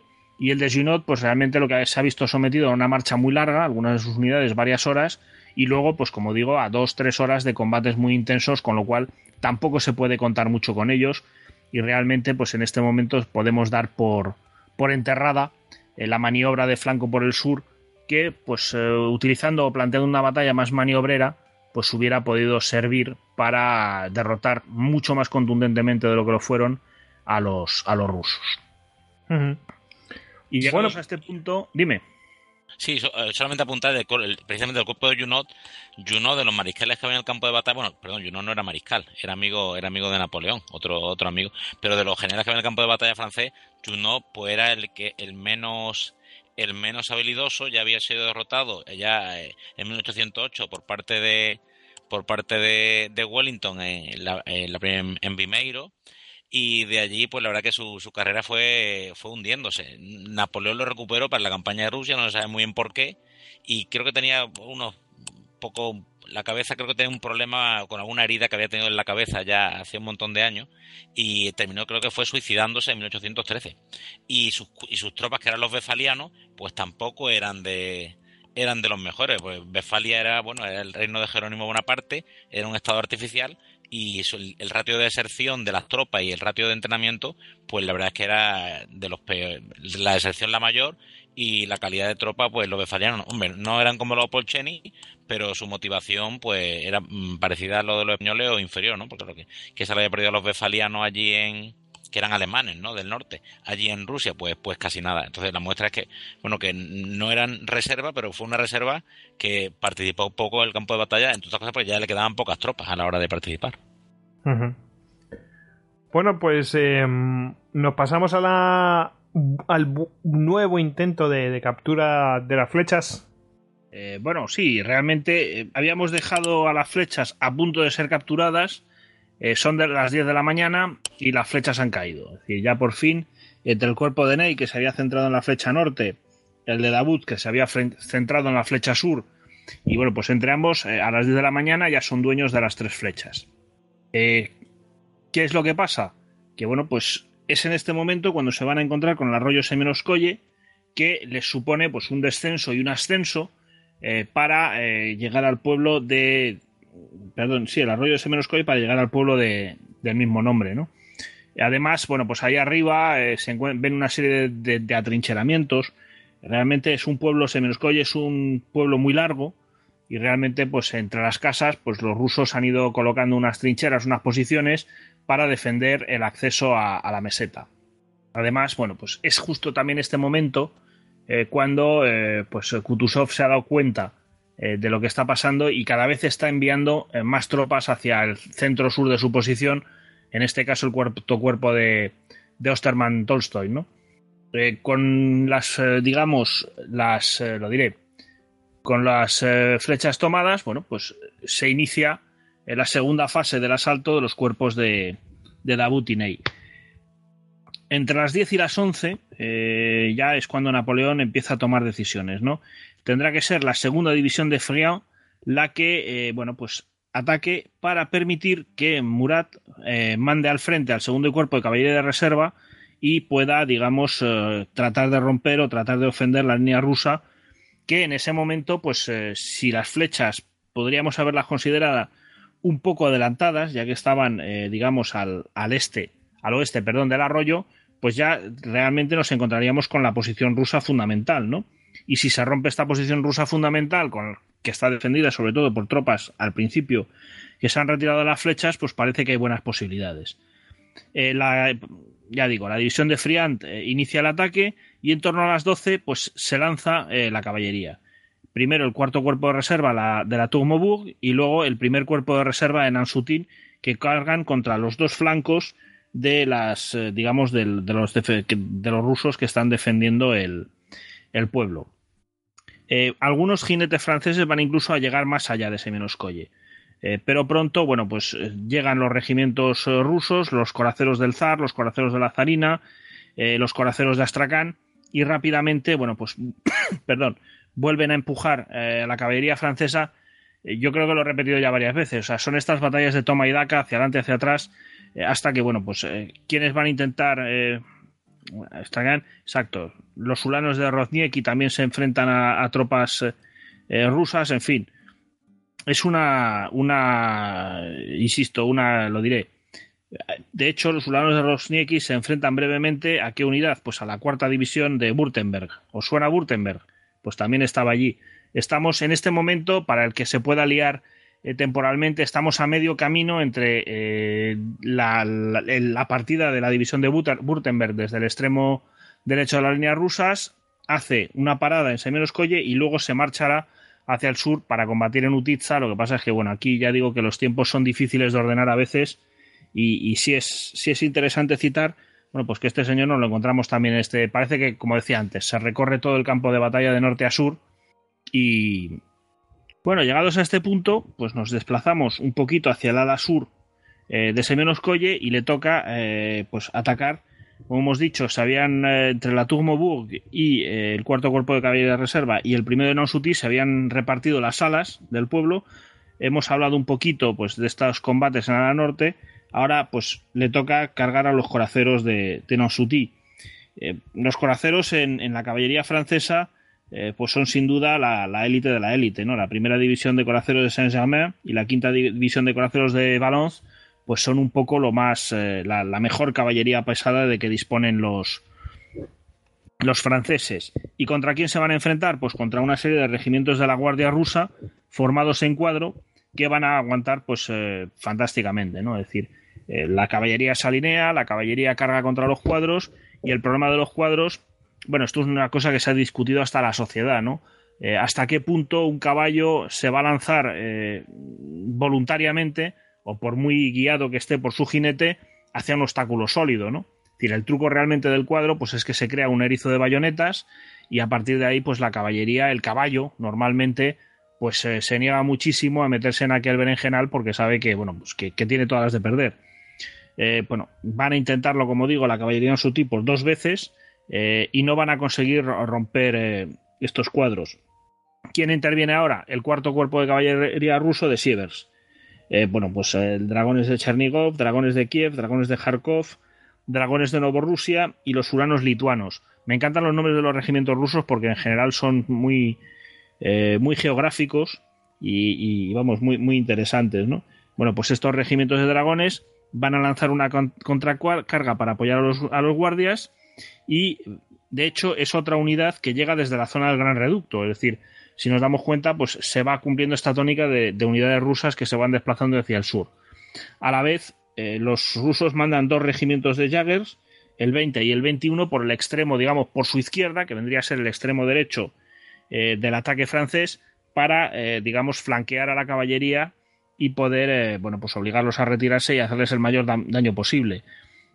Y finalmente, bueno, pues eh, se produce un contraataque de la segunda división de coraceros eh, rusa, eh, que ya en este caso son unidades, por ejemplo, los coraceros de las órdenes militares, si no me equivoco, ya habían combatido dos días antes en, en, el reducto de Sebardino y ahora pues vuelven a encontrar, vuelven a entrar en acción junto con la tercera división de infantería de Konovnitsin para, digamos, echar a los, al cuerpo de caballería no sutí no digo nada, pero si hacemos un poco los números, pues tenemos tres regimientos de la Guardia, dos de Jaggers, eh, cinco de dragones, eh, una división completa de infantería, más una división de coraceros, ¿no? Todo esto para enfrentarse a las tres divisiones de, caballería de Nonsutí, lo cual, bueno, pues da un poco, eh, un, poco adelante el resultado, ¿no? al final, bueno, pues los jinetes franceses tienen que volver a cruzar el, el río, el arroyo Semenoskoye hacia el oeste, y eh, tienen que detenerse, vamos, que son derrotados. En ese momento, bueno, pues eh, la infantería francesa vuelve a atacarse menos Colle. Eh, la unidad de cabeza va a ser el 15 Regimiento Ligero de la división de Friant. Esta división no había sido, digamos que no había entrado en combate tan violentamente en los ataques contra las flechas y es la que está un poco más, más fresca, ¿no? Con el 15 Regimiento Ligero a la cabeza, lo apoya el 33 y bueno, pues van a estar combatiendo denodadamente hasta que en torno a las 15 horas pues ya consiguen tomar el pueblo de Semonoscoye. Aquí es donde Daniel nos quería comentar algo del general Murat, si no me equivoco.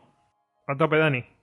Bueno, sí, más bien, más que general Murat, en general, de, en este momento es cuando Murat y, y, y Dabu, bueno, Dabu ya medio recuperado de que le piden a, Napoleón eh, los refuerzos para, para explotar el éxito de Frián.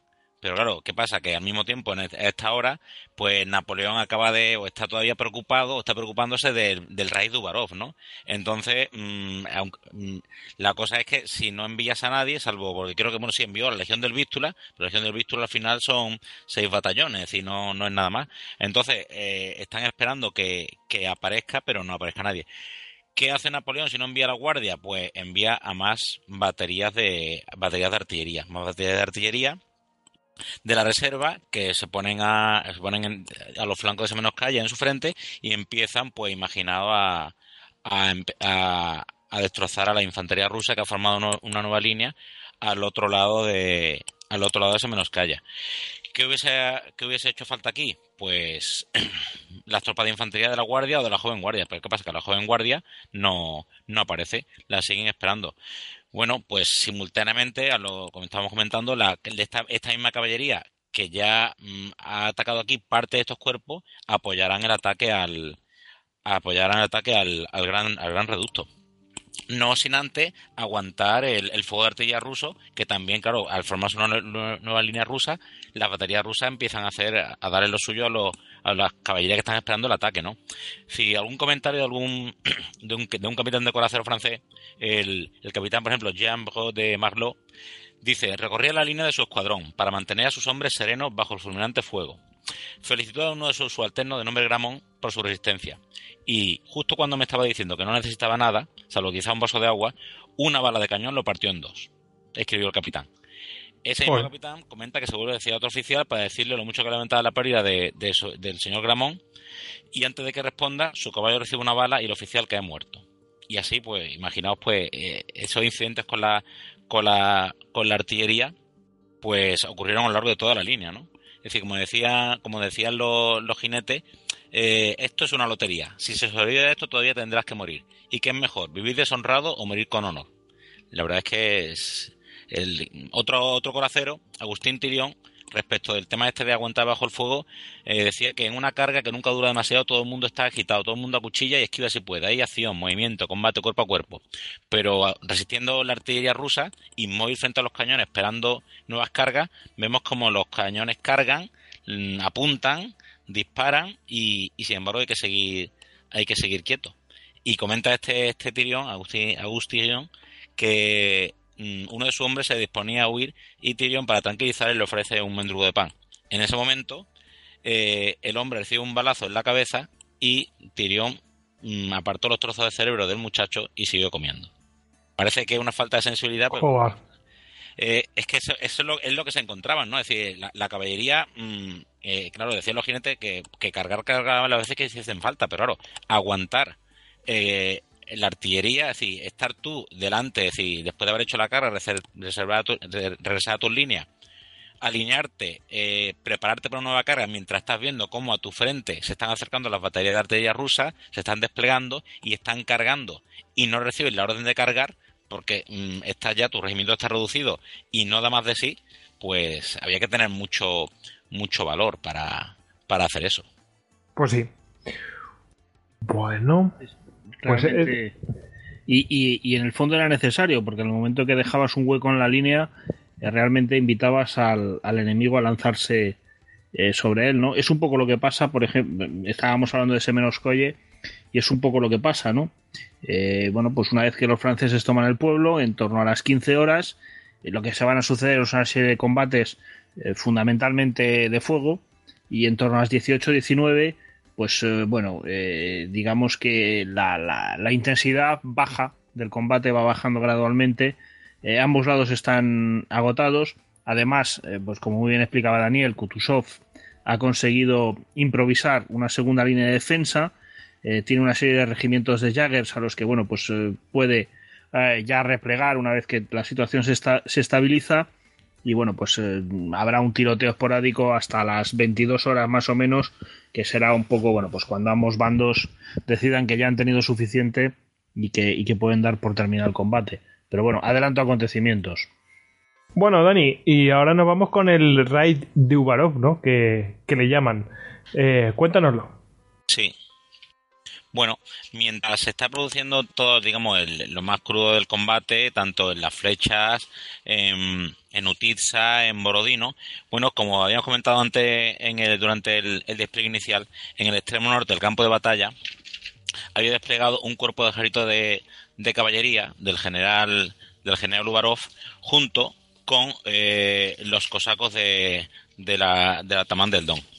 Entonces, pues le proponen a. No se, no, eh, no se sabe exactamente si, si fue una idea directamente de, de Kutuzov o fue una idea de, de Ubarov que decidieron, bueno, pues hacer un gran movimiento de, de flanqueo, de atacar a, a Napoleón o los su retaguardia.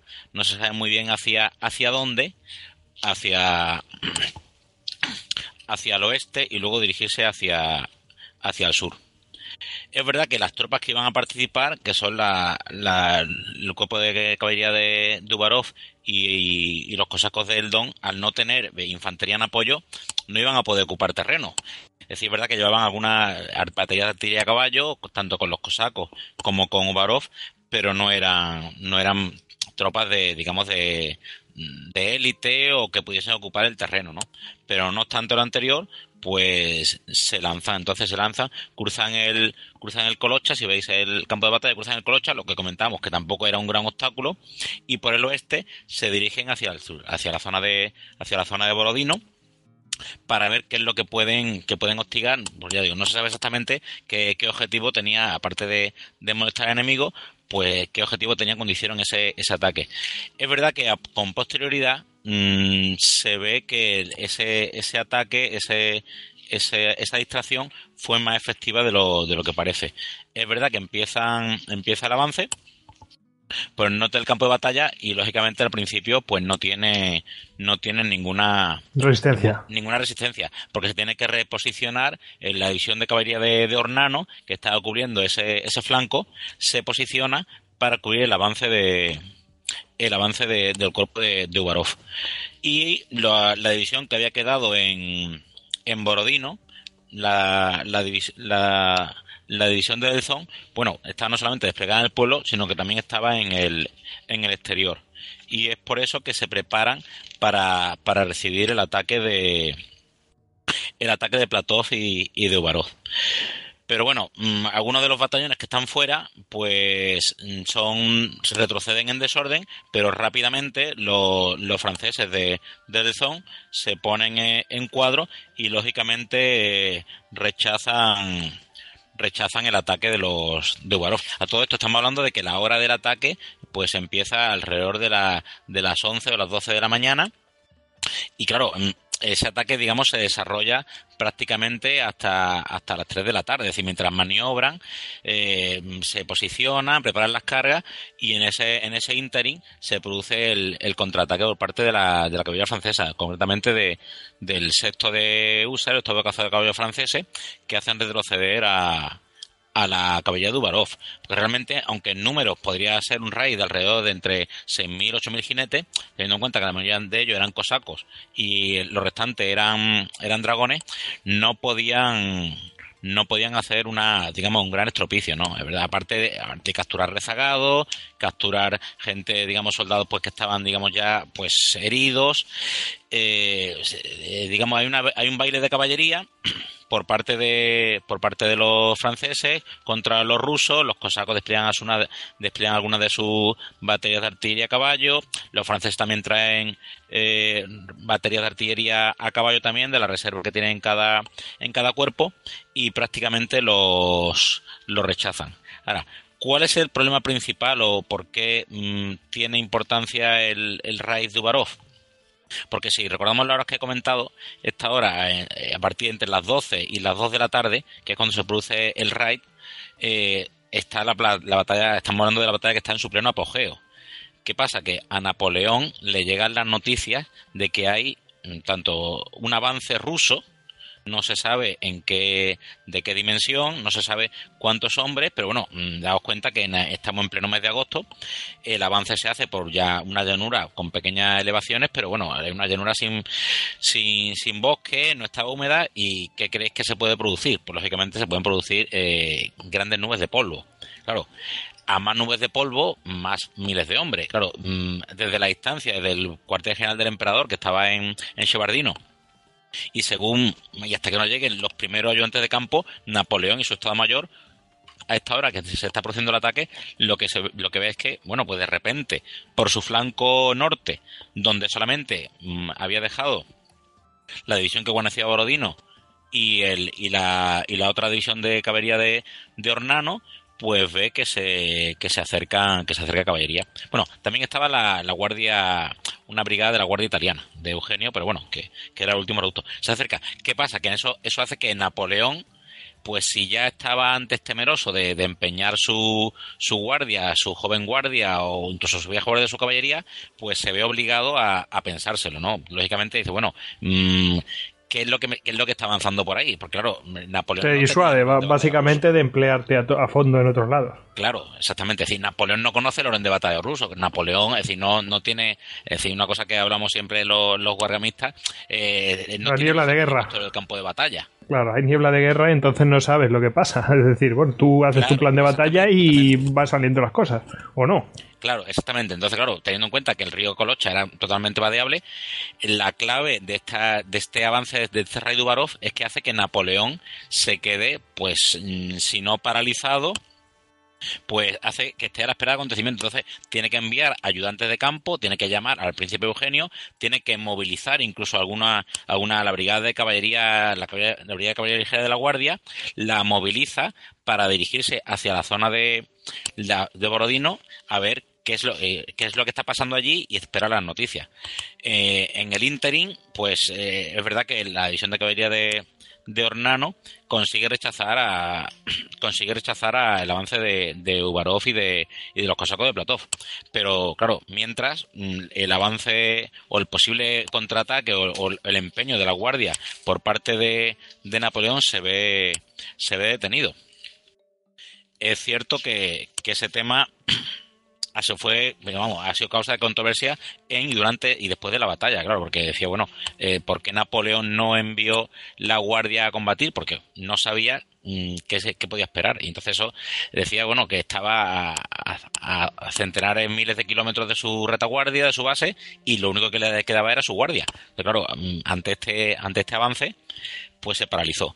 Se paralizó. Ya, mm, dada la, a partir de, la, de las 2 de la tarde, empezó a retroceder ya el, la caballería de Ubarov y la caballería de Platov. Pero claro, mientras le llegó de nuevo la noticia a Napoleón de que el ataque no ha sido, no ha llegado a ningún sitio, de que los cuadros franceses se lo han rechazado, que la caballería que había, la caballería y la artillería, mm, es suficiente para, para, rechazarlo, aunque había habido un, algún apoyo de los Jagger que estaban en el Colocha, es demasiado tarde para que, lo, para que Napoleón pueda decidir de nuevo reempeñar o no empeñar la guardia. Y, y en ese momento, bueno, pues eh, los generales de Napoleón pues se llevan las manos a la cabeza diciendo, bueno, mm, eh, la batalla podría ser nuestra y, claro, luego posterior y es verdad que los escritores rusos pues piensan que, que la, la, clave de la batalla fue, fue el rey de, de Ubarov. Mm, realmente, bueno, más que rey de Ubarov fue la indecisión de Napoleón, porque... Hmm. Bueno, ya que ha llegado ahí, ya, no sé, Claro, todo esto a, toro pasado, pero claro, todos los kilómetros que tenía a su espalda mm, los tenía que hacer con alguien. o sea, y entonces sí. si empleaba la guardia y no le salía bien, pues eh, estábamos hablando de una debacle, claramente. Entonces, lo que hizo fue pararse un poquito y decir, bueno, vamos a ser prudentes. Ciertamente, bueno, mm, antes no, vamos, antes no lo he comentado, pero Napoleón en ese momento no estaba en su, en su mejor momento de salud. Durante esos tres días, igual que pasó en, Waterloo, tuvo problemas bastante importantes, problemas físicos, que de, falta de, con problemas de orina, sin poder orinar, eh, con dificultades para montar a caballo, porque este, Napoleón no fue personalmente a caballo para ver qué estaba pasando en, en Borodino, como pasaba en otros sitios. No fue personalmente a, visitar el campo de batalla ya, en, con riesgo de su vida, como quizás sí hizo en otras otras veces, o como hacían otros generales, ¿no? Porque, bueno, eh, Wellington sí, se, desplazaba, se desplazaba personalmente eh, por el campo de batalla a los más peligrosos. Bueno, y precisamente el día anterior a Napoleón le llegó la noticia de la, por cierto, de la derrota de los Arapiles. Le llegaron dos regalos, un regalo que fue el, el regalo de su hijo rey de Roma, que, que lo distribuyó por todas sus tropas, en todas sus tropas para que se alegrasen, y también le llegó la noticia de que, de que, de que había sido derrotado su tropa en Arapile, y aún así mm, decía que la victoria de Arapile estaba ahí, estaba en el propio Borodino. Con lo cual, está claro que no tenía muy bien, no estaba en su mejor momento, creo que en la, en la batalla de Borodino. Lo podemos decir así. Bueno, pues em, luego ya, mm, claro, eh, volvemos otra vez al gran reducto. Eh, otra vez con, Eugenio. ¿Qué pasa? ¿No? Eh, lo que pasa es que aquí realmente va a tener éxito o no? ¿Qué va a pasar? Bueno, pues el segundo, a ver, hemos, no hemos dejado que hubo un primer asalto al, al Gran Reducto que se fue en este, eh, digamos, pues acabó en fracaso, pero no solamente hay un primer asalto, sino que hay un segundo asalto al Gran Reducto Entre, entre otras cosas, prota- protagonizado en primer lugar por las baterías de, de cañones de cañones franceses. Es decir, visto que en el primer, el primer intento no ha sido exitoso, el Gran Reducto fue retomado por parte de los por parte de los rusos. Entonces, en este caso, los franceses preparan una de las cosas que ya se estaba pasando en esta, a partir de estos años en la época de la batalla napoleónica, que era la acumulación de masa artillera. Entonces, eh, Eugenio reúne hasta 200 cañones de, de toda su reserva de artillería para hacer un bombardeo inicial contra el Gran Reducto antes de hacer su, su segundo asalto. Su segundo asalto, bueno, que visto que el primero no fue, no fue exitoso, pues intentamos el segundo. Ese segundo asalto que se ve adelantado por parte de los 200 cañones, de nuevo participará, bueno, pues eh, ya que han cruzado el río, eh, estará la edición, la 14, la 14 edición de Brusier, con, con franceses y también con españoles, por cierto, que estaba el regimiento José Napoleón, otro de los, otro de los batallones de José Napoleón, estaba, estaba aquí.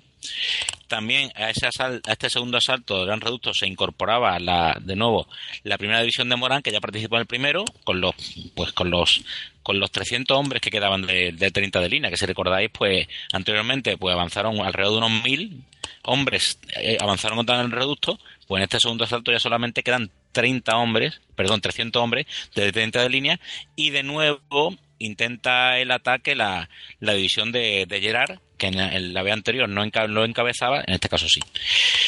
Todo esto, pues este ataque, es, eh, final, este segundo ataque al Gran Reducto, se ve apoyado por diversos cuerpos, por diversos cuerpos de caballería, que bueno, que a continuación podemos, podemos, podemos seguir comentando. Pues eh, si aparte de estas divisiones de infantería que hemos comentado, que eran las del cuerpo de, de Davut, que asignada a Eugenio, pues el ataque se iba a ver apoyado por diferentes cuerpos de caballería. Estos cuerpos de caballería que en el interim, mientras se preparaba este segundo ataque, que empezó alrededor de, la, de las 3 de la tarde, en una otra maravillosa maniobra por parte de, Napoleón, irónicamente hablando, pues había, habían estado soportando mm, eh, estoicamente delante de vamos puede ser delante del reducto y delante de la de parte de la reserva de caballería de caballería de artillería rusa el fuego de, de estas unidades no lo cual es va co- contra todas las normas de contra todas las normas de la guerra no es decir que están están delante de, de la artillería pues eh, es digamos no escudos pero sí parecido algo así digamos tanto el cuerpo de tercer cuerpo de Grouchy como el, el cuerpo de, de Nansouty, como el cuerpo de la Tour Marbourg, como el cuerpo de, de Montbrun, ¿no? Es decir, vamos, to- toda la, la, la élite de la caballería francesa, pues estaba, digamos, pues escudando el, el ataque de, de la, de la infantería, y no solamente escudando, sino como veremos, sino que también van a colaborar en una maniobra un poco, digamos, que va contra todos los cánones de la, de la caballería en el ataque a gran reducto y a las unidades que están, que están detrás, ¿no? Entonces, eh, este ataque de gran reducto se ve encabezado pues por el primero por el, por el cuerpo de Montbrun, del segundo cuerpo de caballería de Montbrun, que iba a ser su último ataque, porque bueno, en el, en, durante, en el interim cae fallecido atravesado por una bola de cañón de, parte a parte, ¿no? También caerá ahí muerto el, general de caballería eh, Calincourt, es decir, hermano de, uno de los principales ayudantes de campo de, del emperador, ¿no?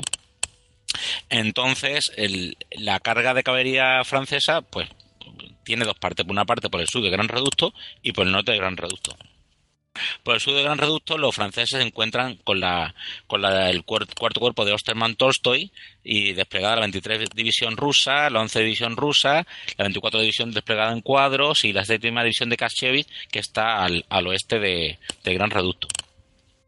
Es verdad que mm, intentan pasar los jinetes, pero las brigadas de jinetes sucesivamente se, se digamos, se, se estrellan contra el enemigo. Como íbamos hablando, las cargas en este momento podían ir incluso al trote, ¿no? Porque lo- los caballos estaban tan sumamente cansados, tanto de la campaña como de la batalla en sí, que no eran lo efectivas que, que deberían de ser. Y, y aparte de enfrentarse a la propia, a la propia infantería, pues podía haber, digamos, perfectamente eh, esperándole alrededor de unos, de hasta 110 cañones ya de la reserva llevados al frente.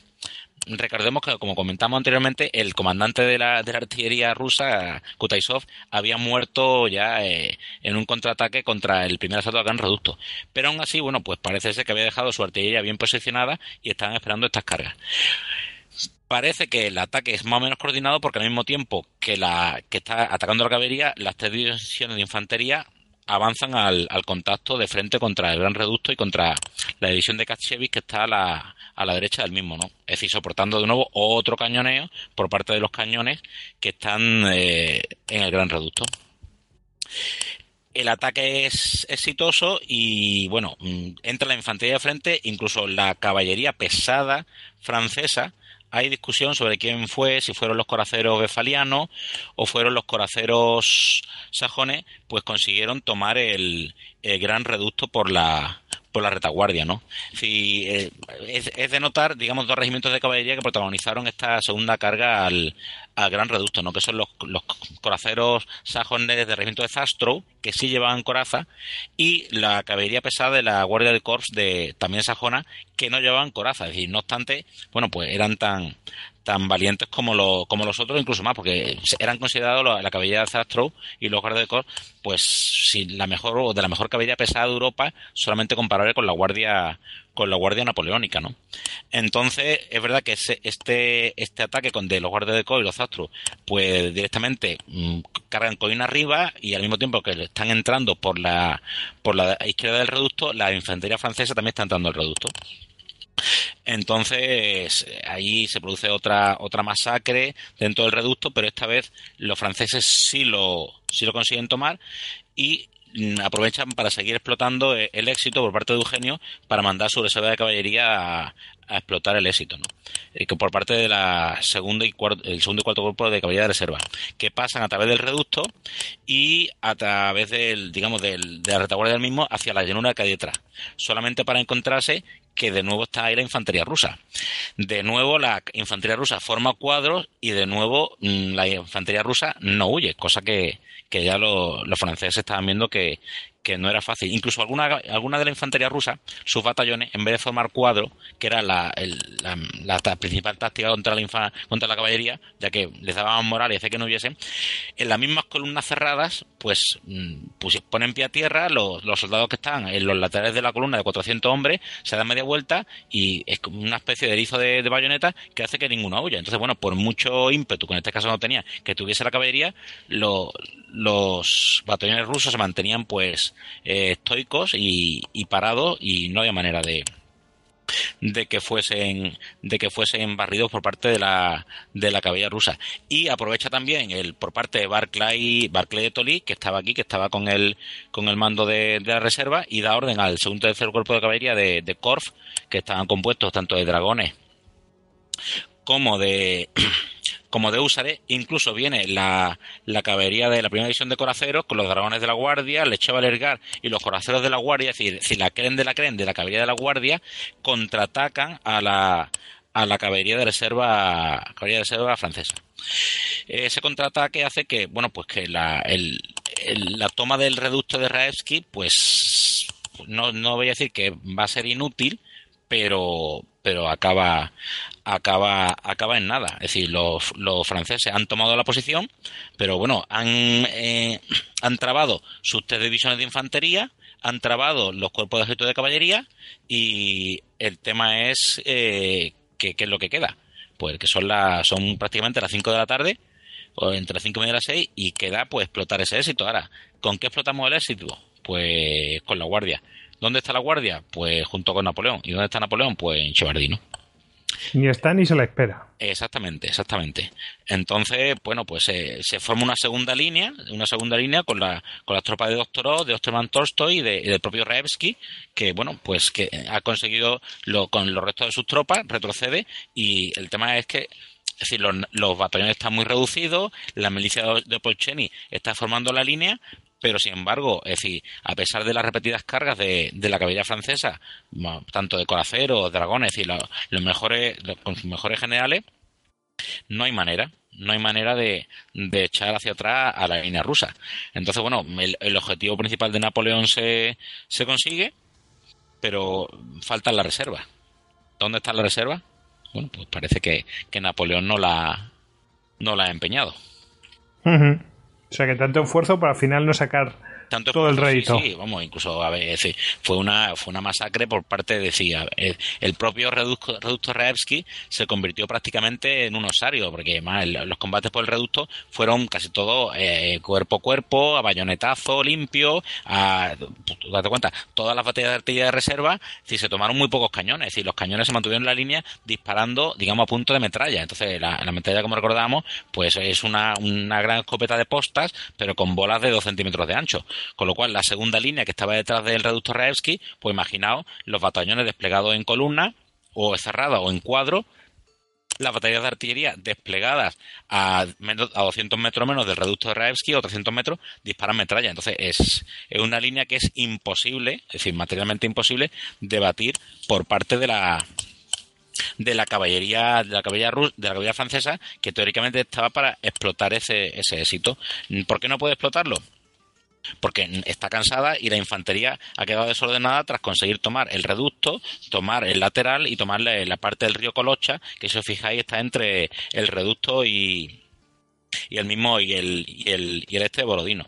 Es decir, que se, se toma una, mm, digamos, eh, la posición, bueno, pues retroceder los rusos y, y a ver quién hace el siguiente asalto.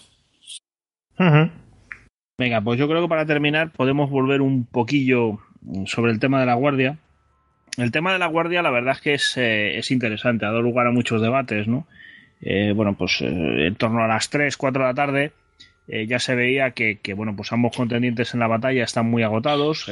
Como decía antes, se han ido metiendo todos los regimientos, se han metido todos los regimientos al horno, se han quemado, se han sacado los restos y realmente ahí es donde, donde podemos empezar a pensar en que la victoria va a ser del que tenga la última ficha, ¿no?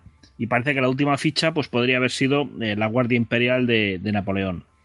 Sin embargo, Napoleón pues eh, se niega, se niega a empeñar su guardia. Eh, aquí yo creo que pueden, podemos considerar muchísimos factores. Primero, bueno, pues, pues, a fin de cuentas, la guardia ya en 1812 era la niña bonita del emperador, ¿no? Era un poco ese cuerpo de élite que uno desea pues mimar, no arriesgar nunca, tenerlo siempre, es decir, pues igual que un regimiento de línea eh, cualquiera, el 111, eh, del que hemos hablado antes, pues, pues, parece entre comillas prescindible, pues cada regimiento de la Guardia ya es precioso.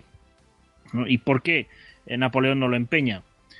Pues, por ejemplo, tenemos la, el propio Clausewitz dice eh, sobre el tema, si lo hubiera hecho, empeñar la Guardia, sin duda se habría acercado más al espíritu de la forma de combatir que tan grandes éxitos le había procurado en el universo entero tal vez habría podido obtener nuevos resultados por medio de ataques combinados de las tres armas y dejar al ejército ruso en tal estado que su numerosa caballería pudiera, mediante una persecución, acabar con lo que quedara. Pero si nos ponemos en el lugar de Bonaparte, si se recuerda, entre otras cosas, la grandeza colosal de la empresa, de las fuerzas reunidas con este fin y de cómo éstas se habían reducido más allá de todas las previsiones, hasta el punto de llevarlo a pensar que no llegaría hasta el final, se comprende fácilmente que lo que le pareciera más importante fuera la, la, conservación de su ejército hasta el día en que se pudiera hablar de la paz. Pero la victoria era suya. Podía esperar entrar en Moscú, por lo que no le pareció ni necesario ni prudente arriesgarse más y apostar su última baza. Aquí eh, yo creo que Clausewitz de lo que nos está hablando es del nivel táctico y del nivel estratégico. Y a nivel táctico, eh, Napoleón hubiera podido empeñar la guardia y hubiera, eh, tal vez, destrozado completamente el ejército ruso. A nivel estratégico, era el último cuerpo eh, que le quedaba más o menos intacto. Eh, pues eh, siempre la, la, la, rudeza de la marcha y las bajas durante el camino y las pérdidas de caballo, pues las sufrió la guardia como cualquier otro cuerpo. Bueno, aunque ellos tenían, digamos, más facilidad para reponer, pero es cierto que también lo sufrieron. Pero claro, a nivel estratégico, como digo, era la última tropa en condiciones que le quedaba y estaba muy muy lejos de Francia. Es decir, lo que Napoleón era un escenario que nunca podía perder de vista era eh, la necesidad de volver, como le sucederá, lo que pasa es que le sucederá en unas condiciones horribles, era la necesidad de tener que volver a Francia y de tener pues una mínima fuerza militar eh, con la que hacerlo, ¿no? Y no quedarse pues empantanado en, en, el, en, el, en, en medio de ninguna parte. Además hay que tener en cuenta que Napoleón, una de sus grandes preocupaciones mientras él avanzaba hacia el interior de Rusia, era el gobierno de Francia. Porque bueno, pues eh, cuando uno es eh, emperador, dictador, en fin, soberano autócrata, pues siempre corre el riesgo de que otra persona con o que se le organicen revoluciones o que se le organicen revueltas. Eh, también tenía por medio toda la Alemania que había ido sujuzgando, estaba Prusia, estaba Austria, que no eran aliados nada fiables, es decir, desde el punto de vista estratégico, empeñar y perder a la guardia hubiera podido ser un error. Y aquí ya si pasamos a leer el periódico de mañana, cosa que Napoleón no podía hacer, ni nosotros, pero como nosotros ya hablamos después, pues podemos hacer como si lo hubiéramos leído. Eh, bueno, no sé si Daniel apuntaba. Dani. Sí, solamente comentar, por, digamos, por ponernos en situación, a lo mejor entrar un poco en el detalle, eh, lo que tenía Napoleón para empeñar, digamos, eran las tropas mejor alimentadas, eh, mejor entrenadas y que estaban, digamos, sabiamente habían estado eh, a resguardo de la, del tiro de artillería ruso durante toda la batalla. Sí, por entrar un poco en detalle, es que estamos hablando que había decir, una brigada de joven guardia con seis batallones, otra brigada de, de, joven guardia con otros cuatro batallones, otra brigada de guardia, guardias medias, digamos, de mejor calidad, con otros cuatro batallones, y después la brigada de la vieja guardia, de la, división de la vieja guardia, que tenía otros 12 batallones. Es decir, eh, y aparte la división de, caballería de la Guardia, que está compuesta por los otros seis regimientos de caballería, que era la creen de la creen. Es estamos hablando de eso, de 20.000 hombres, todos bien organizados, junto con su correspondiente artillería a caballo, que todavía no estaba empeñada, que era la más móvil del ejército. Es decir, daos cuenta, es decir, 20.000 hombres, si, si, los, si los franceses tenían alrededor de 120.000 en la batalla, casi una, una quinta parte, entre una quinta, una quinta o una sexta parte de sus tropas estaban sin empeñar y además eran las mejores. Es decir, los rusos eh, no tenían tropas con las tropas frescas con las que oponerse. Es verdad que, claro, todo el mundo le suena el tema de la vieja guardia en Waterloo, que fue derrotada por, por los ingleses cuando avanzó, ¿no? Pero, pero esa vieja guardia no era esta vieja guardia y los, los, los ingleses no eran los rusos. Estos rusos estaban agotados, diezmados y, y ya listos para, para caer. Pero sin embargo, lo que dice, lo que dice Javier, pues era un tema, un tema, un tema estratégico, ¿no? Y es verdad que, que, Napoleón le dijo al, al a, Rapp, después de la batalla, eh, literalmente, pobre ejército ha quedado tan reducido, pero bueno, lo que queda es bueno, y mi guardia está intacta.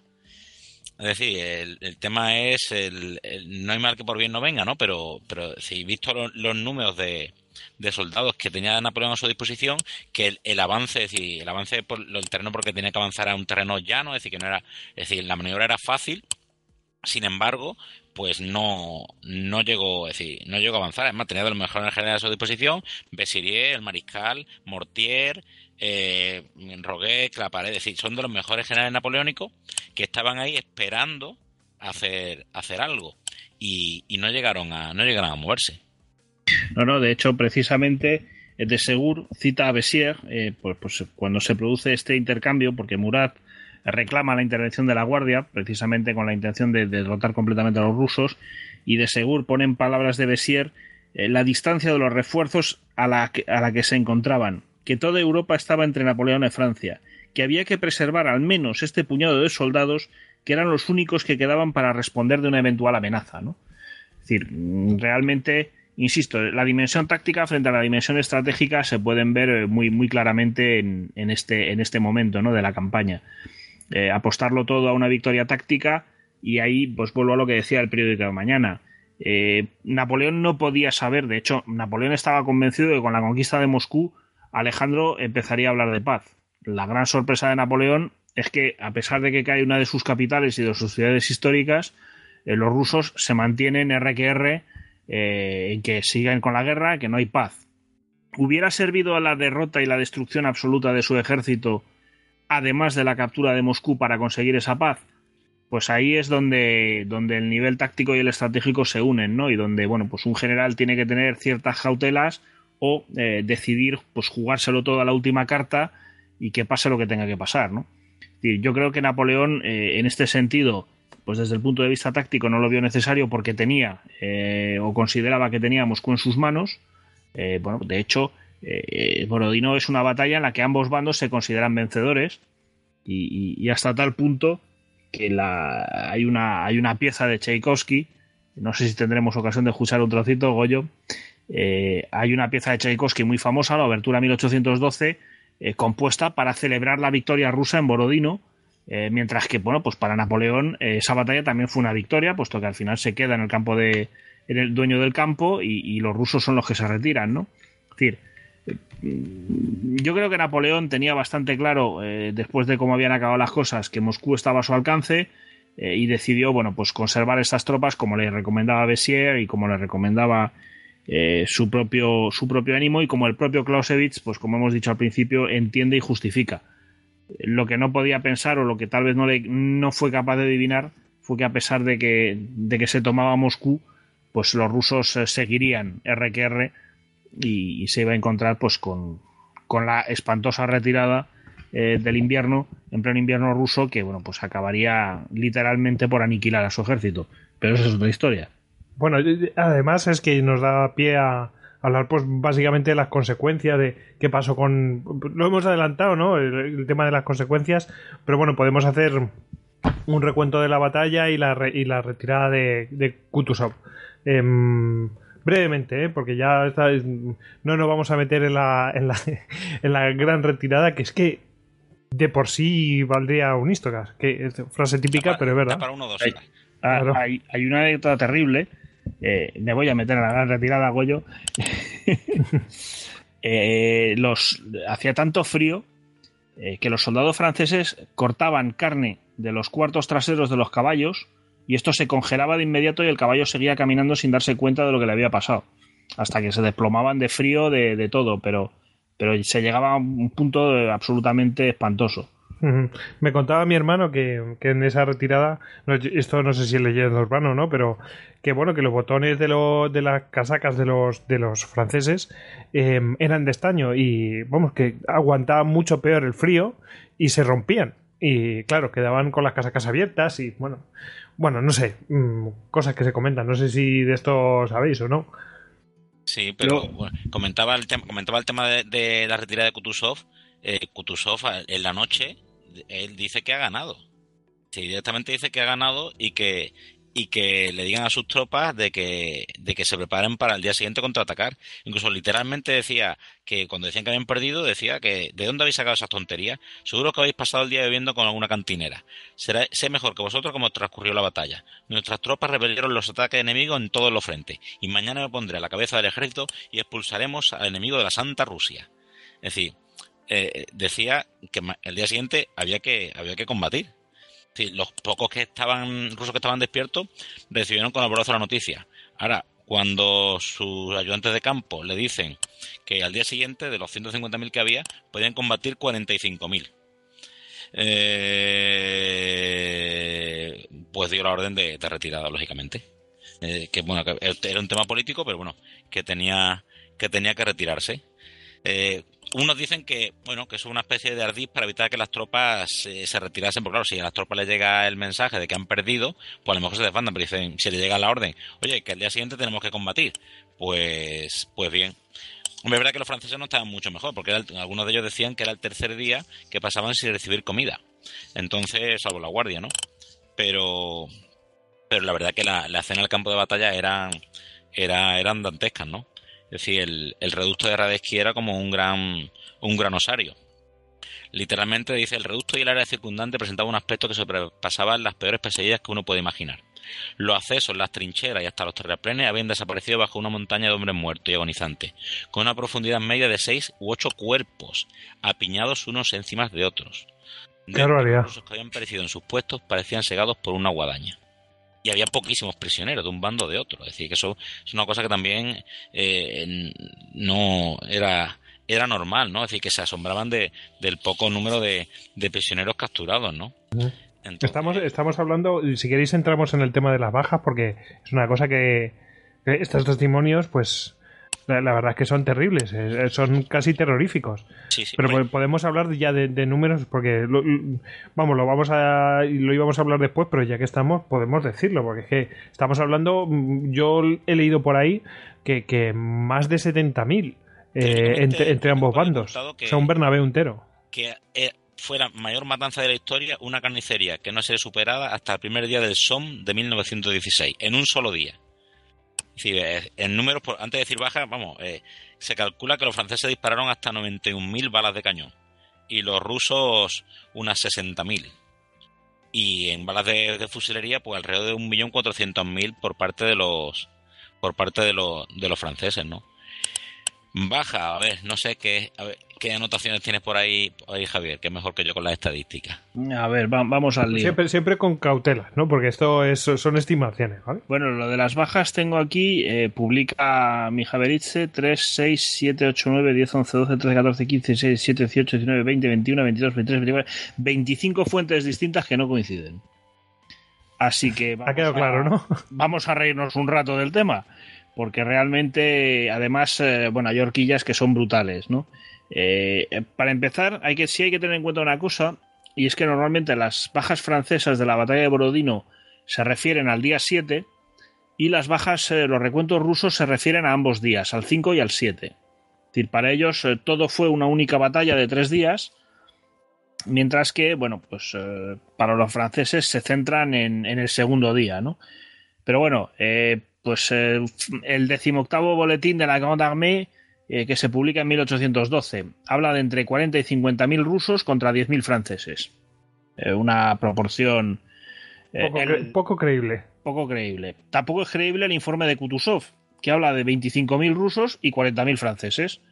Cada uno, pues, en fin, arrima... En las, en las cuatro sardinas, sí. Para ver cómo le va la cosa. En 1856, Thiers publica unas bajas de 60.000 rusos y 30.000 franceses, 90.000 hombres en total. Son las más, bueno, hay alguna un poco más elevada. Tagle en 1962 habla de 42.000 rusos y 58.000 franceses, 100.500 bajas. Eh, sin embargo, bueno, pues eh, la cosa se va moderando, ¿no?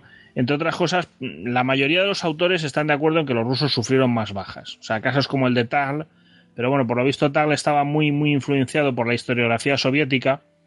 Y bueno, pues ya en, por ejemplo, en el 43 había publicado 58.000 rusos y 50.000 franceses.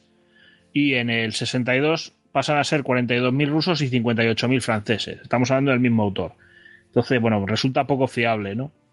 Eh, Nafziger, eh, muy conocido por sus órdenes de batalla, sobre todo en el tema napoleónico, pues eh, cifra de 38.500 a 44.000 rusos y 30.000 franceses. Podríamos estar hablando, pues eso, de unas cifras eh, mayoritariamente ronda entre los 45.000 a 30.000, ¿no? Yo creo que es donde más... Eh, pero insisto, a lo mejor habría que sumar a estas bajas francesas, pues las que corresponderían a, al combate de, eh, inicial de Sebardino el día 5 y tendríamos otra, otra estadística. Mm. Aún así, hay que decir que siendo menos numeroso el ejército francés, pues parece que no se desempeñaron del todo mal. Uh -huh. Sí. Hombre, hombre, ya aparte de las cifras, a lo mejor algunos detalles importantes, sobre todo para los franceses, porque bueno, teóricamente eran los ganadores porque se quedaron con el campo de batalla y los rusos abandonaron, pero lo más tocado de esta, de esta batalla, pues yo creo que fue por una parte la, la infantería veterana francesa, fue, eh, es decir, excluida la, excluida la guardia, pues la infantería francesa llevó el peso el peso de la acción. Es decir, si como comentamos al principio de Listoka, el, el, ataque a Rusia, pues prácticamente la mitad de las tropas eran extranjeras. Como hemos visto a lo largo de, de, este Listoka, la mayoría de los ataques, salvo algunos hechos puntuales, lo han llevado a cabo los franceses. Entonces, pues la, la baja en los veteranos franceses pues han sido verdaderamente horribles. Y especialmente por la caballería. Es decir, algunas cifras que yo estaba recopilando, pues te comentan que si los franceses empezaron con unos entre 27.000 y 28.000 caballos Borodino, pudieron perder hasta 14, 15.000 caballos en Borodino. Es decir, que fue mmm, la tumba de la, de la caballería francesa, más que cualquier, incluso más que la retirada, ¿no? Porque eh, los caballos, entre los más alimentados que estaban, y aparte de estas bajas, eh, la caballería no se, no se recuperó eh, pues ya en, en, toda la campaña. Es decir, eso fue uno de, uno de los grandes hándicaps que tuvo ya Napoleón hasta, hasta, hasta el fin de la, de la retirada de Rusia. Fue la, la pérdida de su de lo mejor y de lo más ganado de su caballería, como hemos visto, con unas cargas, pues, hasta cierto punto, digamos, eh, inútiles, ¿no? Y demasiado, eh, demasiado, pues, eh, descoordinadas, es hasta la, hasta la extremación, pero vamos, pero fue la tumba de la, de la caballería. Es decir, había regimientos que empezaron con 400 jinetes y cuando acabó la batalla tenían 100. Había batallones de infantería que empezaron con 500 soldados y, y poco más, podían reunir poco más de 100, 150. Por no hablar del tema de, de las decenas de miles de heridos que no se recuperaron después de la batalla. Que se quedaron pues en un monasterio cercano a cercano a Borodino, quedaron heridos, los rusos, bueno, pues también, sí, el, eh, pues, las imágenes de los, de los cuerpos de los cuerpos putrefactos de los heridos en los en Borodino, pues da miedo. Incluso a, la vuelta, a la vuelta de, la retirada, que de nuevo pasaban por el campo de Borodino, todavía había pobres diablos que estaban allí heridos, dejados de la mano de Dios, y miles y miles de, cuerpos sin enterrar, ¿no? Y de caballos. El tema de los caballos fue, fue la, locura, ¿no? Es, es realmente horrible. Sí, sí. Eh, la verdad es que da miedo, ¿eh?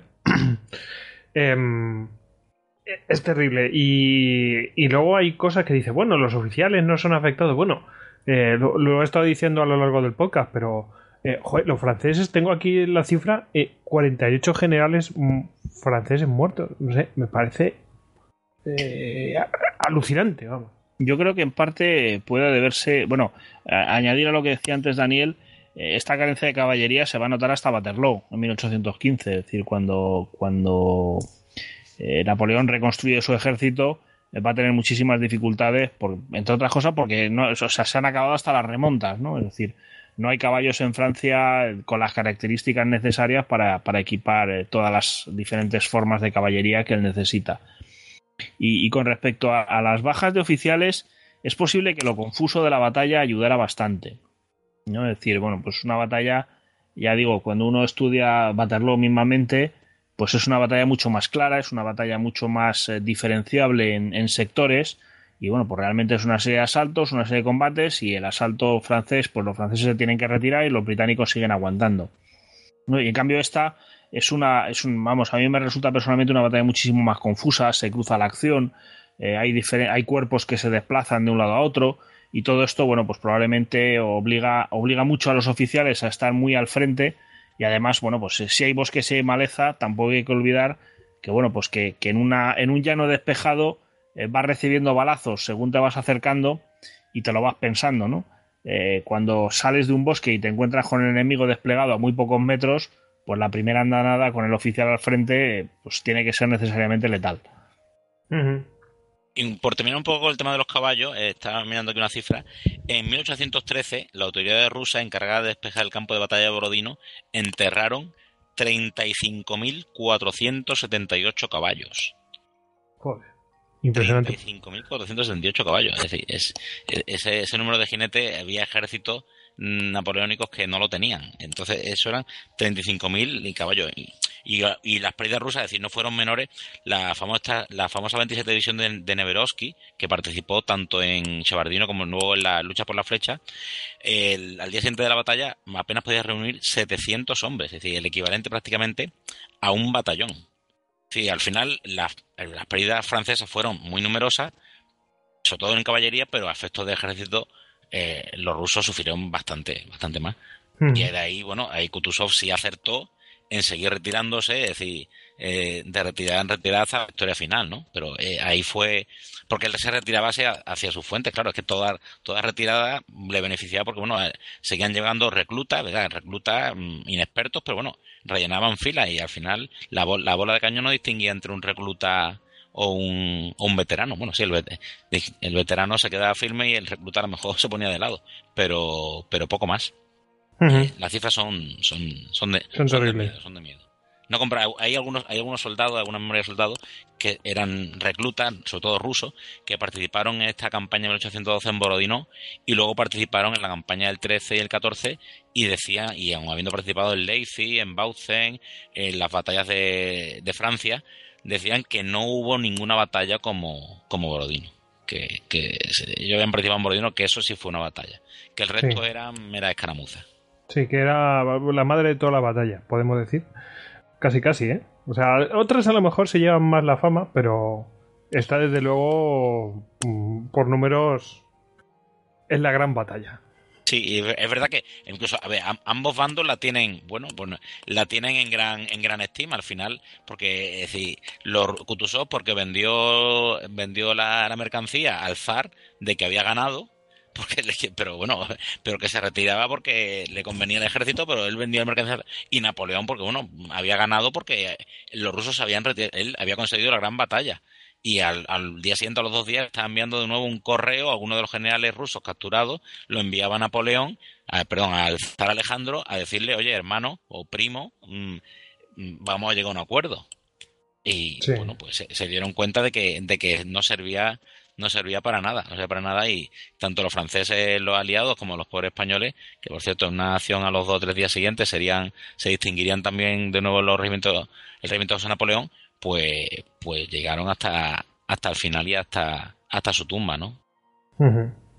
Sí, porque después, em, pues siguiendo a Kutuzov, al final hago un resumen, ¿no? Eh, pues llega Napoleón hasta Moscú, toma Moscú sin problemas, no hay nadie. Y está esperando allí a que se rindan. Pues eso, mandando continuamente misivas, ¿no? Eh, Oye, vamos a llegar a un acuerdo, vamos a... Lo típico, ¿no? Eh, te he tomado la capital, etcétera. Pues no, eh, así, así estamos y, y, encima, allí estando en Moscú, eh, pues dicen que se provoca un incendio y tal y bueno, pues eh, si no había, mm, si ya la situación no estaba bien y, y para las fuerzas napoleónicas, pues encima sin víveres y tal, pues ya fue el golpe de gracia y ahí hubo un tiempo, ¿no? Que, que estuvo esperando a Napoleón en vez de retirarse en ese momento, eh, que fue letal porque el invierno además fue uno de los inviernos más letales, eh, se adelantó y, y bueno, eso ya es otra historia, ¿verdad? Lo, hemos comentado antes con, eh, con Javier Veramendi. Dani. Eso es historia para otro Istocas, ¿no? Eso, sí, sí, sí, sí. Eso, Pero vamos. pues Pero eso un, un Istocas para verano, ¿eh? sí, para no, para no mm, bueno, acongojarnos, iba a decir otra palabra. a congelarnos. Pues sí. ¿Os parece que, terminemos hablando de la bibliografía? Pues... Brevemente, porque hay un montón, ¿eh? O sea, tenéis aquí. Si no podemos evitarlo. Pues nada. Pues eh, vamos, vamos a hablar de la bibliografía que viene de manos de Ediciones Lámina. Bueno, mm, aquí tenemos, eh, Javi, tenemos el Despertaferro Historia Moderna, número 26, eh, pues eso, pues eh, la campaña de Rusia de 1812, ¿no? Eh, la segunda parte, ¿no? Y viene especializada en la batalla de Borodino. Javi, ¿qué nos podemos encontrar? A ver. Lo que se intentó con este ejemplar de Despertaferro realmente es hacer un despiece de la batalla, es decir, ¿qué artículos tenemos? Pues tienes un primer artículo que es Kutuzov toma el mando, eh, bueno, pues, pues, pues realmente pues, habla de estos primeros compases, de, esta última fase de la retirada. Un segundo artículo es la batalla de Sebardino.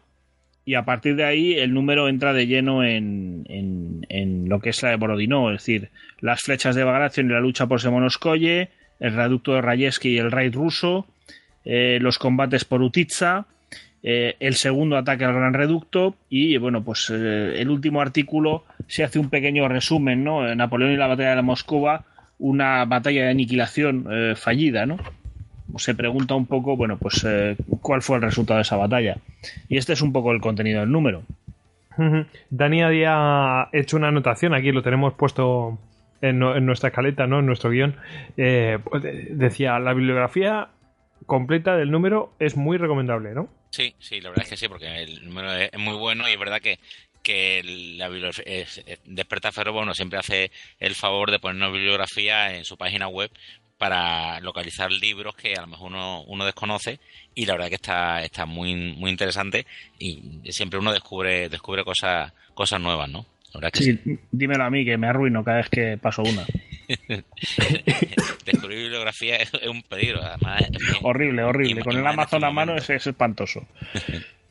Madre mía, que nos corten aquí la mano, directamente la mano derecha, la del ratón.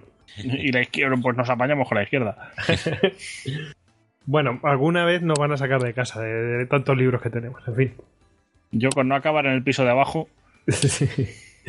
Bueno, pues mm, eh, aquí Dani habías traído unas cuantas eh, obras, ¿no? Sí, si quiero comento así, a ver, la, eh, yo creo que el más interesante es el de la batalla de Borodino de Napoleón contra Kutuzov de Mikaberidze, bueno, un autor, no sé si es ruso o georgiano, que bueno, pues es una joya, forma parte de una trilogía de la campaña de Rusia, pero la buena noticia, bueno, para los que tienen, los tenemos en inglés bueno, pero para el que no lo tenga, que lo va a sacar Ferro en español este año, con lo cual, mm, si no tienes ningún libro de campaña de Rusia, bueno, pues espérate y cómprate este en español porque ese es el libro fundamental, ¿no? El de este la batalla de Borodino con fuentes rusas directas, fuentes primarias de todos los idiomas, pero especialmente las rusas, ¿no? Además se nota el libro que te da enfoques que, que no hace ningún otro libro de, de, vamos, de esta bibliografía que yo tengo, ¿no? Con Vamos, que es tu, es tu favorito. El de Borodino, dedicado a Borodino, yo es el mejor. El mejor. Si solamente puedes tener un libro de,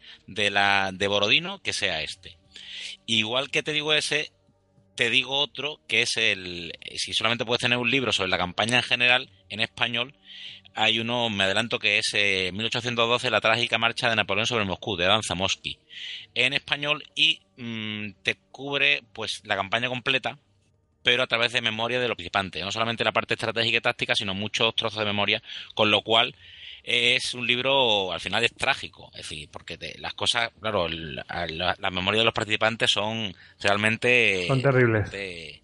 increíbles y más en español, que bueno, hombre, salvo que sea bilingüe, que no es mi caso, pero el tema de las memorias de los participantes siempre, si las lees en tu idioma, pues te, te llega más, ¿no? Entonces, este libro es muy, muy, muy bueno. Eh, Puedo comentar alguno más. Es, quizás hay una trilogía, que es la, trilogía de, Paul Britten Austin, que es una trilogía de. Mm, bueno, si te evitas ir a fuentes primarias, y Paul Britten Austin ha hecho una trilogía de todas las fuentes primarias que él conoce de, de la campaña de la campaña de Rusia. Entonces, bueno, ahí te incluye todas las de Borodino y es muy, muy recomendable muy recomendable. Hay más, en francés hay, algunos libros, uno que he puesto aquí de la Moscova Borodino, de historia y colección. Ese tiene bastantes eh, temas de uniformes, con lo cual para los amantes de la uniformología es muy por francés, pero bueno, pero tiene bastante tema de uniformología y de, de cuadro, de cuadro inédito, con lo cual está muy bien. Para la campaña general en inglés, para el tema de orden de batalla, eh, lo hemos comentado durante el listo, que es el de Napoleón Invasión de Rusia de Nafziger, es un clásico es de los primeros libros en inglés que se metía a fondo en la fuente rusa y bueno, aunque gran parte del libro está dedicado a los dones de batalla, hoy en día está un poco desfasado porque bueno, tienen más acceso a internet, pero en su época, bueno, y actualmente sigue siendo una una una, una gran fuente de, de, de información, ¿no? Hay un libro, bueno, yo he puesto aquí folleto, no sé si lo conocéis, La sombra del águila Sí, de Pérez Reverte. De Pérez Reverte. A ver, ese dentro de, dentro de, sabiendo que Pérez Reverte nunca lo ha, lo ha escondido, dentro de que es un folleto, bueno, pues quizás leyéndotelo, mm, si te lo lees, sobre todo la primera parte, te puedes imaginar que ese es uno de que la batalla es Borodino y que ese batallón era uno de los batallones del, del regimiento José Napoleón. Y la, la verdad es que es bastante, bastante, bastante interesante. Eh, aparte de eso, bueno, pues el típico spray de campaña de Borodino, que no, no está mal, es bastante decente, vamos, para cubrirte completo. Y bueno, una ya eso es una cosa de, de, de, friki total, ¿no? La película de 8 horas de Guerra y Paz versión rusa. No sé si la veis. Casi comunista, madre mía. Sí, 8 horas, pero 8 horas versión rusa. Claro, la batalla creo que son Lenta. horas.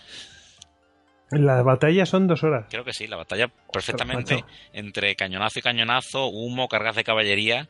Pues además el director es el mismo, si no me equivoco, Sergei Bondarchuk, es el mismo que, es de, que el de Waterloo. Pero claro, mm, a su disposición todo el ejército ruso para hacer la, película, ¿no? Y lo que hiciera falta. Sí, sí. Con lo cual, bueno, mm, yo personalmente me quedo con el libro de Rey Paz. La película versión rusa es un poco, es un poco plomo. Pero bueno, para ver la batalla una vez, si, te, si tienes ganas de ver algo de acción, bueno, y uniforme, la verdad es que es bastante, bastante, bastante divertida. Em, luego iremos a, a, las cosas que a ti te gustan. Pero aquí Javi había traído uno. Sí, yo es por añadir, bueno, es un libro muy interesante, mucho más desde el punto de vista humano que del militar. Eh, L'effroyable tragédie, une nouvelle histoire de la campagne de Russie, eh, la espantosa tragedia, una nueva historia de la campaña de Rusia, ¿no? De Marie-Pierre Rey, que bueno, frente a muchos académicos franceses, eh, que bueno, pues ah, lógicamente eh, han trabajado el tema desde el punto de vista francés, eh, la profesora Rey tiene la virtud de que habla ruso, entonces ha podido conjuntar mucho mejor. Esto es un gran hándicap que han tenido los académicos franceses para, para Borodino, para la campaña de Rusia, y es que si se habla mucho más francés en Rusia eh, que ruso en Francia y esto siempre ha pesado mucho en, en las obras, ¿no? Pues bueno, esta mujer eh, compagina los dos idiomas y bueno, pues ha hecho un libro también muy interesante desde el punto de vista humano de, de lo que fue aquella campaña. Bueno, y vamos a... Hombre, pues ya sabéis que Daniel pues es un miembro eh, del Club Comandante, así que miembro veterano, ¿no?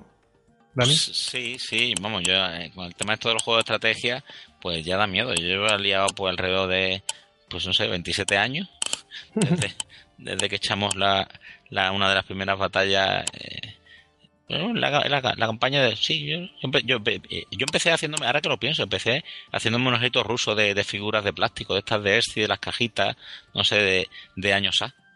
Pero claro, desde entonces uno ha evolucionado. Entonces he puesto aquí un juego eh, de tablero, hexagonal a nivel de batallón, que me ha servido para hacerme, para tomar las notas de Listocas, que, que, cubre la batalla de Bornino completo y claro, el, el juego perfectamente puede alrededor de un tablero hexagonal de 2 por 2 metros, con lo cual es bastante bastante Sí, voluminoso. señor, y- sí, señor. Te, te ha servido para tomar la nota. Qué grande.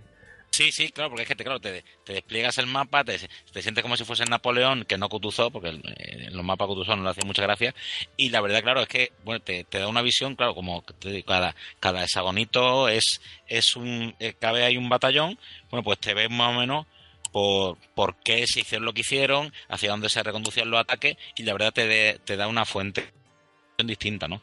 Es verdad que una de las cosas eh, que uno tiene que, que, que algún día espero hacer es representar la batalla de Borodino con figuras de plomo, lo cual es más complicado.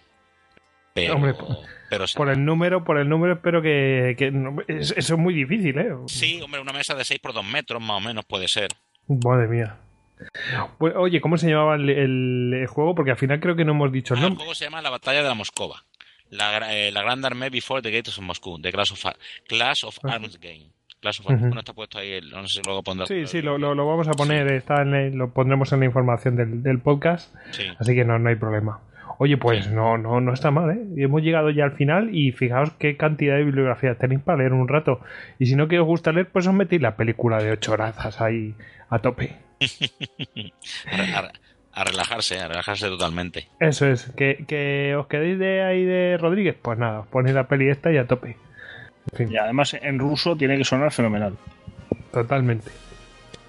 Bueno, pues eh, vamos a finalizar y antes de finalizar, pues eh, mm, debo mencionar a nuestros patronos héroes de las Termópilas, nuestros mecenas que han producido este, este podcast, NG, NG y Paloma Hernández. Y bueno, pues chicos, vamos a despedirnos. Así que despedimos a Daniel Galán, arroba Dani Galpe en Twitter. Y que bueno, ya sabéis que es miembro veterano del Club Comandante de Málaga, que pues, se dedican a los juegos de estrategia y bueno, la- ya os lo ha contado de cómo empezó con figuritas y cosas de estas. Bueno, empezó, y seguimos, seguimos. Y seguimos, claro. Sí, bueno, y no sé, una, una, una, una de, los- una de, la- de las características de los juegos de figuritas es que nunca hay acuerdo para llegar al perfecto reglamento napoleónico. Pero eso sería otra historia. Larga y compleja. motivo de debate y de discusión. Esos tacos de reglas enormes escritos en inglés que pasan más tiempo interpretándolas que jugando. Ay, Sí. ay, ay, ay. Lo, lo he experimentado y se Sí. montan auténticas trifulcas.